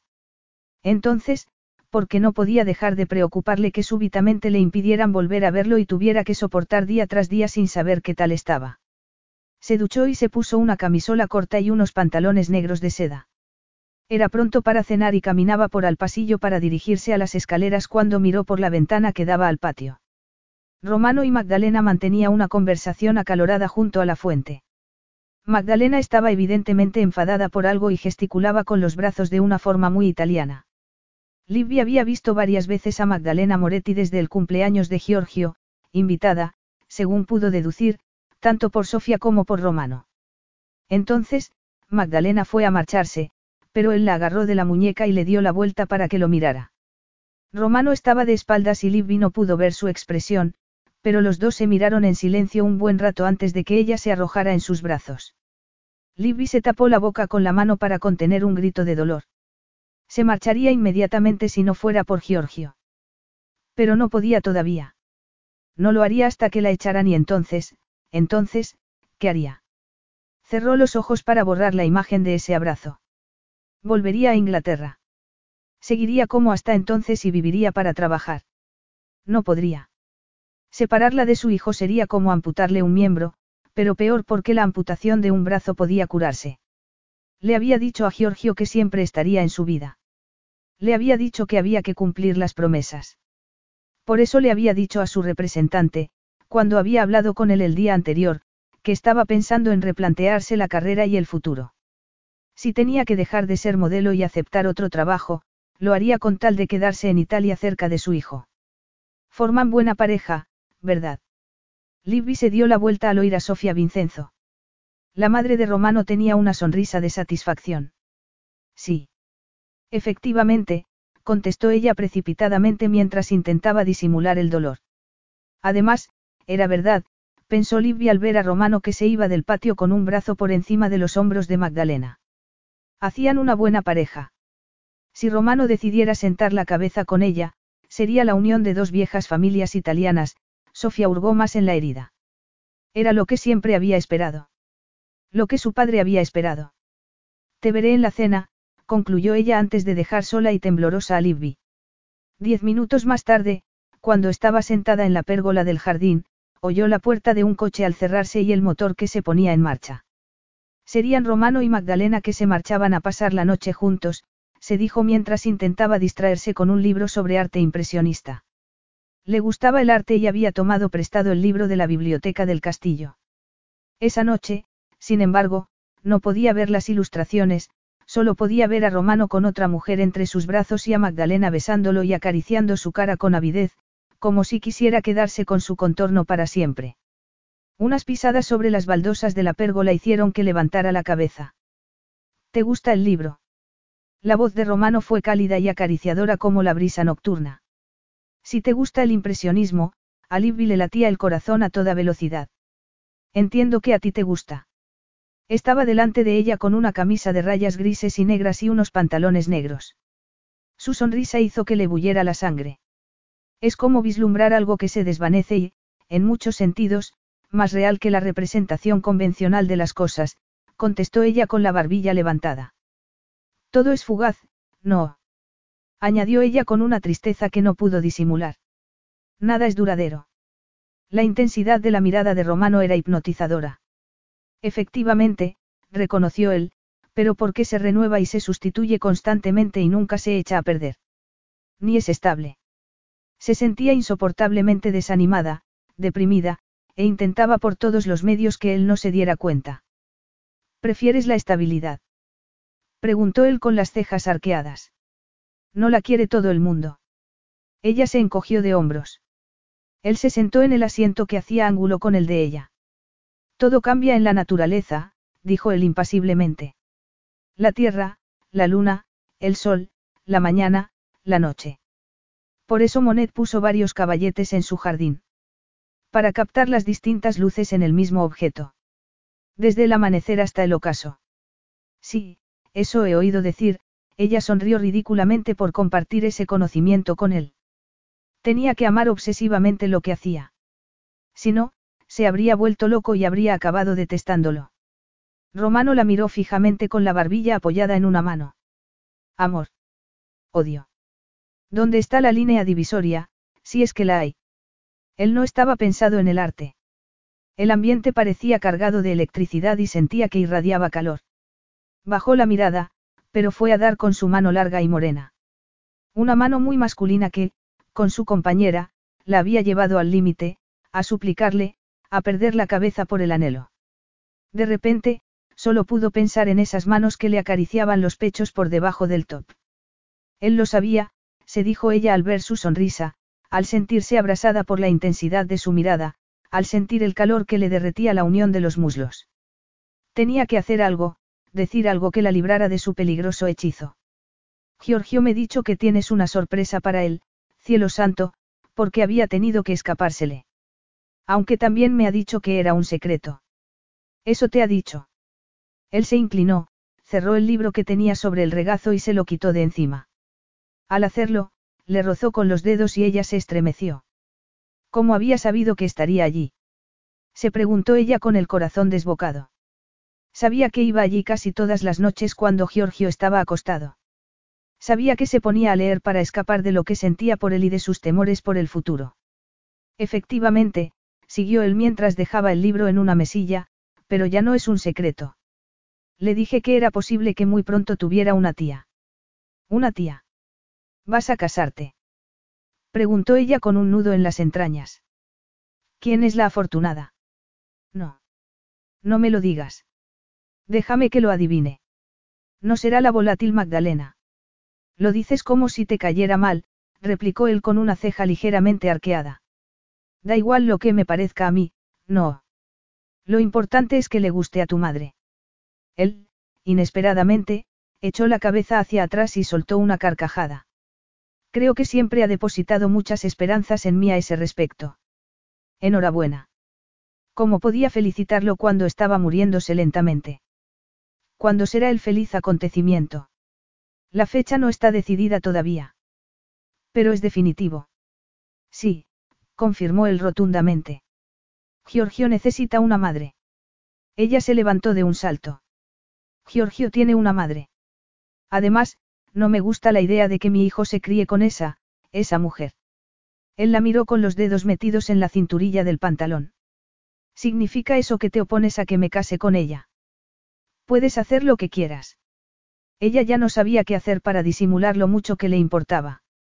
Solo me preocupa Giorgio y no me digas que no puedo decir nada porque eres su tutor legal, ya lo sé. Te aseguro que nunca he dejado de lamentar haber renunciado a mis derechos sobre él. Pero lo hice y ahora se supone que voy a tener que quedarme de brazos cruzados mientras esa, novia engreída que tienes tome las riendas de su vida y lo soborne para que haga lo que ella quiera que haga y luego le dé una palmadita en la cabeza como si fuera un perrito obediente, no. Sorprendentemente, él volvió a reírse. Magdalena suele elegir siempre el camino más fácil, sobre todo con los niños, pero te prometo que no habrá ningún tipo de soborno cuando yo esté cerca. Pero no estará siempre. Era su hijo. No podía hacerle eso. Tuvo que morderse la lengua para no gritarlo. Podía pensar que estaba pidiéndole que no se casara con esa mujer por su propio bien y no estaba dispuesta a sufrir la humillación de darle ese placer. Él se levantó y se quedó mirando hacia la piscina con un gesto granítico y distante. Naturalmente, se casaría. Solo lamentaba no ser ella la elegida y sintió como si el mundo se desmoronara debajo de sus pies. Tengo otra propuesta. Libby lo miró de soslayo para intentar disimular la aflicción en sus ojos. Creo que deberíamos casarnos nosotros, declaró él como si tal cosa. Esa declaración, hecha tan despreocupadamente como si estuvieran hablando del precio de los limones, hizo que le flaquearan las piernas y Libby tuvo que agarrarse al poste de la pérgola. No estaba segura de haberlo entendido bien. ¿Tú y yo? Preguntó ella para cerciorarse. Pero creí que, Magdalena y tú. No somos nada, replicó él escuetamente. Pero pensé que. Piensas demasiado, ironizó él con delicadeza mientras se acercaba a ella. Pero acabo de veros. En el patio. Estabas besándola. Ella estaba besándome. ¿Hay alguna diferencia? Libby estaba acalorada y con el pulso disparado por su cercanía. Magdalena sabe cómo están las cosas. Por eso parecía tan desesperada, se dio cuenta Libby. Seguramente, él estaba diciéndole que habían terminado. Tragó saliva y sacudió la cabeza como si quisiera aclarársela. Estás insinuando que, me quieres. Ella tuvo que hacer acopio de todo su valor para preguntárselo. Si no, ¿por qué iba a plantearse dar un paso tan descomunal con ella? ¿Es lo que esperas que diga? Él lo preguntó con una mirada y un tono insondables. Claro que no. Ella, dolida, se dio cuenta de que había sido una ingenua al pensar que sus sentimientos podían parecerse a los que, por un par de segundos, había esperado de él, a los que ella, íntima y desgarradoramente, albergaba por él. Si nos casamos, siguió él con el mismo tono impasible, Giorgio recupera a su madre y nosotros, él hizo una mueca con la boca. Bueno, como dijiste expresivamente hace unas semanas, nuestras afinidades pueden llegar a ser, explosivas. Eso no basta para un matrimonio. ¿Qué se necesita? Preguntó él con una frialdad cargada de tensión. La relación melosa que tuviste con mi hermano y que no superó la prueba de la primera tentación. No es verdad. No te engañes, Libby.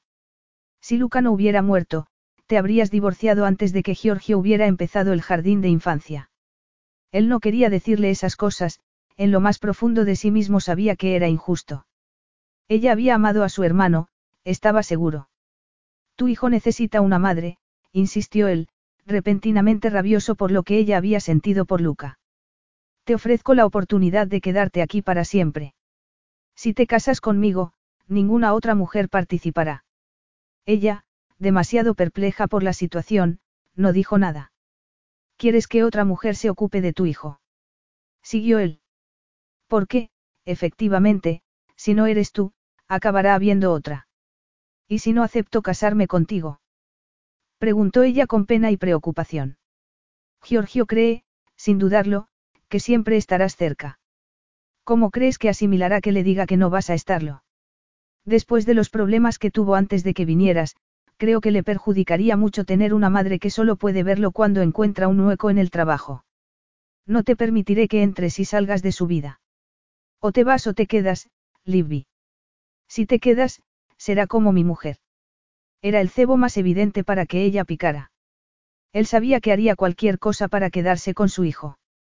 Sin embargo, podía inmolarse para conseguirlo. Podía casarse con un hombre que no la amaba. Ella estaba segura de que no la amaba. ¿Y bien? Preguntó él con la satisfacción de quien tiene la sartén por el mango. ¿Estás de acuerdo con que es la mejor solución? Libby dejó de mirar su rostro arrebatadoramente hermoso. Para él, el matrimonio era una solución. Quizá tuviera razón, se dijo a sí misma. Estaba segura de que Giorgio había llegado a quererla tanto como quería a Romano, que era muchísimo, y ella también quería tanto a Romano que le hacía daño. En otras circunstancias, casarse con él le habría parecido la respuesta a todas sus plegarias. Sin embargo, en ese momento, solo podía sentir una excitación que acabaría siendo su humillación definitiva, tanto sexual como sentimental. ¿Puede salir bien un matrimonio que solo sirve para dar una solución a un tercero? Preguntó ella vacilantemente en un intento de salvarse. Sí, si las dos partes lo intentan con todas sus fuerzas, él se acercó a ella. Algo que deberíamos empezar a hacer inmediatamente. Ella quiso apartarlo de un empujón y decirle que no le había dado una respuesta, que necesitaba tiempo para pensar todas las consecuencias, pero el contacto de su manga ya estaba poniéndole la carne de gallina.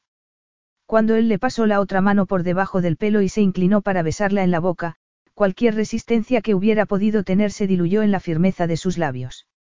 Era lo que deseaba. Lo que había anhelado desde que se entregó a él en Capri. Entonces supo que nunca se conformaría con otro hombre y todo lo que podía hacer en ese momento era dejarse arrastrar plenamente. Sería la mujer de Romano, lo quisiera su cerebro o no. Porque era lo mejor para Giorgio, porque, como había dicho Romano, era la mejor solución, porque, le gustara o no, estaba escrito en su destino. Romano captó su conformidad y dejó escapar un gemido. La necesitaba tanto que el deseo le estremecía las entrañas. La avidez del uno por el otro era tal que iba más allá del deseo. Ella no lo sabía todavía, pero acabaría sabiéndolo. Con un mínimo remordimiento, supo con certeza que había hecho bien al presionarla. Carísima. Él, en su idioma, le susurró lo que sentía y lo que necesitaba exactamente de ella. Sabía que ella no captaría todo su significado y se sintió descaradamente excitado, sobre todo cuando estaba dándose cuenta de lo mucho que esos susurros la alteraban. Su voz estaba volviéndola loca, pensó Libby mientras sus manos hacían lo que se había imaginado hacía unos instantes y estaban introduciéndose por debajo del top. Dejó escapar un sonido gutural cuando le acarició los pechos. ¿Por qué era tan débil? Él la estrechó contra sí y Libby, al notar su erección, contoneó las caderas. Romano. Ella movió la pierna sobre la de él y el contacto con su muslo hizo que se excitara sobremanera. Sin embargo, cuando deslizó las manos sobre su poderoso pecho y alcanzó la cintura, él la agarró de las muñecas. Creo, carísima, que será mejor que avise en la cocina que serán dos menos a cenar. Ella no supo cómo la había llevado en brazos a través de toda la casa sin que nadie los viera, pero lo hizo y, además, si se hubieran cruzado con alguien, les habría dado igual. Cuando él abrió la puerta de sus aposentos con el pie, los dos tenían la respiración entrecortada y él no perdió un segundo en quitarle la ropa y en quitarse la suya sin preámbulos, preámbulos que ella no necesitaba, solo lo necesitaba él dentro de ella. Separó las piernas y dejó escapar un grito de abandono cuando lo recibió en toda su magnitud. Quizá no la amara, pero ella tenía suficiente amor para los dos y quería entregarle hasta el último rincón de sí misma, quería hasta el último rincón de él. Siempre lo había deseado. Lo sabía en lo más recóndito de su cabeza, aunque lo hubiera reprimido conscientemente durante esos meses cada vez más desdichados de su matrimonio. Se dio cuenta de que podía estar metiéndose en otra unión carente de amor, pero le duró un segundo, lo que tardó en verse arrastrada por la oleada abrumadora de un orgasmo cegador. Mucho más tarde, cuando él la mimaba con cariño tras la pasión y, sin darse cuenta de sus reparos, le contaba sus planes de boda, tomó un pecho con la mano y lo sopesó. Has engordado un poco desde que hicimos esto la última vez, se puso sobre ella y le pasó la lengua por los pezones. Me gusta, comentó seductoramente. Me gusta mucho. Libby gimió cuando él sustituyó la lengua por los pulgares. No sabía que fueran tan sensibles y se habría dejado llevar por el éxtasis y darse cuenta de eso, y el comentario de Romano, no la hubieran conmocionado. No había tenido el periodo desde que hicieron el amor la primera vez. No era demasiado preocupante porque sus periodos eran bastante irregulares y esa vez lo había atribuido al torbellino emocional por haber ido allí. Además, Romano había tenido la precaución de ponerse un preservativo, como había hecho esa vez. Sin embargo, aquella mañana se había levantado con náuseas, lo cual también había atribuido a su estado emocional. Pero Romano había comentado que había engordado. Ella resopló y se quedó rígida cuando la lengua de él siguió su trayecto imparable y alcanzó la tersa protuberancia de su feminidad. Estaba embarazada. Pensó ella asombrada de que incluso en ese momento su cuerpo reaccionara a las caricias lentas y embriagadoras de su lengua. Notó el cosquilleo en los muslos, se le aceleró la respiración y la piel se le congestionó por la excitación. Un segundo antes de verse arrastrada por las sensaciones incontenibles, pensó que estaba embarazada y que tendría su hijo por encima de todo. Capítulo 10. Parece que ejerces una atracción fatal para mis dos hijos. Sofía se lo dijo con acritud cuando supo que pensaban casarse. Romano se empeñó en decírselo cuando Libby y él estuvieran presentes, pero, en ese momento, se había ido a atender las exigencias de su imperio y la había dejado sola. Naturalmente, te darás cuenta de que lo hace porque cree que es lo mejor para Giorgio. Siempre ha dado prioridad al bienestar de mi nieto. Había esperado que te alegraras, replicó Libby que no estaba dispuesta a concederle el placer de darle la razón. Los dos nos desvivimos por el bienestar de tu nieto, Libby eligió las palabras para demostrarle que su matrimonio con Romano no la excluiría de su papel en la vida de Giorgio. Había esperado que podríamos olvidar el pasado y ser amigas, añadió en un intento de ganarse su beneplácito, ya que no su afecto. Sofía se dio la vuelta con los ojos duros como cuentas de cristal. Olvidar el pasado. Destrozaste la vida de mi hijo menor y vas a llevarte todo lo que me queda. A lo mejor me encuentro en una posición que me obliga a perdonarte, pero nunca olvidaré. Entonces no puedo hacer nada más, ¿verdad? Libby, ante el rechazo de Sofía, se dio la vuelta y se marchó a su cuarto para hacer unas llamadas. Su representante se alegró de que fuera a casarse, pero también se lamentó de que fuera a dedicarse exclusivamente a la maternidad. Fran, en cambio, se alegró con toda su alma cuando Libby se lo contó. Te dije que se portaba como un enamorado, no. Tú intentaste negarlo, pero yo sabía que había algo en ese hombre tan impresionante. Me alegro mucho por ti, Blace, de verdad. Empezaba a preocuparme que nunca tuvieras una relación íntima con alguien y sentaras la cabeza. Sin embargo, no podías haberte esperado algo mejor, ¿verdad? Que él la amara, se dijo Libby. En ese momento decidió que lo conseguiría aunque fuera lo último que hiciera. Giorgio se quedó entusiasmado cuando esa tarde Romano y ella le dijeron que iban a casarse y que habría una boda. ¿Puedo ir? El niño se puso a dar saltos de alegría. Por favor. Por favor, decime que sí. Libby se rió a pesar de lo preocupada que estaba, se agachó y lo abrazó. No se me ocurriría casarme sin ti. Puede ser el paje. Dormirás en el dormitorio del tío. Las personas casadas siempre duermen juntas y luego tienen bebés. Eso dice el hermano mayor de mi amigo Pietro. Vais a tener un bebé. Tendré un hermanito para que juegue conmigo. Las inocentes preguntas hicieron que Libby se pusiera un poco nerviosa y cuando miró a Romano vio que él tenía el ceño fruncido. Creo que lo mejor es ir poco a poco, Giorgio, le contestó a su sobrino. Libby, intranquila por la respuesta, miró hacia otro lado. Se habría dado cuenta él de su reacción. Habría pensado que era porque no quería un hijo suyo. Se preguntó cómo reaccionaría si le dijera que sospechaba que ya estaba embarazada. Seguramente, él creería que ese embarazo reduciría las posibilidades de que ella se arrepintiera del matrimonio, aunque él también sabía que ella haría cualquier cosa por quedarse con Giorgio y tenía que estar seguro de que no existía ese peligro. Sin embargo, él no sabía que ella deseaba a su hijo más que cualquier otra cosa en el mundo y que, aunque fuera un disparate, se sentiría engañada si la prueba de embarazo no lo confirmaba. Lo cual demostraba lo desesperadamente enamorada que estaba de él. Romano le regaló un anillo con un diamante impresionante que era una declaración exagerada de todo lo que estaba a punto de suceder y ella no pudo dejar de mirarlo mientras salían de la joyería. Si no dejas de mirarlo, comentó Romano con ironía, te chocarás con una farola y te harás un chichón mucho más grande que el diamante. Además, los paparazzi se enterarán de nuestro secreto, como harán en cualquier caso.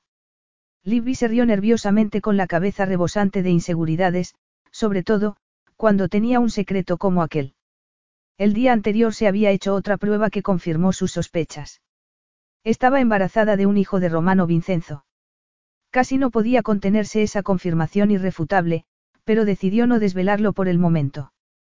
Tenía que pensar en muchas cosas, como en la boda, que Romano había decidido que fuera lo antes posible, y en que le enviaran algunas de sus pertenencias desde Inglaterra. También tenía que comentar con su representante los compromisos que podía cancelar y los que tenía que cumplir. Decidió que le contaría a Romano lo del bebé cuando no estuvieran tan inmersos en todas esas cosas y tuvieran un momento de tranquilidad. Además, como había previsto Romano, los paparazzi se enteraron de todo a los pocos días. Los periodistas se arremolinaron a las puertas del castillo y los fotógrafos se peleaban por conseguir una foto de cualquiera que saliera, fuera de la familia o del personal. Mira esto, se lamentó Libby al ver un periódico sensacionalista inglés. Ella se había negado a concederles una entrevista y ellos, como era habitual, habían contado su propia historia y habían aireado su vida anterior y más íntima. Supermodelo se casa con uno de los solteros más deseados de Italia. La supermodelo Blace es en realidad Elizabeth Vincenzo, Olivia Vincent, como se la conoce en los círculos menos selectos que la pasarela y el ambiente de los ricos. También se ha sabido que hace siete años, cuando era una camarera y solo tenía 18 años, se casó, en secreto, con Luca, el hermano menor de Romano. También hacían mención al accidente y a la relación del padre de Libby con la familia Vincenzo. Ahora está claro, seguía el reportaje para enojo de Libby, que la impresionante modelo Blace es la madre de Giorgio Vincenzo, el protegido de Romano Vincenzo. A eso seguía toda una columna dedicada a Romano, a lo rico y carismático que era, y con epítetos como, rey Midas, multimillonario, y, magnate. Al parecer, la encantadora Blace no solo capturó a uno de los hermanos Vincenzo, sino que ha capturado a los dos, lo que ha hecho que los escépticos más recalcitrantes digan que la imagen gélida de la joven se ha derretido y que, sin lugar a dudas, hay fuego bajo el hielo. No me importa por mí, me importa por Giorgio, se quejó Libby cuando Romano tiró el periódico a un lado después de leer el artículo. No te preocupes, le pidió Romano aunque ella notó por su expresión que le había disgustado lo que había leído. Es suficientemente sensato para no hacer caso del sensacionalismo que se escribe sobre nosotros. Además, él se inclinó y la besó en la cabeza, nos olvidarán cuando nos hayamos casado. Libby pensó que seguramente era verdad, pero mientras tanto tendrían que hacer frente a esa jauría cada vez que salían de la casa, hasta que concediera una entrevista a varios periodistas en la que Libby, entre otras cosas, comunicaría su intención de abandonar su carrera como modelo. Cuando llegó ese día, la entrevista se celebró en la suite de uno de los hoteles de cinco estrellas propiedad de los Vincenzo. Libby, al lado de Romano que, elegantemente vestido, dictaba las condiciones de la entrevista con una seguridad envidiable, contestó a todas las preguntas sobre la inminente boda y a la noticia sobre su abandono de la carrera de modelo. Sin embargo, no fue tan fácil contestar a las preguntas sobre su vida personal y que, sorprendentemente, le dirigieron solo a ella. Era la madre del sobrino de Romano. ¿Cómo se sintió al renunciar a él? ¿Cómo se sentiría cualquier madre? Contestó ella con sinceridad. Era joven. Estaba desorientada y tenía miedo. Eso, sin embargo, lo he dejado atrás, sonrió a Romano con nerviosismo, lo hemos dejado atrás. Claro, el hombre que le había hecho la pregunta le acercó la grabadora hasta casi la boca. En realidad, podría decirse que es un final de cuento de hadas, sobre todo, después de la trágica muerte del hermano de su novio, hizo una pausa para que todo el mundo asimilara ese recuerdo de hacía seis años. Se ha rumoreado que su difunto marido y la joven que se vio mezclada en el accidente tenían una relación que iba más allá de lo meramente profesional. ¿Puede decir algo? El rostro de Libby se puso en tensión y ella deseó haber llevado el pelo suelto para poder disimular las náuseas que sintió. No, no puedo, replicó ella con una mirada elocuente hacia Romano. He venido a contestar preguntas relacionadas conmigo y mi compromiso con el señor Vincenzo aquí presente. Naturalmente, el periodista sonrió como un lobo ante un corderillo. Fue un amor a primera vista.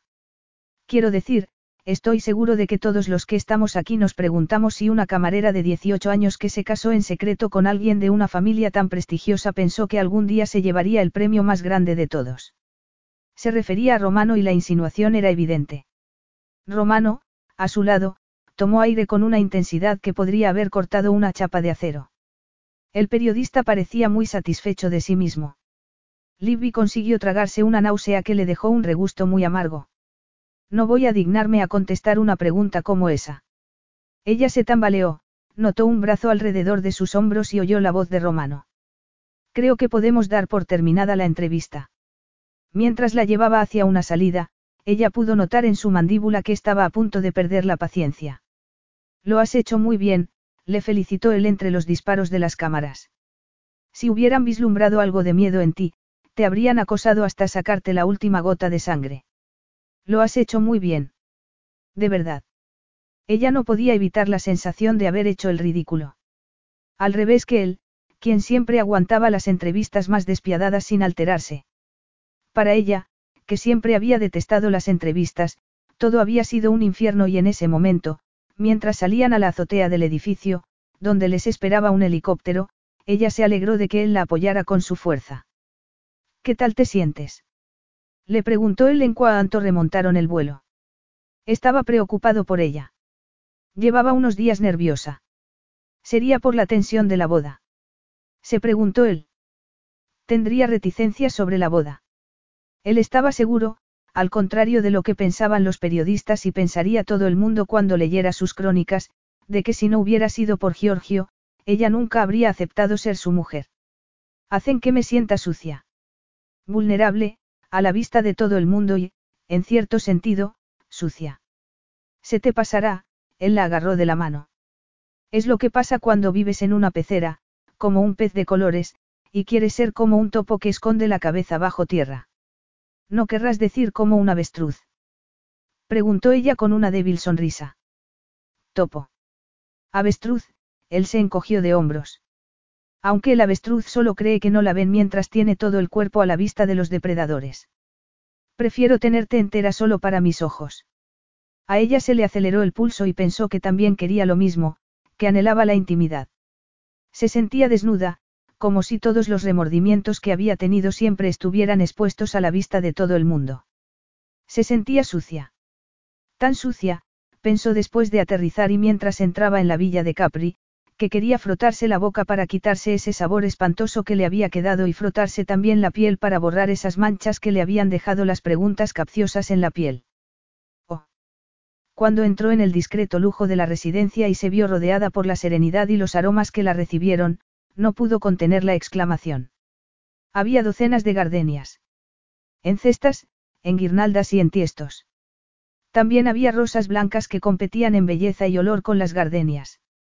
Quiso inhalar esos olores hasta que no cupiera nada más en su alma. Todo parecía puro después del rato tan espantoso que había pasado y los ojos se le empañaron de lágrimas.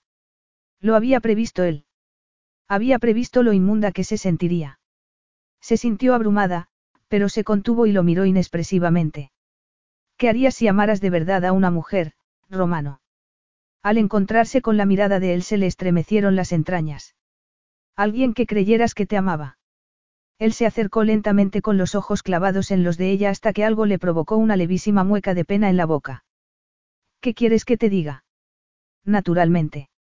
¿Qué había esperado ella? se dijo Libby. Él la tomó de las manos, se quedó mirándolas y pasó el pulgar por el anillo que la unía a él. Quería que le dijera que la amaba. Lo anhelaba con toda su alma, pero el anhelo se lo llevó el aire perfumado de esa estancia. Carísima, él le enjugó una lágrima que le había caído por la mejilla. Yo no quería que todo esto, él hizo un gesto que abarcaba toda la habitación llena de flores, te hiciera llorar. No lo has hecho, replicó ella vacilantemente por su proximidad. Ha sido la impresión, nada más. El silencio, la tranquilidad. Él le acarició la mejilla. Tenía la mano cálida y ligeramente áspera y ella apoyó la cara para recibir su contacto, su cariño. Lo deseaba como no había deseado a nadie ni a nada en su vida. Hay fuego debajo del hielo, carísima, dijo él con un susurro un poco ronco por el deseo, pero solo yo sé lo ardiente que es. ¿Por qué solo tú puedes encenderlo? Ella no supo por qué había contestado eso. Solo supo que le pareció lo más natural que podía decir mientras le pasaba los dedos temblorosos por los labios. Lo sé. No me preguntes por qué, pero lo he sabido siempre. El mundo puede arder con estrépito, pero nunca se parecerá al fuego devastador que brota cuando estamos los dos juntos. Me consumes. Me subyugas con tu piel de seda, con tu pelo, él apoyó la mejilla en su cabeza para inhalar su aroma, con tu boca de terciopelo. Cuando la besó en los labios, lo hizo con tanta ternura que despertó unas sensaciones en Libby mucho más intensas que cualquier otra que hubiera despertado la pasión. Lo abrazó por la cintura e inclinó la cabeza hacia atrás para aceptar la profundidad del beso. Deseaba que ese momento se alargara, sabía que era algo especial y que pasara lo que pasase o le deparara lo que le deparase el destino, sería algo que recordaría toda su vida. Casi no se dio cuenta de cómo pasó, pero uno de los sofás blanco pasó a ser una cama y se encontró tumbada a su lado. La besaba lenta y delicadamente y la despojó de la ropa tan diestramente que casi no dejó de besarle la piel con sus labios arrebatadores. Romano. Su, él susurró algo en italiano y le tapó los ojos con una mano. Sus dedos largos y morenos borraron el resto del mundo con una experiencia erótica increíble. Se entregó a sus caricias, al sonido de su voz y al aroma embriagador de las flores. Ciega, arrastrada, saturada por la ternura infinita con que la poseyó, se encontró en otro mundo con él, en otro universo, como si cayera en un paraíso sensual, y nada pudo contener la declaración titubeante que le brotó de los labios. Te quiero. Te quiero. Te quiero. No pudo mirarlo cuando, un rato después, él se levantó. Había estado abrazándola, pero no había dicho nada. Tampoco se había desvestido del todo, se dio cuenta ella al ver que se metía la camisa en los pantalones que acababa de ponerse. Tenía una expresión tan distante, que ella tuvo que hacer un esfuerzo para reconocer al hombre que le había hecho el amor tan exquisitamente como si hubiera querido hacerlo así realmente. ¿Qué pasa? preguntó ella con una punzada de inquietud. No pasa nada, él la miró con una sonrisa tensa. ¿Qué iba a pasar? Pareces molesto por algo. Molesto. Él se rió, aunque a ella no le pareció una risa muy sincera, y la besó en la cabeza con desgana. Son imaginaciones tuyas. Ven, la tomó de las manos, con cariño todavía, y la levantó del sofá.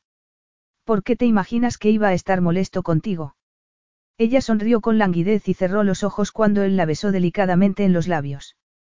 La estrechó contra sí, y Libby anheló su contacto con toda su alma.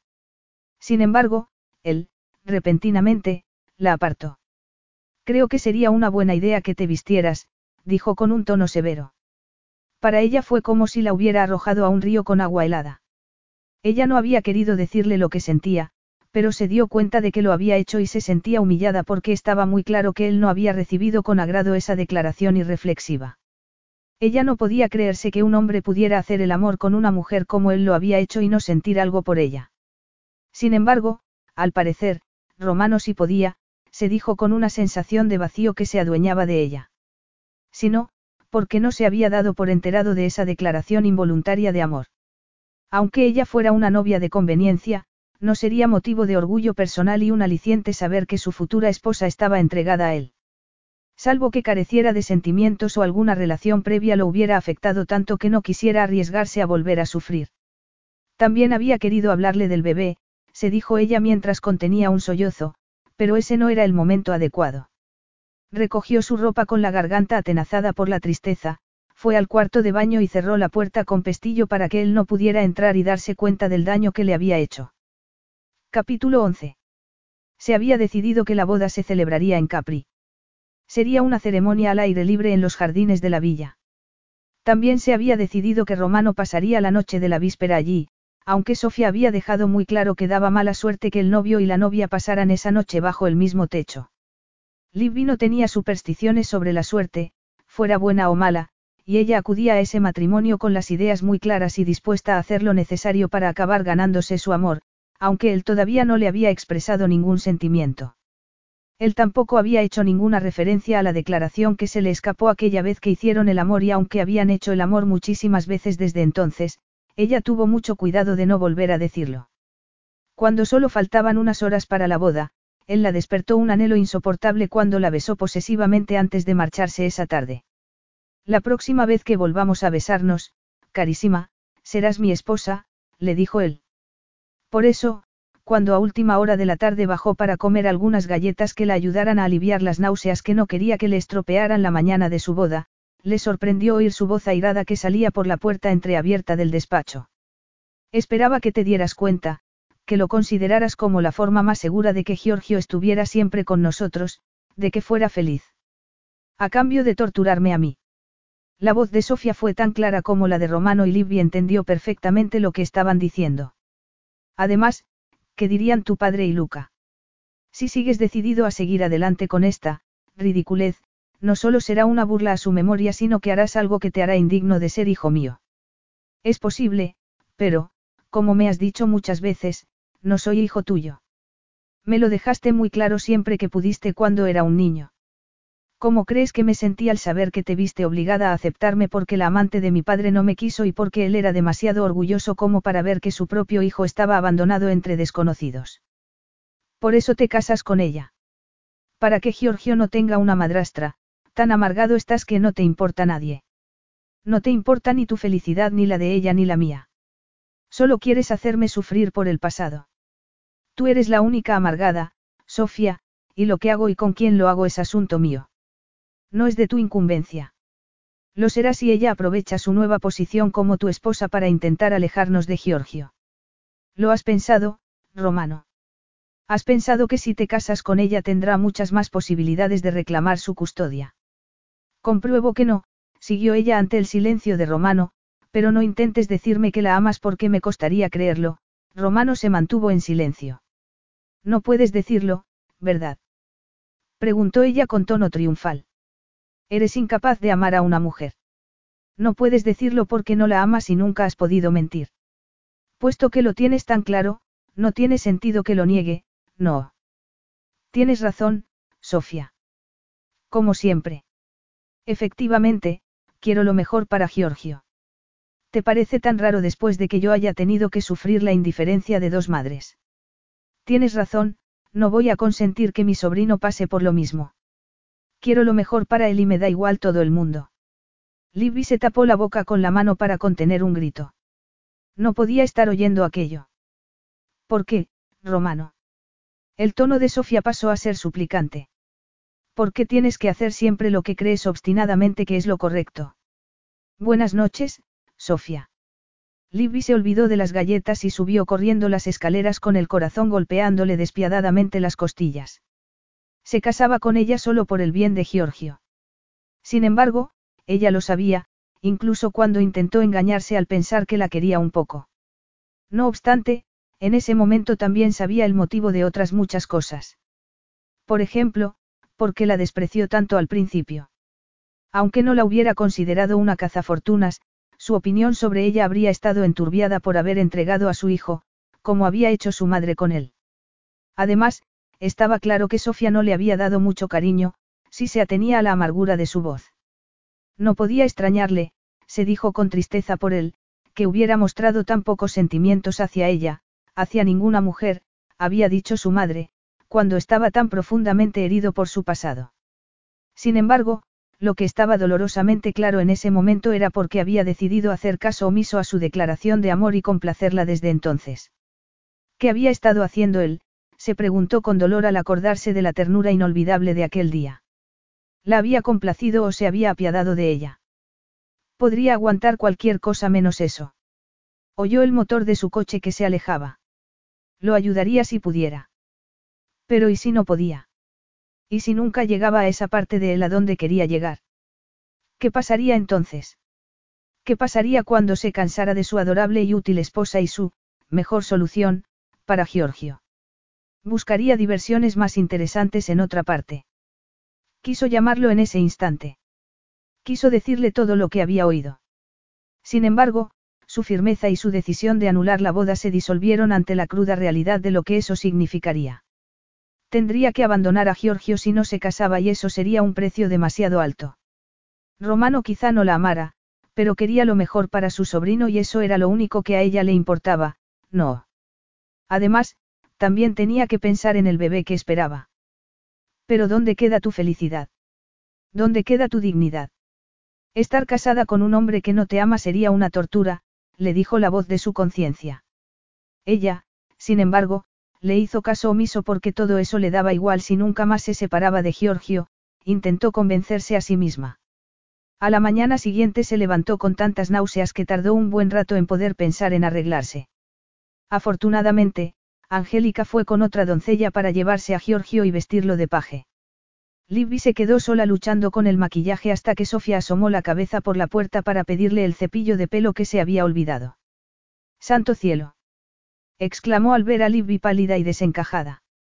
No te has vestido todavía. Estás enferma.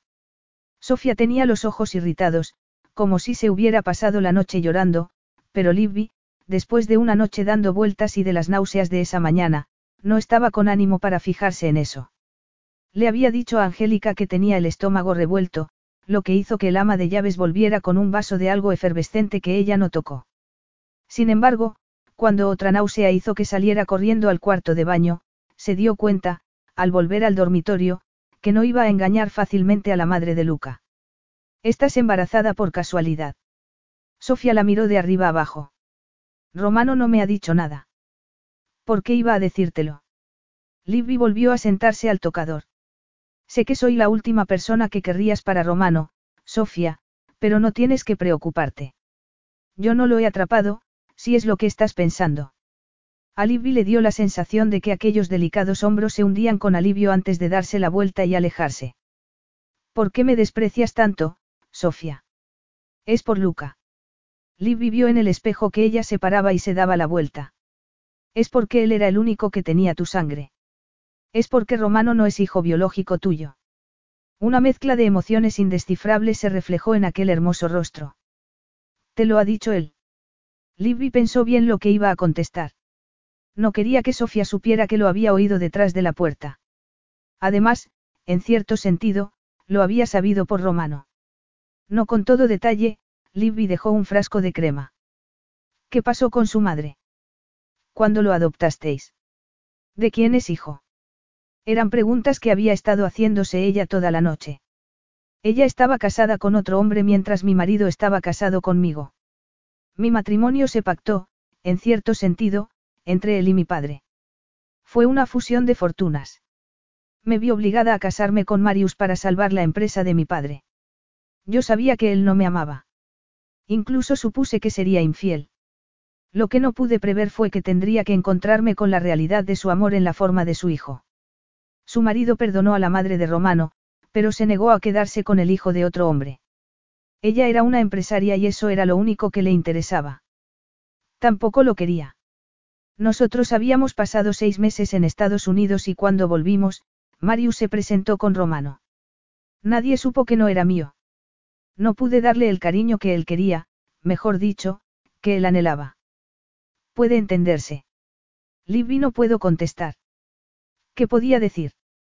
Está muy amargado. Por eso te dije que solo piensa en lo mejor para Giorgio. Hará cualquier cosa para evitar que el niño sufra lo mismo. Incluso casarse con alguien a quien no ama. La angustia se adueñó de Libby y comprendió que se le había notado cuando Sofía siguió con una delicadeza rara en ella. Creo que te has dado cuenta, no. Por eso dijiste que Giorgio era lo único que te quedaba. Por eso vosotros me presionasteis para que lo entregara. Ella sonrió levemente. Es la misma palabra que empleó Romano cuando se enfrentó conmigo la noche después de que Giorgio se cayera. Sin embargo, tú eras una niña. No habrías podido darle lo que le dimos nosotros, el hogar estable que ha tenido aquí. Entonces me lo arrebataste. No, Liv vivió en el espejo que bajaba la mirada y que cuando volvía a levantarla reflejaba algo parecido al arrepentimiento. No supe hasta qué punto llegó mi marido para quedarse con Giorgio, pero ya no importa, no. Lo has recuperado. Además, tienes un marido, aunque seguramente te habrás imaginado que te quedarás esperando su amor, que él no puede entregar nada de sí mismo a una mujer, a ninguna mujer. Yo lo sé.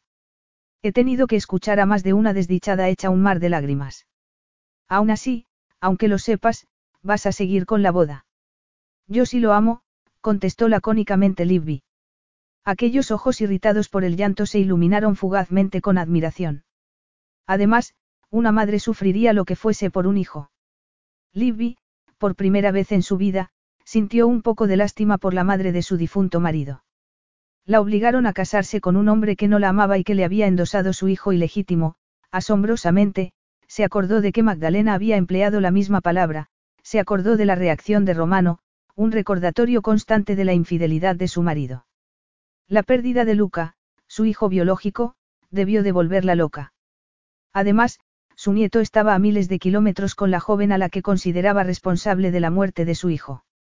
Eso debió de hacer que deseara demencialmente poseer a Giorgio, lo único a lo que podía aferrarse. Aún así, eso no justificaba sus actos, pensó Libby.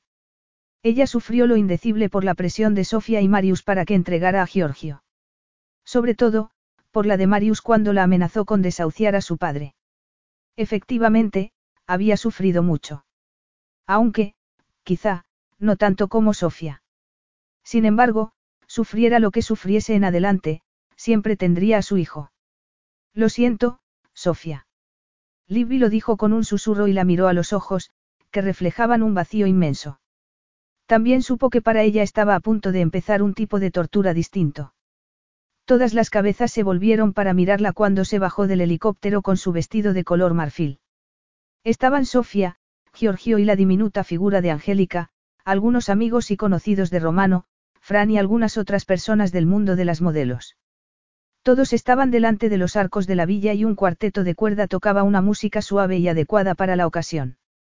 Romano, naturalmente, también estaba y Libby pensó, con un nudo en la garganta, que estaba más guapo que nunca con un traje gris, una camisa blanca y una corbata. Cuando la miró, con una mezcla de emociones reflejada en los ojos negros, el anhelo que se despertó en ella se vio acompañado por unas náuseas que le hicieron rezar para que pudiera pasar la ceremonia sin vomitar. Él había llegado a pensar que ella no iría. Cuando vio que Sofía y Giorgio llegaban en un vuelo anterior, como se había dispuesto, se vio dominado por un nerviosismo inexplicable mientras pasaban los minutos. Sofía parecía tensa y retraída, seguramente, por las palabras que se habían cruzado la noche anterior. Temió que Sofía hubiera dicho algo a Libby para disuadirla de ese matrimonio, sobre todo, después de cómo la había coaccionado para que lo aceptara. Ella dijo que lo amaba la última vez que la llevó allí. Le salió de lo más profundo del corazón. Sin embargo, otras mujeres también lo habían dicho y se habían buscado otro novio en cuanto él les dijo que no quería una relación sentimental. Según su experiencia, era lo que hacían las mujeres en momentos de pasión extrema. ¿Por qué iba a atreverse a esperar que Libby hubiera sido distinta? Cuando la tuvo a su lado, la inquietud que lo había acuciado durante la última media hora desapareció por completo. Estaba elegantísima con un vestido que resaltaba cada curva de su esbelto cuerpo. Unas flores blancas adornaban el pelo recogido en lo alto de la cabeza y llevaba el velo, un levísimo trozo de encaje, apartado de la cara, que tenía un gesto de preocupación y asombro. Le pareció que estaba pálida y frágil como la porcelana. También, cuando lo miró con una sonrisa vacilante, le pareció captar algo que lo desasosegó en sus ojos cautelosos. Era desdicha. Era resignación e impotencia ante su destino. Buen giorno. El anciano oficiante había empezado con una voz grave y solemne por encima de los cantos de los gorriones y del ruido distante de un avión que iba a aterrizar en el aeropuerto de la isla. Libby, en una nebulosa de irrealidad, se encontraba en otro mundo, en otro tiempo. ¿Alguien conoce algún motivo para que no se unan en? Allí, en Italia, no preguntarían eso, se dijo ella. Si lo hacían, sería ella capaz de decir las palabras que pugnaban por salir de su corazón. Sí, él no me ama. Por un instante, creyó que lo había dicho en voz alta. Esperó cada vez más nerviosa y convencida de que en cualquier momento alguien se daría cuenta de la farsa. Sin embargo, la ceremonia siguió tranquilamente y sin que nadie se diera cuenta de su angustia. Súbitamente, oyó que aquel hombre le preguntaba si quería tomar a Romano como marido. Lo miró y las miradas colisionaron. Lo quería. Podría pasar una vida amándolo. Podría pasar una vida complaciéndolo y siendo complacida por él aunque sabía que quizá nunca la amaría. Estaba dispuesta. Notó esa tensión tan conocida que la aturdía. Tenía que hacerlo, se recordó a sí misma, por Giorgio. Sí, quiero, susurró ella mientras bajaba la mirada para disimular la intensidad de su amor por él. Romano. Le tocaba a él. Se puso rígido. Estaban haciendo lo correcto. Estaba haciéndolo él. Le había dado pocas alternativas a su novia cuando la empujó para seguir adelante con el matrimonio y hasta aquella mañana había empezado a esperar, vanamente, que ella llegaría a darse cuenta de que había hecho bien en convencerla, de que podía hacerla feliz. Sin embargo, cuando hacía un momento se había acercado a él, la tristeza de su mirada hizo que se sintiera como un ser egoísta y despreciable por imaginarse siquiera que ella querría pasar su vida con él si no se hubiera visto obligada a hacerlo. Pero esos ojos tristes volvieron a mirarlo, diáfanos y francos, con el ceño ligeramente fruncido como si le preguntaran por qué dudaba. La emoción que se apoderó de él estimuló su decisión y su deseo. Sí, quiero. Había tardado mucho en contestar o ese vértigo que amenazaba con abrumarla había hecho que perdiera la noción del tiempo, se preguntó ella. El oficiante siguió hablando y los dos siguieron sus directrices. Romano le puso con firmeza el anillo y selló sus destinos. Los declararon marido y mujer. Libby no sabía cuánto tiempo aguantaría allí y, de repente, le pareció que la voz del oficiante llegaba como de debajo del agua. Se sintió mareada, muy débil, y todo empezó a flotar en una nebulosa morada. Oyó la voz de Romano con un tono de preocupación y, en la distancia, un grito general de sorpresa. También oyó el grito angustiado de Giorgio entre la neblina que fue oscureciéndose hasta hacerse negra cuando topó con el suelo. Unos brazos muy fuertes la llevaron al interior de la villa. Lo siento. Lo siento, fue lo único que ella pudo decir mientras Romano se sentaba en un sofá con ella en el regazo. No quería hacer este ridículo, ni que tú lo pasaras, supo instintivamente que los dos estaban solos. Había esperado no dejarte mal ni quedar yo mal, que podría soportar al menos la ceremonia. Soportarla, él no terminó la frase y la miró con unos ojos que ella no supo si expresaban enfado o humillación. Tan espantoso es casarse conmigo. Por eso te has desmayado. Esta mañana noté que algo iba mal. Lo supe. Pero intenté convencerme de que lo que estaba haciendo era lo mejor. Sin embargo, si la idea de ser mi mujer te resulta tan insoportable, quizá deberíamos plantearnos seriamente lo que acabamos de hacer ahí fuera. Las cejas de Libby se arrugaron. ¿De qué estaba hablando? Ella quería hablar, pero no conseguía que el cerebro diera una orden a la lengua. Pareces un cadáver y es por mi culpa, siguió él. Me equivoqué al pensar que podría sacar esto adelante, al obligarte a hacer algo que, evidentemente, no querías hacer. Si quiero. exclamó ella con desesperación y miedo. Los dos acordamos que es lo mejor para Giorgio. Lo quiero tanto como tú. Sin embargo, eso no es suficiente, ¿verdad? Pensé que lo sería, pero no lo es. Ella sacudió la cabeza con incredulidad. No podría soportarlo. No solo perder a Giorgio, sino perderlo a él. La desesperación la debilitaba y cada vez estaba más aturdida. Oyó que alguien entraba, era Sofía que preguntó cómo estaba. También oyó a Romano que la despedía con una autoridad tranquilizadora, pero también lacónica. Volvió a dedicarle su atención. Mamma mía. ¿Qué te pasa? Será mejor que llame a un médico. No, no me pasa nada. Te has desmayado. Podrías estar anémica o algo así. Llevas unos días pálida. No se trata solo de la tensión por casarte conmigo, ¿verdad? Déjame que te ayude, por favor. ¿Qué te pasa? Parecía tan agobiado por la preocupación que ella no pudo resistirlo más. Ya he visto al médico, Romano. Estoy bien. No estoy enferma. Esta mañana me he mareado más de lo habitual. Suele pasar, pero mejoraré dentro de un mes o dos. Un mes, Romano frunció el ceño. Santo cielo. Carísima, susurró él con un cariño que ella deseó que fuera auténtico. Estás intentando decirme que estás, embarazada. Ella asintió con la cabeza y los ojos empañados de lágrimas. Ella no había pensado decírselo así, con el vestido de novia, hecha un guiñapo y con su novio diciéndole que todo había sido un error. Había pensado en champán, velas, música romántica. No te preocupes, susurró ella. No voy a engancharte con un compromiso. Esto no cambia nada. Lo cambia todo. Hemos creado un hijo. ¿Acaso no significa nada para ti? Ella lo miró, pálida y con arrugas de ansiedad. Significa todo para mí. Entonces, ¿qué intentas hacerte? ¿Qué intentas hacernos?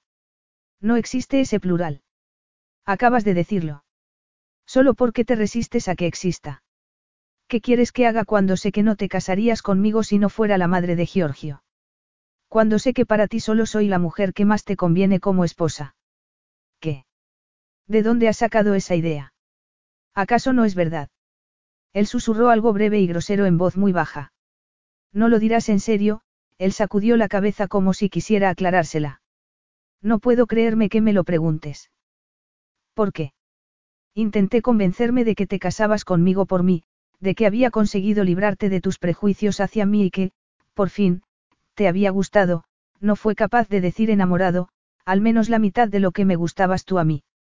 Sin embargo, no fue así y lo tengo merecido por haber sido tan necia y vanidosa de haber pensado que lo harías. Se sintió avergonzada y humillada al darse cuenta de que estaba llorando. Carísima, la tenía abrazada con todas sus fuerzas. Libby, amore. No, ella no podía soportar esas palabras de amor que no eran sinceras. No finjas, Romano. Por favor, ella se zafó de su abrazo y se sentó. Lo sé. ¿Qué sabes? ¿Por qué no puedes confiar en una mujer? Sé lo de tu infancia, que tu madre no te quiso. ¿Por qué? Preguntó él con un gesto muy serio. ¿Quién te lo ha contado? Sofía. Sofía. Preguntó él con perplejidad. Yo se lo pregunté. Anoche os oí en el despacho. Estabas enfadado, gritabas algo sobre no ser su hijo. Libby notó que se ponía tenso. ¿Por qué no me lo dijiste? ¿Por qué no me lo dijo Luca? Preguntó ella con delicadeza. ¿Por qué no es una historia muy bonita? contestó Romano con tono de resignación. Además, Luca no lo sabía. Yo tampoco lo supe hasta que tuve 15 años. ¿Cómo lo supiste? Sofía me lo dijo cuando encontré la documentación relativa a mis circunstancias.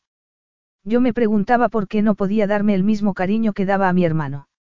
Mi hermanastro, se corrigió con amargura. Cuando era niño pensaba que había hecho algo mal. Nunca me ganaba su aprecio por mucho que lo intentara. Cuando Luca murió, todo se desbordó, el dolor y el resentimiento, la verdad amarga y sórdida. El día que me enfrenté a ella por lo que te había hecho, ella me dijo que había pensado abandonar a mi padre después de la muerte de Luca, pero que solo se quedó porque él le prometió que tendría a su nieto. Por eso amenazó de aquella manera a tu padre, aunque ella negó que hubiera participado. Él estaba desesperado por conservar a Sofía, desesperado por compensarla por todos los años que había tenido que ocuparse de mí.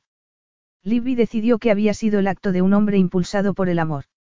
Aún así, eso no lo justificaba.